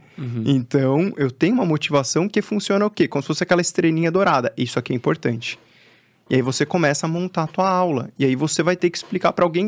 Você não vai dar aula que nem o teu professor que lia transcrevendo. Entendeu? E talvez ele nem soubesse que ele estava transcrevendo. Esse é o pior. E, Esse e é aposto pior. que tem uns caras que você sabe que não sabia Tem, mesmo. tem uns caras que. Porra, é, porque o cara não sabe. Então, não faz sentido. Você precisa manipular aquela informação. Pode manipular com o tempo. Então, eu leio hoje e vou ler daqui a três dias. Vou ler daqui a uma semana. Re- Revisita mentalmente antes de dormir, Isso, sei lá. exato, exatamente. Então, você. O que, que é um revisitar mentalmente? Manipular a informação. Uhum. É você manipular a informação. O que, que é outra coisa que ajuda muito? Criar conexões. Eu, por exemplo, gosto muito de estudar criando conexões. Você vê como que eu vou juntando as coisas? É Nossa, tá tudo junto, misturado. é porque eu passo o tempo inteiro tentando enxergar a conexão entre as coisas. E eu decoro e guardo desse jeito. É o meu jeito de estudar. Como eu tenho dislexia, eu nunca fui de escrever, porque vai Porque dar. tu não sabe. É, Brincadeira. droga. droga. Lágrimas correndo aqui. Caralho, Mas- vai ser cancelado, velho. Não, não cancela ele não, velho. Ai, caralho. Mas é, é, é verdade. Então, assim, como que eu estudava? Com fluxograma. Tipo, eu leio, eu falo, ó, isso aqui, setinha pra cá, setinha pra cá, setinha pra cá. O que a gente acha que é uma memória, não sei se já ouviu isso, que toda memória é falsa. Uhum. Porque a gente não grava. p- Pensa numa situação muito legal da tua vida. Tá. E aí, uma das que você ainda lembra. Cara, tá. Tem poucas. Cara, é foda, velho. Não, mas eu lembro. Tu lembra, tipo assim, do cheiro? Mais ou menos. Tira a maconha da jogada. Não, cara, para, minha vida não é só isso, velho. É, mas assim, tu lembra do cheiro, do gosto que tava na tua boca? É. Você lembra do som de fundo? É que, na verdade, eu- tu vai meio que lembrando da onde era e tu vai É, preenchendo. É, aí- isso, é aí que eu quero chegar. Porque a gente vai gravando pontos e o nosso cérebro preenche lacunas. Uhum. Então, por isso que você vê uma pessoa, um, um idoso demenciado, por exemplo, com Alzheimer, e ele não percebe que ele está esquecendo. Inclusive, isso é uma das coisas mais, mais legais. Quando a pessoa percebe que ela está esquecendo, então ela tem percepção do próprio esquecimento, provavelmente a memória dela tem solução ainda. A hora que ela não percebe que ela está esquecendo, ela já está confabulando e juntando pedaços para formar. Não fazem sentido nenhum. vezes. Exato. Juntando coisa da filha com coisa da mãe, com coisa. Cara, a chance de dar caca é muito grande. Por isso, quando a pessoa chega no consultório e fala, cara, minha memória tá horrível, eu falo, amém. Agora, quando chega com a filha, a filha fala, a memória dela tá horrível. Ela fala, não, não tá. Eu falo, ai, Deus, aí agora vai dar ruim. Entendeu? Então, a chance de dar ruim é muito grande. Porque essa pessoa ela já tá confabulando, porque ela tem tanto buraco, tanto buraco, que ela confabula tudo, tudo. Ela não tem mais nada preenchendo esses buracos. Ela tem pouca informação e vai juntando. Imagina que catastrófico seria quanto você ia ficar, você e qualquer pessoa ia ficar bizarramente desesperado se tentasse lembrar de uma coisa e tivesse um buraco no meio. Pô, isso, isso acontece às vezes e, e é meio desesperador. Agora imagina isso acontecer sempre. Para tudo. Mas é agoniante ao mesmo tempo pensar que tudo que a gente lembra, a gente lembra, tipo, sei lá, Frações. 1%. Sei lá, mano. É, a gente não sabe quantos por cento. Mas você Não vai. tem nem como dizer, né? Não, já, já rolou de, de você estar conversando com algum amigo, alguma coisa que os dois lembram, e aí ele fala um negócio e fala, não, não foi isso. E ele fala, foi, foi isso. Uhum, É isso, porque você confabulou uma história, ele confabulou outra. E assim, os dois viram o mesmo evento. E cada vez que tu conta uma história, ela muda. Ela muda, exato. É isso, exato. Porque você vai contando a sua própria história pra você mesmo. Por isso que uma das técnicas pra você enganar o polígrafo, aquela máquina da mentira, é você falar, falar, falar, falar, falar, falar, até aquela mentira se tornar uma verdade na sua cabeça. Caraca. Isso é usado, por exemplo, para treinamento da galera tipo, na Guerra Fria, de agente secreto, essas porra aí. Tipo, treinamento militar. O pessoal faz isso. O cara fala, fala, fala, fala, fala, até ele. é, Uma mentira contada, sei lá quantas vezes, vira uma verdade. É quase, quase isso. Ele se. Ele acredita. Isso, exato. Ele vai. Eu, eu- vi também que, não por esse mesmo motivo, mas eh, em relação às memórias falsas, por isso que eles isolam as testemunhas, tipo, quando acontece Isso. um, um assassinato. Exato. Porque se elas conversam, ouvem a história uma das outras, a história da cabeça delas já muda. Exatamente. Bizarro, velho. Exato. Tudo é uma mentira. Matrix. Tudo é uma Matrix. Tudo é Matrix. Mas, por outro lado, pensa como que isso pode ser interessante. Porque imagina uma pessoa que tem um trauma. E ela tem, por exemplo, uma crise de pânico, tem uma, sei lá, fobia de... Avião. Avião, beleza. avião. Como que é o processo de dessensibilização? Não é só memória, mas é um processo onde aquela pessoa começa a sentir cada vez menos aquilo cada vez que ela revivencia aquela Ela experiência. vai ressignificar. Tu gosta dessa palavra? É, detesto. Meio mística, né? Detesto essa palavra. muito. Mas é isso. É isso, é isso. Mas uma forma meio, meio esotérica demais pra mim, né? Isso. Mas ela vai mudando as conexões cerebrais. Então, aque- aquelas informações que ativavam uma via que levava à ativação do sistema nervoso autônomo, que a pessoa vai sentir palpitação, mão fria e suada, vai sentir que o peito tá peitando aqui. Cara, essa pessoa vai. Essa conexão vai começar a ser desfeita. E vai ser conectado com outras coisas. E dá pra jogar umas, umas drogas loucas ainda que fazem essas, essas, esse processo terapêutico ser induzido, né? Tipo, não- a galera tá usando psicodélicos e tal. Aí é foda pela qualidade dos estudos que ainda são muito ruins, mas a ideia é mais ou menos essa. Só que o próprio, sei lá, vamos não pega, esquece bipolaridade, por exemplo, que eu vou dar. Vamos pegar uma pessoa que tem um transtorno. Pegar uma pessoa normal. Agora eu vou ser cancelado. O bom é que eu já falei tanta merda que eu tenho que não, pelo É, menos vai não, ter um grupo que vai me defender, tá ligado? Tropa dos bipolar contra É. os disléxicos. Puta merda, vou chamar o Simon aqui pra ficar de juiz, então. Cara, aí aí o que que acontece? Imagina, esse é um exemplo que eu gosto muito. É, imagina que você tem, por exemplo, um transtorno de ansiedade e tem situações que são gatilho e você acaba tendo crises de pânico, por exemplo. É, algumas pessoas desenvolvem isso muito com burnout, né? A pessoa passa perto do local de trabalho dela e começa a ter uma crise de pânico. Isso é uma coisa bem comum. Aí imagina, primeiro, eu preciso de alguma forma diminuir a quantidade de vezes que isso acontece ou pelo menos a intensidade, porque quanto mais acontecer, maior reforço. Uhum. Então eu preciso primeiro diminuir isso. Consolida cada vez mais aquele trauma. Exato. Tá. Então eu preciso diminuir essa, esse estímulo para que essa pessoa pare de consolidar aquele trauma, né? Experiência de aprendizado, do mesmo jeito que ela vai aprender o caminho que ela vai toda vez. Porra, ela, o trauma é a mesma coisa. Quer fazer um parênteses aqui? Até eu vi uma vez que dizem que a memória do trauma é pior que o trauma em si. Tu Muito, revisitar a memória muito. dispara mais o cérebro do que o próprio trauma Muitas disparou. vezes. Muitas vezes. E, e quer apostar que você sabe disso? Pensa no cara. vê- pensa aqueles filmes, sei lá, Resgate do Soldado Ryan. Uhum. O cara mano, ele tem uma, uma experiência, um transtorno de estresse pós-traumático associado à guerra. E, cara, ele, ele surta ali na casa dele com tudo bem.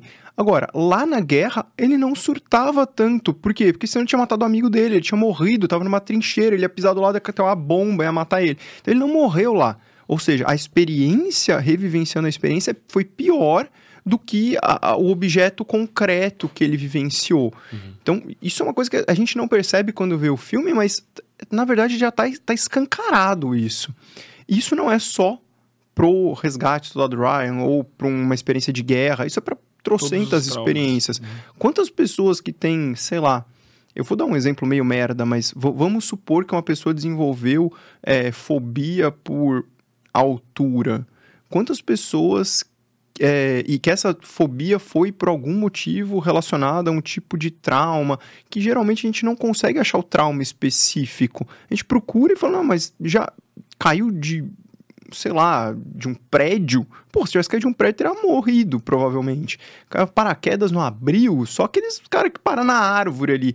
Essa pessoa provavelmente não teve nenhum trauma. Ela foi, de alguma forma, revivenciando aquilo. Ela alguma vez foi subir em um lugar um pouco mais alto, sentiu um pouquinho de agonia, freou, voltou, sentiu de novo, e aquilo foi aumentando, aumentando, aumentando. E ela construiu uma crença Exato. Mas eu gosto dessa palavra. Ah, essa eu gosto, essa eu gosto. eu gosto. Eu gosto porque ela já, já tem é, é, é um, um, certo preconceitinho nela, e que é um preconceito que o paciente, às vezes, ele, ele ouve isso e ele já fica incomodado. Então, quando você fala que ele tem uma crença, ele fica mega incomodado. Ele fala, eu quero mudar isso. Tá, entendi. Então, é, essa, essa eu acho funciona, que é a didática. didática. Eu gosto dessa palavra. E Bom, aí. Tá. Aí, tipo, a pessoa vai formando essa memória que vai cada vez ativando mais o sistema dela de defesa e ela começa a ter essas ativações do sistema nervoso autônomo, que são mecanismos de aquele clássico que a gente aprende na escola, luta ou fuga. Então, adrenalina, socada. E tem outro ponto, ó, ó, isso é da hora. Quando você está numa crise, por exemplo, de pânico, e o seu cérebro ele dá um sinal de alarme. Uhum. E ele manda sinal, por exemplo, para um monte de coisa, mas, por exemplo, para o coração. E ele sente que o coração está disparando. Quando o coração dispara e ele percebe que o coração disparou, é como se ele tivesse, entre aspas, pensando assim: caralho, eu mandei um aviso de que pode ter alguma merda acontecendo. Esse cara aqui, que dispara quando dá merda, continua disparado. Eu acho que o meu aviso foi real, porque ele tá disparando pra cacete. Então o meu aviso deve ser real, vou dar outro aviso. E vira um looping. É um tipo um feedback infinito, infinito. fica preso ali. Exato. Só não fica infinito porque você tem cortisol, tem outras coisas envolvidas e que em algum momento tá. vão dar uma freada. Mas se fosse só, resumindo de uma forma meio tosca, né? Se fosse só isso daqui, poderia ser um looping praticamente E infinito. tu consegue induzir isso tipo com respiração, se tu quiser agora, né? Tu pode começar tipo Isso, ou o contrário. Você consegue frear isso com a respiração, com uma técnica de respiração profunda, por exemplo. Isso é muito louco. Porque aí você vai mudar desde a quantidade de gás carbônico que tem no seu sangue, e isso vai afetar alguns receptores de gases que vão mandar informação para o cérebro, que vão diminuir ou aumentar o estímulo respiratório, e vão diminuir ou aumentar o estímulo dos batimentos cardíacos. Então você tem um, um background físico que foi praticamente ignorado durante milhares de anos, onde em algum momento era tudo da sua alma, em outro momento virou tudo da sua mente, e agora a gente está vendo que o que é até bem óbvio que você não consegue separar uma coisa do outro, porque, cara, eu sou neurologista, eu quero defender o cérebro, mas ele é mais um órgão do corpo. Por mais que ele seja da hora, eu acho ele o mais da hora que tem, mas assim, ele faz parte de um conjunto, ele não é um, ele não funciona isolado, né? Tipo, a gente define sim, clinicamente, judicialmente, a gente define vida e morte por ausência de atividade cerebral. É isso que define. Então, morte cerebral é igual morte do ponto de vista médico e do ponto de vista jurídico. Só que se eu pegar um cérebro de alguma forma alimentar ele e não tiver nenhum outro órgão, será que isso vai funcionar? Provavelmente não, entendeu? Uhum. Então é, é, é, muito complicado, você não consegue dissociar. Tem pessoas que têm é, uma, algumas formas de epilepsia mais raras, onde dá um impulso tão grande pro coração que a pessoa tem uma parada cardíaca. Caraca, velho. Exatamente. daí, daí não volta. Isso. Ela pode morrer. Ou ela vai ser ressuscitada. Alguém vai fazer ressuscitação cardiopulmonar, massagem cardíaca tal. Ela, tudo bem, pode voltar. Mas ela pode simplesmente ter uma, morte súbita por causa disso. Pode ser uma morte súbita abortada, às vezes esse sinal vai e como o coração é autônomo, ele pode recuperar o próprio batimento, em alguns casos acontece, e a gente chama de morte súbita abortada. Mas ele pode não recuperar e a pessoa pode morrer. Caraca. Entendeu? Por quê? Porque recebeu um estímulo muito intenso que foi gerado numa crise epilética. Então isso pode acontecer. Tem uma, uma doença que é a HSA, a, que é um, um, uma espécie de um sangramento cerebral, que é a hemorragia subaracnoide, é, a forma aguda dela, aonde eu tenho um aneurisma, esse aneurisma rompe, explode, e chove sangue para tudo que é lugar. Esse sangue tem um efeito irritativo no cérebro, pode ficar parecido até com uma meningite, porque a pessoa tem uma crise de dor de cabeça muito, muito, muito, muito, voltando a dor de cabeça, muito forte. A gente fala que é a dor, pior dor de cabeça da vida, que geralmente as pessoas têm muito medo de aneurisma, falam, puta, eu tenho aneurisma, eu acho que minha dor de cabeça é um aneurisma. Cara, aneurisma geralmente dói uma vez só na vida, porque ele doeu, é porque ele rompeu e não vai ter outra se você não for para o hospital correndo, entendeu? Vai ser a primeira e provavelmente a única. Até existe cefaleia sentinela, que é um aviso que ele vai romper, mas a regra geral é a pior dor de cabeça da vida tem uma chance muito alta de ser um aneurisma. Em inglês o pessoal chama de thunderclap, né? É uma cefaleia, vulgo dor de cabeça em trovoada. Então tem um conjunto de doenças que fazem essa dor de cabeça em trovoada a, talvez uma das mais perigosas seja a HSA. E essa doença, que é uma doença do cérebro, os fatores mais associados ao prognóstico de longo prazo não são fatores cerebrais, são fatores do resto do corpo. Ó que doido. Entendeu? Então, Mas aí resulta naquilo. A gente é uma parada só, né, cara? É, é isso. E, no final e, das contas. Sabe qual que eu, que eu acho assim? É, quando eu me formei era muito assim, porra, o lance é você ser ultra mega especialista em algo. É isso aí que vai te dar futuro. Aí hoje eu olho e falo, cara, se eu dei certo, é exatamente porque eu consegui entender que não dá para ser ultra mega especialista em algo sem entender o, o resto.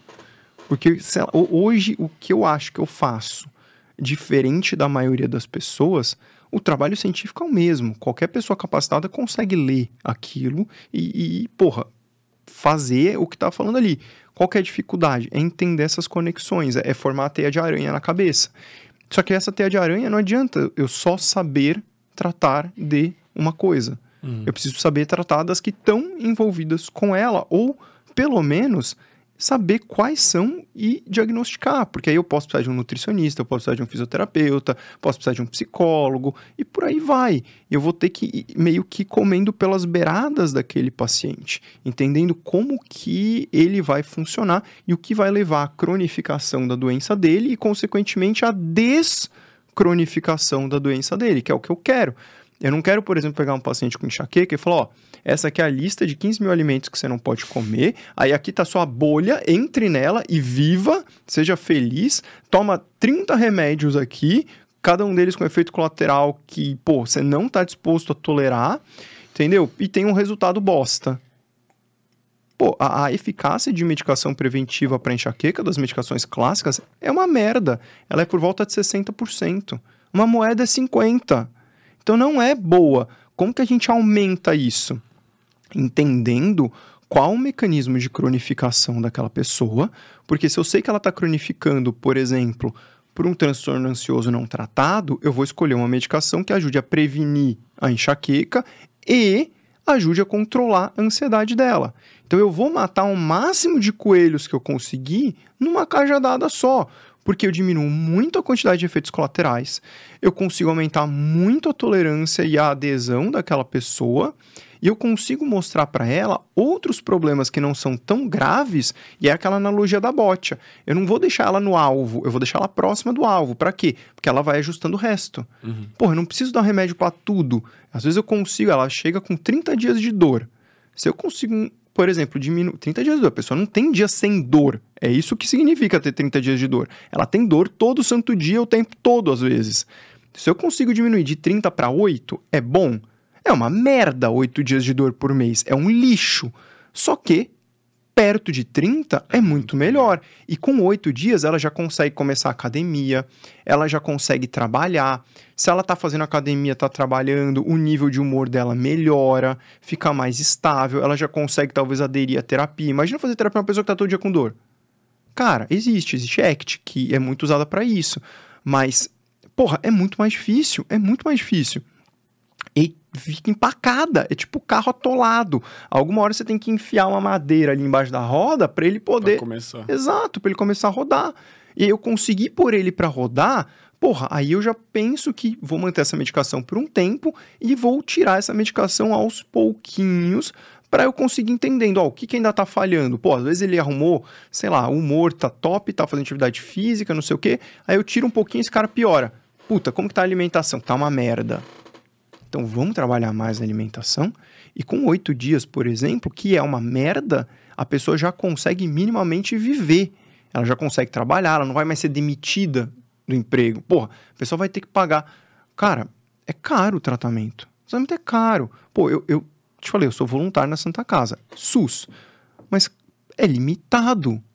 É muito limitado. Isso So- que. Ah, não, tu tá lá em São Paulo, eu ia falar. É. Porque aqui é bem melhor, assim. Eu já ouvi muito isso. Aqui o SUS é muito bom, velho. Eu já ouvi muito isso. A realidade, pelo menos em São Paulo, não é É que essa. São Paulo é muita gente, mano. É. Começa por aí, tipo, porra. Mas eu é- ainda acho, mesmo lá, o SUS muito bom. Eu olho muitos convênios que eh, o pessoal até zoa, fala que é tipo SUS Plus, que é tipo a hotelaria, é assim, é- é- a- passou uma margamassa em volta, E- mas a qualidade é uma bosta.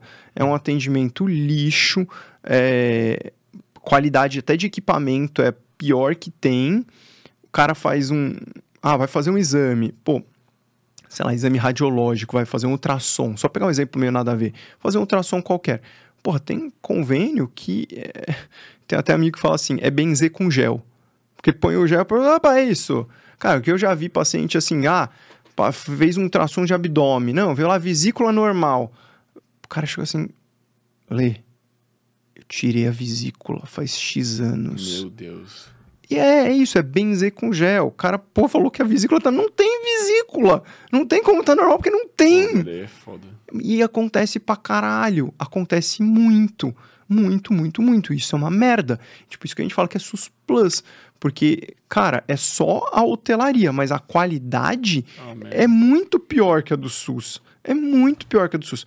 O SUS bem feito, quando você vai num centro de referência, ele tem um monte de problema. Que eu te falei, pô, cara, atender um paciente do pronto-socorro e o SUS pagar 10 conto, cara, não, não dá, tá ligado? Não tem como, a, con- a conta não fecha. Mas, é, cara, quando você pega um serviço de qualidade e, e com pessoas que são treinadas, porra, você tem uma estrutura muito melhor. Vai fazer, às vezes, um ultrassom no SUS, o cara tem, o, o médico mesmo, o radiologista que vai fazer o ultrassom, tem 15, às vezes 20 minutos para fazer um ultrassom. E ele vai fazer o mesmo cara fazendo o mesmo ultrassom é, num convênio X qualquer e ele vai fazer em 5 minutos. Que é outro problema da medicina, que é você ganhar por produtividade. E aí, ganha por produtividade, o próprio convênio entuxa, quanto mais ele entuchar ali, melhor. É tão, tão merda, mas tão merda, que o convênio faz essa propaganda para os médicos. Fala assim: não, relaxa, aqui é só baixa complexidade. Como é que você pode julgar que algo é baixa complexidade? A pessoa pode vir aleatória ali e tem um bagulho bizarro, você não sabe dizer isso, entendeu? E ele fala: não, e aí é baixa complexidade, a gente paga, sei lá, 10 reais para você atender uma pessoa. Fala, "Pera, eu vou ganhar 10 reais para atender uma pessoa? É, mas a gente põe aqui, não se preocupa, que eu ponho, é, sei lá, 100 em uma hora. Fala, pô, quanto que isso dá por minuto? Tipo, não faz sentido. E, e o pior, o mais triste, é que, pô, você entra em grupos médicos, a galera manda. Tem lugar que oferece, assim, 10, 15, 20 reais para o sujeito atender uma pessoa. E não é a questão do valor em si. É óbvio que o valor é relevante, é importante, é óbvio. Ninguém. Não tem como. Você tem, tem que sobreviver, caralho. É, mas a pessoa que vai receber aquele valor muito baixo por atendimento, ela vai de alguma forma enfiar um monte de gente no atendimento dela Pra poder ganhar mais. para chegar no valor por hora. É isso. É basicamente isso. Irmão, vamos fazer uma pausa pra ir no banheiro. Depois a gente volta e lê as perguntas, da Perguntas. rapaziada. cara. Fechou. A gente passou aqui. Um... Que horas tu acha que são? Cara, passou muito Cara, tempo. Passa sei. voando, cara. A gente foi numa teia de aranha infinita, pô. Eu tô vou, revisitando eu, ela vou mentalmente. chutar um alto, que eu acho que é muito alto. 8 da noite? Não, pô, acho que é muito mais, pô. Ó, Caralho! passa voando, velho. Caralho. Galera, mandem perguntas no superchat. Leremos todos os superchats aí. Manda uma moral aí pra nós. Manda um superchatzinho pra gente ler aqui no domingo à noite. E também leremos algumas perguntas do chat, se tiver alguma interessante aí. Mas mandem no superchat que a gente vai ler. A gente vai fazer uma pausa aqui de uns 5 minutinhos pra gente ir no banheiro e a gente já volta. Não saiam. E daí depois todo mundo direto pra cama pra ficar com o ciclo circadiano regulado, bom estilo de vida e não ter enxaqueca aí, síndrome do intestino e não ficar uns fudidos. É isso.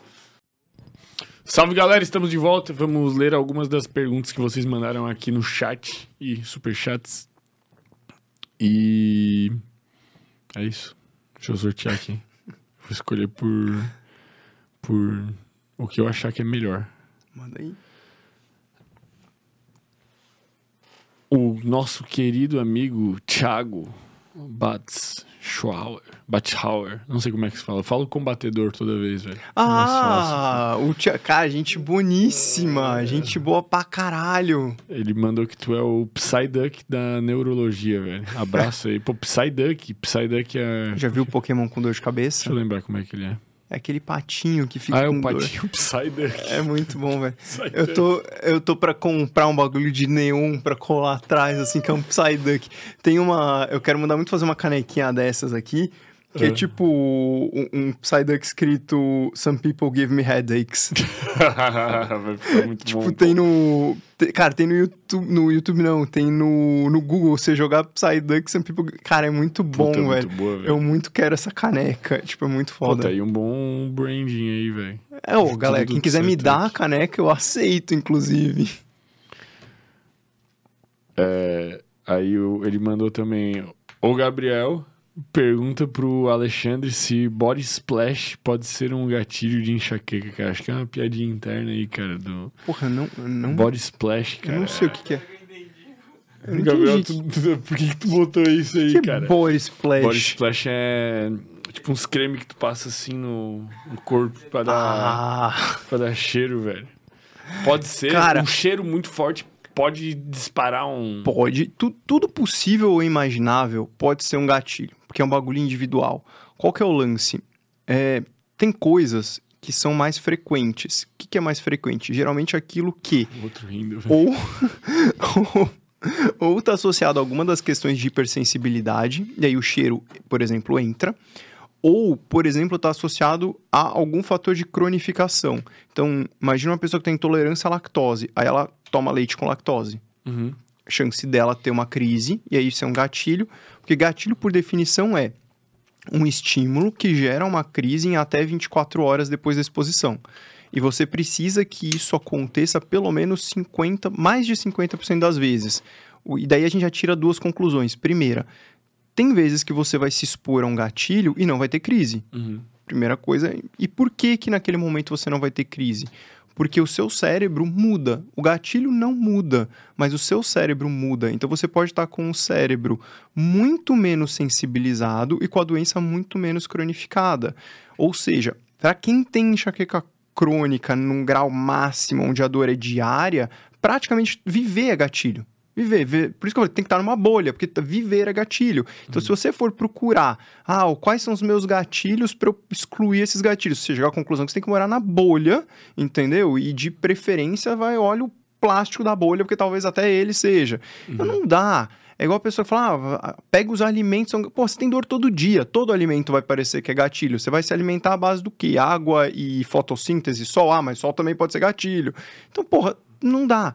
Quanto mais cronificado, mais as coisas vão se tornando um gatilho. Enxaqueca é uma doença que ela gera quase que uma aversão ambiental. Você vai se tornando arisco e avesso ao mundo. E aí você vai. É como se o seu cérebro interpretasse o mundo como um fator agressor. E ele fica respondendo de forma disfuncional com essas crises. Quando você está em pródromo, a chance de você ter um gatilho aumenta. Ou será que esse gatilho era o próprio pródromo disfarçado? A gente não tem certeza. Porque, ah, você tem uma compulsão alimentar, aí você come o chocolate e tem uma crise. Você teve a crise por quê? Porque você comeu chocolate ou você já estava em pródromo e ia ter a crise? Mas o mais provável, e isso não tem evidência ainda, mas o, possivelmente, como o seu cérebro está disfuncional mais do que nos outros momentos durante o pródromo, aquele às vezes horas, às vezes um dia, às vezes dois dias antes da dor começar, é provável que ali seja um momento de alta sensibilidade. Então, coisas às vezes como, sei lá, o, o seu bar splash, talvez em outro momento não causasse nada, mas ali no pródromo talvez ele cause. Numa pessoa ultra mega cronificada, a sua massagem tântrica pode eventualmente causar uma crise. Qual é a lição que tem que ficar disso? Quando tudo é gatilho, provavelmente porra nenhuma é gatilho. Provavelmente é a sua doença que tá muito cronificada e você tá olhando a mesma coisa, só que você tá cego, você não tá enxergando o big picture dela. Você tem que olhar para ela de uma forma mais afastada, entender que o problema não são os gatilhos e sim os mecanismos de cronificação que levaram você a chegar nesse ponto, porque você não nasceu desse jeito. Essa doença foi mudando e cronificando ao longo do tempo. Quando a gente consegue intervir e reverter isso, a sua doença começa a espaçar. Ao invés de dor todo dia, vira dor dia sim, dia não, dor semanal, dor uma vez por mês. E você vai espaçando tudo Volta isso. a ter Exato. vida. Isso, até você chegar num ponto de equilíbrio. Tipo, o meu, cara, eu até sei o que, que eu precisaria fazer para essa crise leve que eu tenho a cada um, dois meses. Eu até sei o que eu precisaria fazer para corrigir ainda mais isso. Só que não vale a pena. O que que tu precisaria? Putz, eu precisaria Um estar. ajuste fino de mais coisinhas. eu estaria ter uma rotina ainda melhor do que eu tenho. Só que o grau de privação ia ser muito alto. Então não. Tu, tu chegou num ponto de, De equilíbrio. custo-benefício ali. entendeu? Isso, exatamente. Eu tô num ponto de Tipo, custo-benefício. por exemplo, se tu quisesse ser 100% rígido, tu não tava aqui agora. Isso, Porque agora isso. são 9 Exato. e luz. Até eu, com a minha bipolaridade. Isso, exato, exatamente. Mas é, é isso, assim, é, é um ponto, é um ponto de equilíbrio. E, e, cara, isso é importante, porque senão a vida fica uma merda. Tem até um negócio que chama rigidez cognitiva, Hum. que a pessoa, não, porque eu tenho que comer no horário tal, acordar no horário tal, fazer atividade física. É aquela pessoa que, mano, parece um robozão, tá ligado? Tipo Cristiano Ronaldo, assim. É, mas, cara, essa pessoa deprime. Em algum momento da vida dela, ela vai deprimir. Porque ela é tão rígida, mas tão rígida, que ela enfia na cabeça dela que ela precisa fazer tudo tão perfeito, mas tão perfeito que as coisas não vão sair perfeitas. Ela vai começar a se frustrar e em algum momento esse excesso de frustração acumulada, ela vai acabar entrando em depressão, vai fazer um burnout, vai fazer alguma merda. Vai dar merda. A verdade é essa. Não, é- não é precisa ser um gênio para chegar à, à lógica de que, cara, ter uma vida equilibrada é, é o caminho e não um extremo nem para um lado nem para o outro. Vou pegar a próxima aqui para nós. Então. Tá Body liberado splash. o body splash aí. Pro Gabriel. Mano, eu tô imaginando a galera colocando bar splash no Google e vendo o que que aparece. Eu vou fazer isso depois, eu Não, não vou body aguentar. splash é uns creme, velho. Vou botar aqui. Bota aí, ô Gabriel. Qual que tu usa?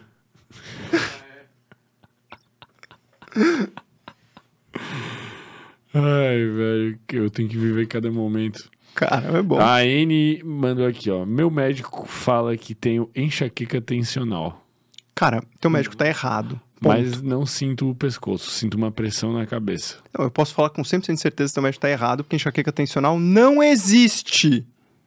Eu, dá pra eu bato esse martelo, porque não existe, não existe enxaqueca tensional. Então teu médico está errado. Ou você entendeu errado o que ele falou. Pode ser também. Mas não existe O que, que ela tem?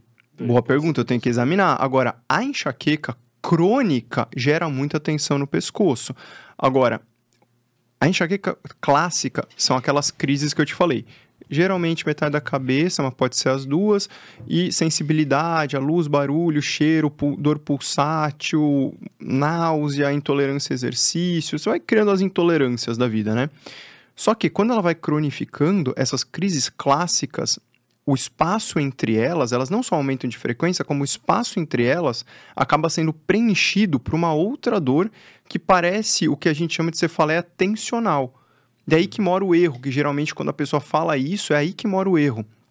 Ela olha as crises clássicas e entre as crises a pessoa continua com dor. Então ela continua sentindo uma dor de cabeça, só que geralmente é mais leve dos dois lados, não tem tanta sensibilidade sensorial assim. E aí fala, ah, então ela tem enxaqueca e tem cefaleia tensional, ou cefaleia tipo tensão, que é o nome mais novo. E aí o, o gênio resolve juntar as duas coisas. Ah, você tem enxaqueca tensional. Não, Não é. Não é. Não existe enxaqueca tensional. Dá pra, isso dá pra martelar, velho. Tá? Qua- A chance de ter uma pergunta aqui que eu posso martelar é, é minúscula. Essa eu posso. Essa eu posso martelar. Qualquer outra eu posso falar, não, vai, vai, vai, dá uma desculpinha, sai pela. Essa dá pra martelar, porque não existe. Então, o mais provável de uma pessoa que. A maioria das pessoas que eu vejo com esse diagnóstico inexistente é uma enxaqueca crônica, porque a pessoa olha as dores em separado, ela não olhou o big picture. Ela não entendeu que essa pessoa antes tinha uma dor que era clássica e foi mudando, e o os períodos sem dor foram sendo ocupados por período de dor, e esse período de dor é mais parecido com uma cefaleia tensional. Mas não é a cefaleia, não é a doença cefaleia tensional, é a enxaqueca crônica. Agora, se esse é o caso dela, exatamente eu não sei dizer. Eu não examinei nem nada, mas. Mas, Mas que é pode o. ser. Pode ser. Mas pode que ser. não existe enxaqueca tensional, não existe. Não existe. Bom, muito bem respondido. Vou pegar a saideira aqui. É, Silvana W mandou. Tenho enxaqueca crônica há 45 anos, diária, excruciante. Às vezes há uma vontade é morrer. Meu pai sofria a mesma dor. Analgésico é difícil fazer efeito. Tem dias que não consigo pentear o cabelo. Já fiz todos os exames. Ressonância, tomografia com contrastes, não dá nada. Tudo certo nos exames clínicos. Não há motivo para dor. O que eu faço? Qual que é o erro? Não há motivo para a dor. A pessoa acha que não tem motivo porque os exames de imagem da cabeça e do sangue, seja lá quais ela fez, né, estão normais. Enxaqueca não aparece nos exames, como depressão não aparece nos exames, como ansiedade não aparece nos exames, como fibromialgia não aparece nos exames. Tá? Então, é uma doença onde o cérebro é disfuncional e essa disfunção pode ser amplificada, cronificada ou reduzida e descronificada, dependendo do quanto seu cérebro está ou não sensibilizado.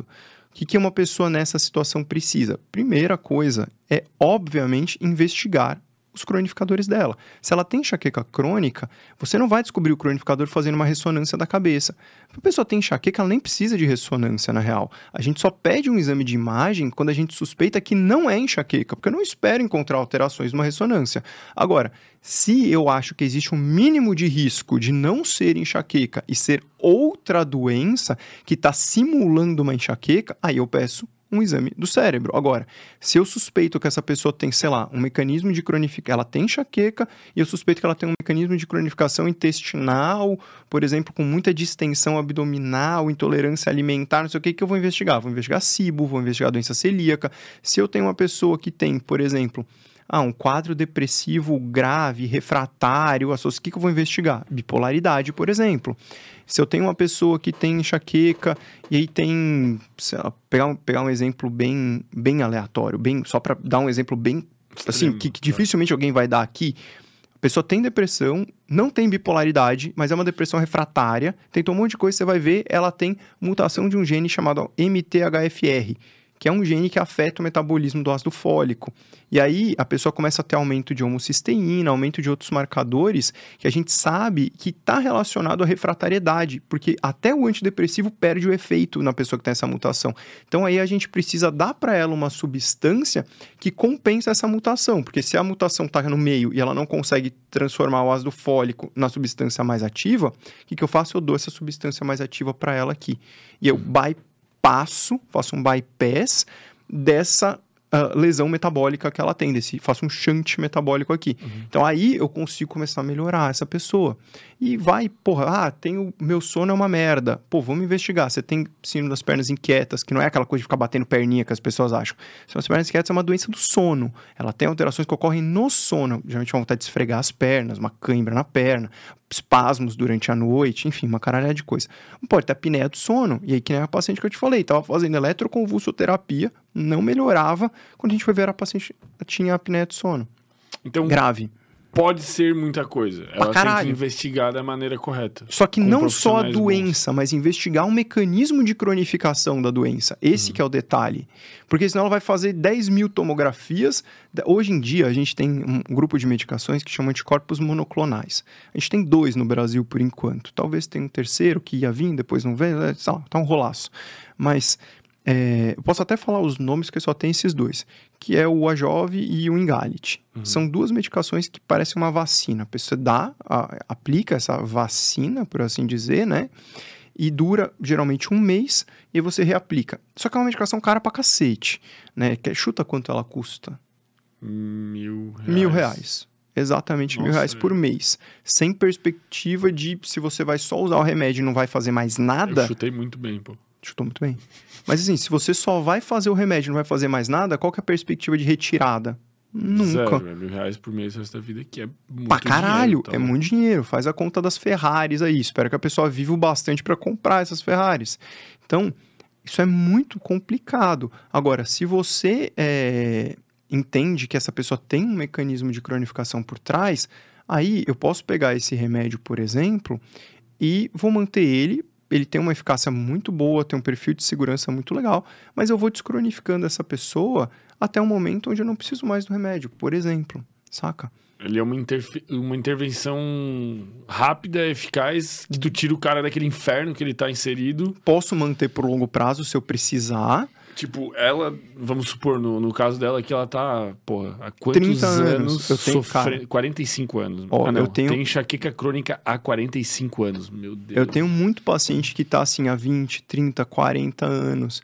Ó, eu, go eu gosto de guardar os meus recordes. Tá. Então, assim, o recorde de, de tempo eu não vou lembrar, mas eu sei que o recorde de neurologista tem uma paciente minha que acho que ela, até então ela não teve um próximo, mas eu fui o 37 neurologista. E ela tá sem dor há um ano hoje. Cara, 37. Tipo, você tem noção do que é seu 37? Ela vem pra consulta falando assim: mais um, pá. Pôr na lista, pra falar que fez, entendeu? Pra falar que fez, só isso. E Cara, pelo visto funcionou. Funcionou, o tratamento foi muito bom. Agora, ela tem uma rotina muito complicada e ela não vai conseguir ajustar a rotina dela pelo tipo de trabalho que ela tem a ponto de ficar sem a medicação. Hoje, pelo menos, não, porque ela teria que abrir mão do trabalho dela. Ela passa mais tempo dormindo no avião, indo de um lugar para outro, do que na casa dela. Então é lógico que o sono não vai ser bom, entendeu? Como que uma pessoa dessa faz atividade física de forma decente? Ela faz o que dá. Então, lógico, quanto mais ela fizer, e ela encontrou um equilíbrio entre a medicação ajuda um pouquinho e o que ela consegue fazer ajuda outro pouquinho. Eu tenho uma outra paciente que usou o mesmo remédio que eu passo para ela e que não tinha funcionado nada. Ela usava o remédio que eu passo para ela e cinco outros remédios. Não funcionou porra nenhuma. E hoje ela tá, tipo, a, cara, uma crise a cada seis meses, por exemplo, com só esse remédio e sem os outros cinco. Por quê? Porque ela adequou o estilo de vida dela. Então ela potencializa o remédio.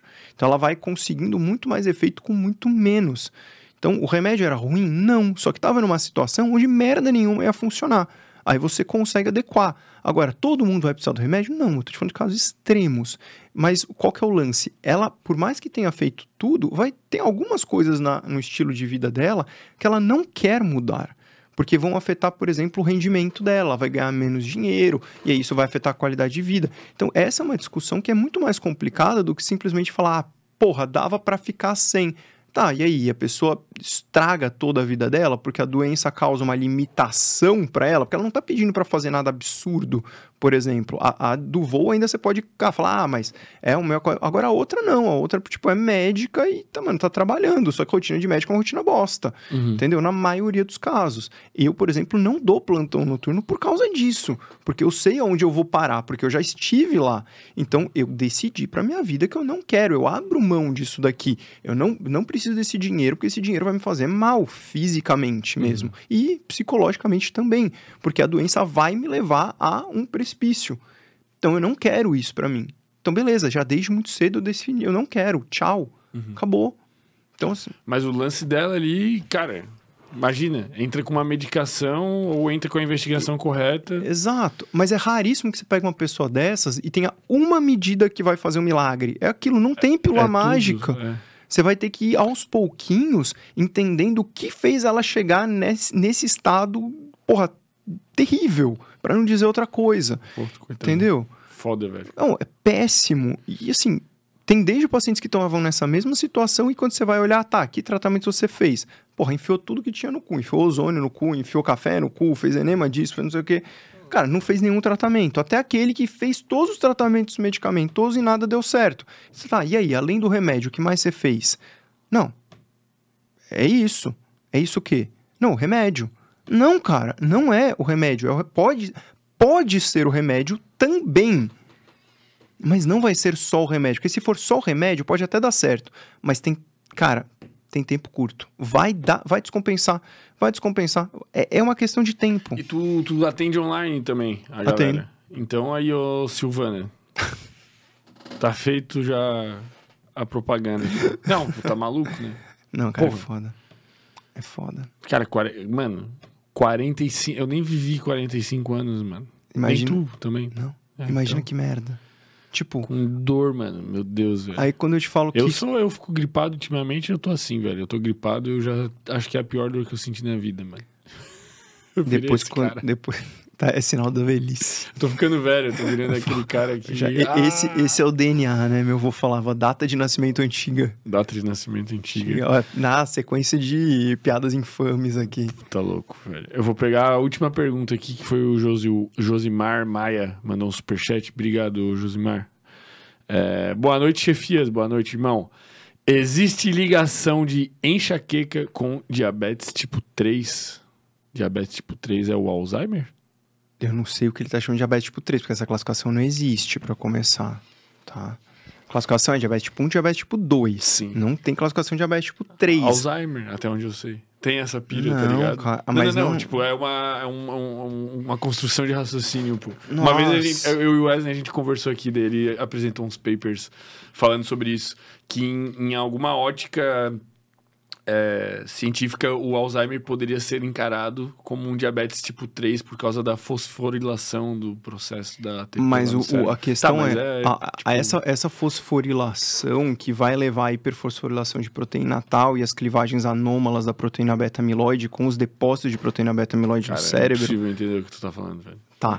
Todo É uma, respeito, uma, né? uma, uma sequência de merda muito grande acontecendo. Uma cascata de bosta acontecendo. Ela tem um risco aumentado pela pessoa ser diabética. Só que aí, a pessoa que não é diabética, que nunca teve alteração glicêmica nenhuma e tem Alzheimer. E a pessoa que desenvolve Alzheimer porque tem uma mutação Tá, genética. vamos excluir o Alzheimer da jogada e Tá. responder então. Diabetes tipo 1 ou tipo 2, tem alguma conexão com, Tem. tem. com A gente tem. Caralho, tudo tem conexão com enxaqueca. Por isso que é da hora. Mas é, quando eu, quando eu decidi trabalhar com isso, foi assim: porra, tu tem que escolher uma coisa. Como que eu escolho uma coisa que eu não escolho uma coisa? Que é Entendeu? tudo. Exato. Então, pessoas obesas, que aí entra muito diabetes tipo 2 dentro da contexto da obesidade, pessoas com diabetes, seja tipo 1 ou tipo 2, elas têm uma visão da enxaqueca que a gente chama de visão metabólica da enxaqueca. Isso existe. Só que assim como existe a visão metabólica do Alzheimer, você não consegue explicar uma única coisa, tudo. Então, assim, eu tenho um componente ali. Por isso, por exemplo, que existe uma dieta que é usada para alguns casos de enxaqueca, que é a dieta cetogênica, onde a pessoa corta total os carboidratos. Só que ela não dá certo na maioria das pessoas. Ela é fácil de você descompensar dela. Ela é usada para outras coisas também, como epilepsia, por exemplo, porque ela faz com que o nível de estimulação cerebral diminua. Ela usa vias alternativas para gerar energia no cérebro. Então, a, a, a teoria por trás dela é que o grau de excitabilidade do cérebro fica um pouco mais baixo, entendeu? O grau Uhum. como um todo. E aí, no caso da enxaqueca, quanto maior a hiperexcitabilidade, mais isso acontece. Aí tem um estudo legal que fez o seguinte: ele viu que antes da. É que na época a gente chamava de crise só a dor. Né? A ideia do pródromo, tal, que vem antes da dor, ainda não estava tão difundida. E aí, é, a gente viu que antes da dor começar, essas pessoas tinham pico de, de insulina. Essas pessoas tinham um pico de insulina. Depois viram que essas pessoas têm o pico de insulina e esse pico parece ser influenciado por um pico de, inclusive, glicemia. Meio doido isso. E isso acontece antes da crise. E aí você pensa, uma pessoa que tem diabetes, ela tem resistência aumentada à insulina. Uhum. Quando você está no pré-diabetes, é isso, é resistência aumentada à insulínica. Aí o próprio diabetes, além da resistência aumentada à insulina, puf, sobe mais um monte de coisa junto na, na balança. E eu tenho essas alterações de insulina antes da crise, eu começo a ver o quê? Porra, pessoas obesas têm maior risco de cronificação. Olha que doido. Não só maior risco de cronificação, como os tratamentos mais novos que a gente tem, que são esses anticorpos, nem por isso melhores, só mais novos, ah, aparentemente eles funcionam pior em pessoas obesas, por exemplo. E aí, porra, tem coisa esquisita envolvida. Pô, a obesidade começou a influenciar e o diabetes. O diabetes ainda não está tão bem estudado, mas a gente já sabe que para enxaqueca como um todo, ele leva a pior e cronificação ao longo do tempo. Então eu preciso tratar o diabetes. Tanto que quando eu vejo, por exemplo, ah, eu vou fazer uma medida dietética para um paciente, vou fazer a dieta da enxaqueca. Não, não vou. Eu vou entender como esse paciente funciona. Ele é diabético, então para ele restringir carboidratos pode sim ser uma coisa interessante. Precisa fazer cetogênica? Não, na maioria dos casos não. Mas evitar picos glicêmicos, eu tenho estudos que mostram que pessoas com diabetes e enxaqueca, quando fizeram uma dieta que mantinha os níveis glicêmicos mais baixos, preferindo carboidratos complexos, produtos menos industrializados, tal, elas também tiveram um benefício para as crises. Então, porra, mesma coisa que dieta hipossódica, vou tirar o sódio de todo mundo? Não, quem que parece que teve benefício? Quem tinha pressão alta. Então, ah, eu tenho uma pessoa com diabetes e pressão alta que é um combinho comum. Então, talvez para essa pessoa uma dieta com menos sódio, assim como uma dieta com menos carboidratos, pode sim ser um ponto benéfico. A, a enxaqueca parece que é o. o a, a, via final de muita via... merda. Isso. Isso. É a, a cereja de um bolo de merda. Merda, exatamente. Por isso que ela nunca vem sozinha, ela sempre vem bem mal acompanhada. Entendi, velho. Faz sentido, velho. É louco isso. Exato. É como se você pudesse ter uma via que pode te levar à depressão, como se você pudesse ter uma via que pode te levar para uma enxaqueca crônica, como se você pudesse ter uma via que vai te levar para fibromialgia. E aí esse conjunto de caca, ele vai ser definido se você vai para a direita ou para a esquerda, quando, dependendo da sua carga genética. Mas percebe a relação com o estilo de vida que todos têm? Sim. O tratamento mais eficaz que existe para fibromialgia até hoje é atividade física. É difícil, é o tratamento mais eficaz, ganha de qualquer remédio que você for procurar, possível e imaginável. A galera hoje tá o canabidiol, cara. Atividade física é muito melhor que canabidiol para tratar fibromialgia, é muito melhor. Só que a pessoa tem dor. E como é que você faz a pessoa com dor crônica fazer atividade física? Aí que mora o perigo. Então, o tratamento funciona, o remédio entra para você conseguir fazer ela começar a engrenar e seguir a vida dela sem que ela é, empaque. Uhum. Entendeu? Então eu dei o suporte, agora ela consegue. Agora, adianta eu dar o remédio e ela não fazer mais nada, ficar estancada? Não. Então ela tem que começar a se mexer. Perfeito. Irmão, muito obrigado por ter vindo aqui, cara. Foi muito da hora. Tamo junto. Obrigado por compartilhar todo o conhecimento. Eu não. O, quando tu. Tu, quem, quem para e pensa assim, né? O cara olha, pô, o que, que os malucos vão conversar sobre enxaqueca não consegue imaginar não, tudo que vai ser conversado, pô. Não. Não consegue imaginar. Não, eu quero ver os cortes. É, eu, eu também quero ver. Eu quero muito ver os cortes. Mas eu acho que a gente tá cada vez mais também focando nas lives em si, né? Da Porque hora. a galera tem que aprender, velho. A ficar mais E a galera tempo. tá aprendendo, acho, de fato. Tipo, a galera tá entendendo, assim. A gente recebe muito comentário da galera falando, cara, não é possível que esse é um conteúdo que tem de graça na internet, velho. Então, aproveitando isso, galera, compartilhem o episódio aí, deixe seu like, deixe seu comentário, velho. Manda pro pro colega aí que vai se conectar de alguma maneira com esse assunto, que tem enxaqueca ou que quer aprender mais sobre tudo o que a gente conversou. É... Tudologia. Cara, eu queria que tu indicasse um livro para mim aí ou pra audiência. Sobre enxaqueca? Sobre específico? o que tu quiser, cara. Pode ser sobre enxaqueca e outro que seja sobre vida aí, talvez, tá. que tenha te ajudado. Eu vou te indicar um sobre enxaqueca que ele é... Cara, um, eu, eu gosto dele, eu não li ele inteiro ainda, para ser honesto. Inclusive, eu ganhei de um paciente ele, porque eu tinha ele, não tinha ele não físico. Leu é Nossa, filho da puta! Eu só li, eu, é que eu só tinha ele digital. E, cara, pra ler livro digital, aí, aí a dislexia não dá, cara. Dislexia mais TDAH pra ficar lendo. Ler artigo é uma coisa, ler um livro inteiro, que é um livro que chama literalmente, o nome dele é Enxaqueca. E o autor é um neurologista chamado. Nossa, fugiu o nome dele, cara. É o mesmo cara que escreveu O Homem que Confundiu a Mulher com Chapéu. É... Oliver Sacks. Ah, Oliver Sacks. E, cara, é, é um livro muito legal. Ele separa vários casos e, e, tem todas as enxaquecas mais bizarras que você puder imaginar. É, porra, tem, tem tudo. De, de aura com a pessoa com uma alucinação louca, com, senti com déjà vu em pródromo. Ah, com, só os casos loucos. São os casos, são os casos louco, louco, louco. Então é muito legal para você quiser. É, tem um livro que eu não recomendo, eu não vou falar o nome aqui, mas assim. Tem um, livro muito famoso que promete, que, que insiste que a culpa da enxaqueca é da pessoa que tem enxaqueca. Então, ele diz assim que, que enxaqueca é uma doença que praticamente ele diz que a pessoa só tem quem quer a enxaqueca. Esse livro é um livro que eu não recomendo e é o- provavelmente o livro que a galera vai é, ir atrás pra olhar. Mas acredita nisso, com tudo que a gente conversou, tem um, um ser humano Tem um livro que é isso, e tem um médico famoso. que- famoso que felizmente não é neurologista, amém, né? Aleluia, pelo menos isso, e que insiste que enxaqueca é uma doença cuja culpa é da pessoa. Tem muita coisa desse estilo de vida que a gente conversou? Tem. Mas primeiro que no livro ele diz que tudo é dieta. Segundo que, tá, foda-se, que fosse 100% do estilo de vida. E a pessoa que não consegue assumir um estilo de vida? Porque tem coisas que o sujeito prega que não tem evidência científica nenhuma, coisas do tipo assim, você só pode comer frango que foi criado ciscando livre no chão. Fala, cara, que que, que é isso? Você tem que visitar isso, a cozinha dos restaurantes, você vai todos. Fala, velho, que isso? Que vida de merda. Então, Coisas irreais. irreais, irreais. E é, e é aquela situação, a pessoa que vende uma coisa que é irreal, pra quando não funciona, ela fala que a culpa é tua que não conseguiu cumprir. Que não era a galinha errada. É isso, era a galinha errada, é. Puta merda. E é, e chega uma, umas desculpas bosta, entendeu? Porque a culpa nunca pode ser minha. Tem uma paciente minha que faz umas duas semanas, ela falou, porra, é, eu vou poder fazer tal coisa, eu nem lembro o que que era. E era uma coisa muito de boa, assim. Eu falei, cara, se você não puder fazer isso, o problema não é da sua enxaqueca, o problema é do seu médico, porque eu sou incompetente do caralho.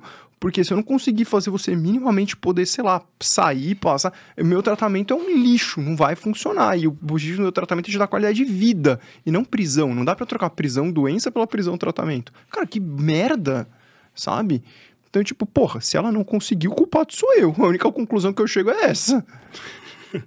É, cara, pra gente finalizar aqui, eu queria que tu deixasse uma pergunta. A gente sempre termina com uma pergunta. Cara, a minha pergunta é: por que ninguém se importa com a dor do outro? É a única pergunta que eu tenho. Por que que é tão fácil hoje se importar? Não é que é fácil, mas é, é tão mais comum eu me importar com sentimentos, é muito mais fácil eu me importar com empatia, mas eu tô cagando se alguém tá sofrendo com uma dor, porque, ah, eu também tenho, então eu sei como é.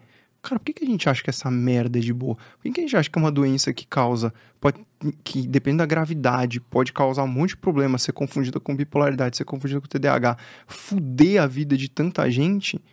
É tipo, é de boa, é normal. Tá ligado? Por que, que as pessoas acham que é normal passar a vida tendo dor? Por que, que os médicos, por que, que os outros profissionais de saúde, por que, que um monte de gente que deveria estar ali pra te ajudar fala que é, ah não, isso aí é igual a moça, ah, meus exames, o médico falou que tá tudo normal, então eu não tenho nada. Por que isso acontece? Cara, é só isso que eu queria entender, só isso, mais nada. Porque clima pesado, mas necessário. Valeu, irmão. Obrigado. Valeu, mestre.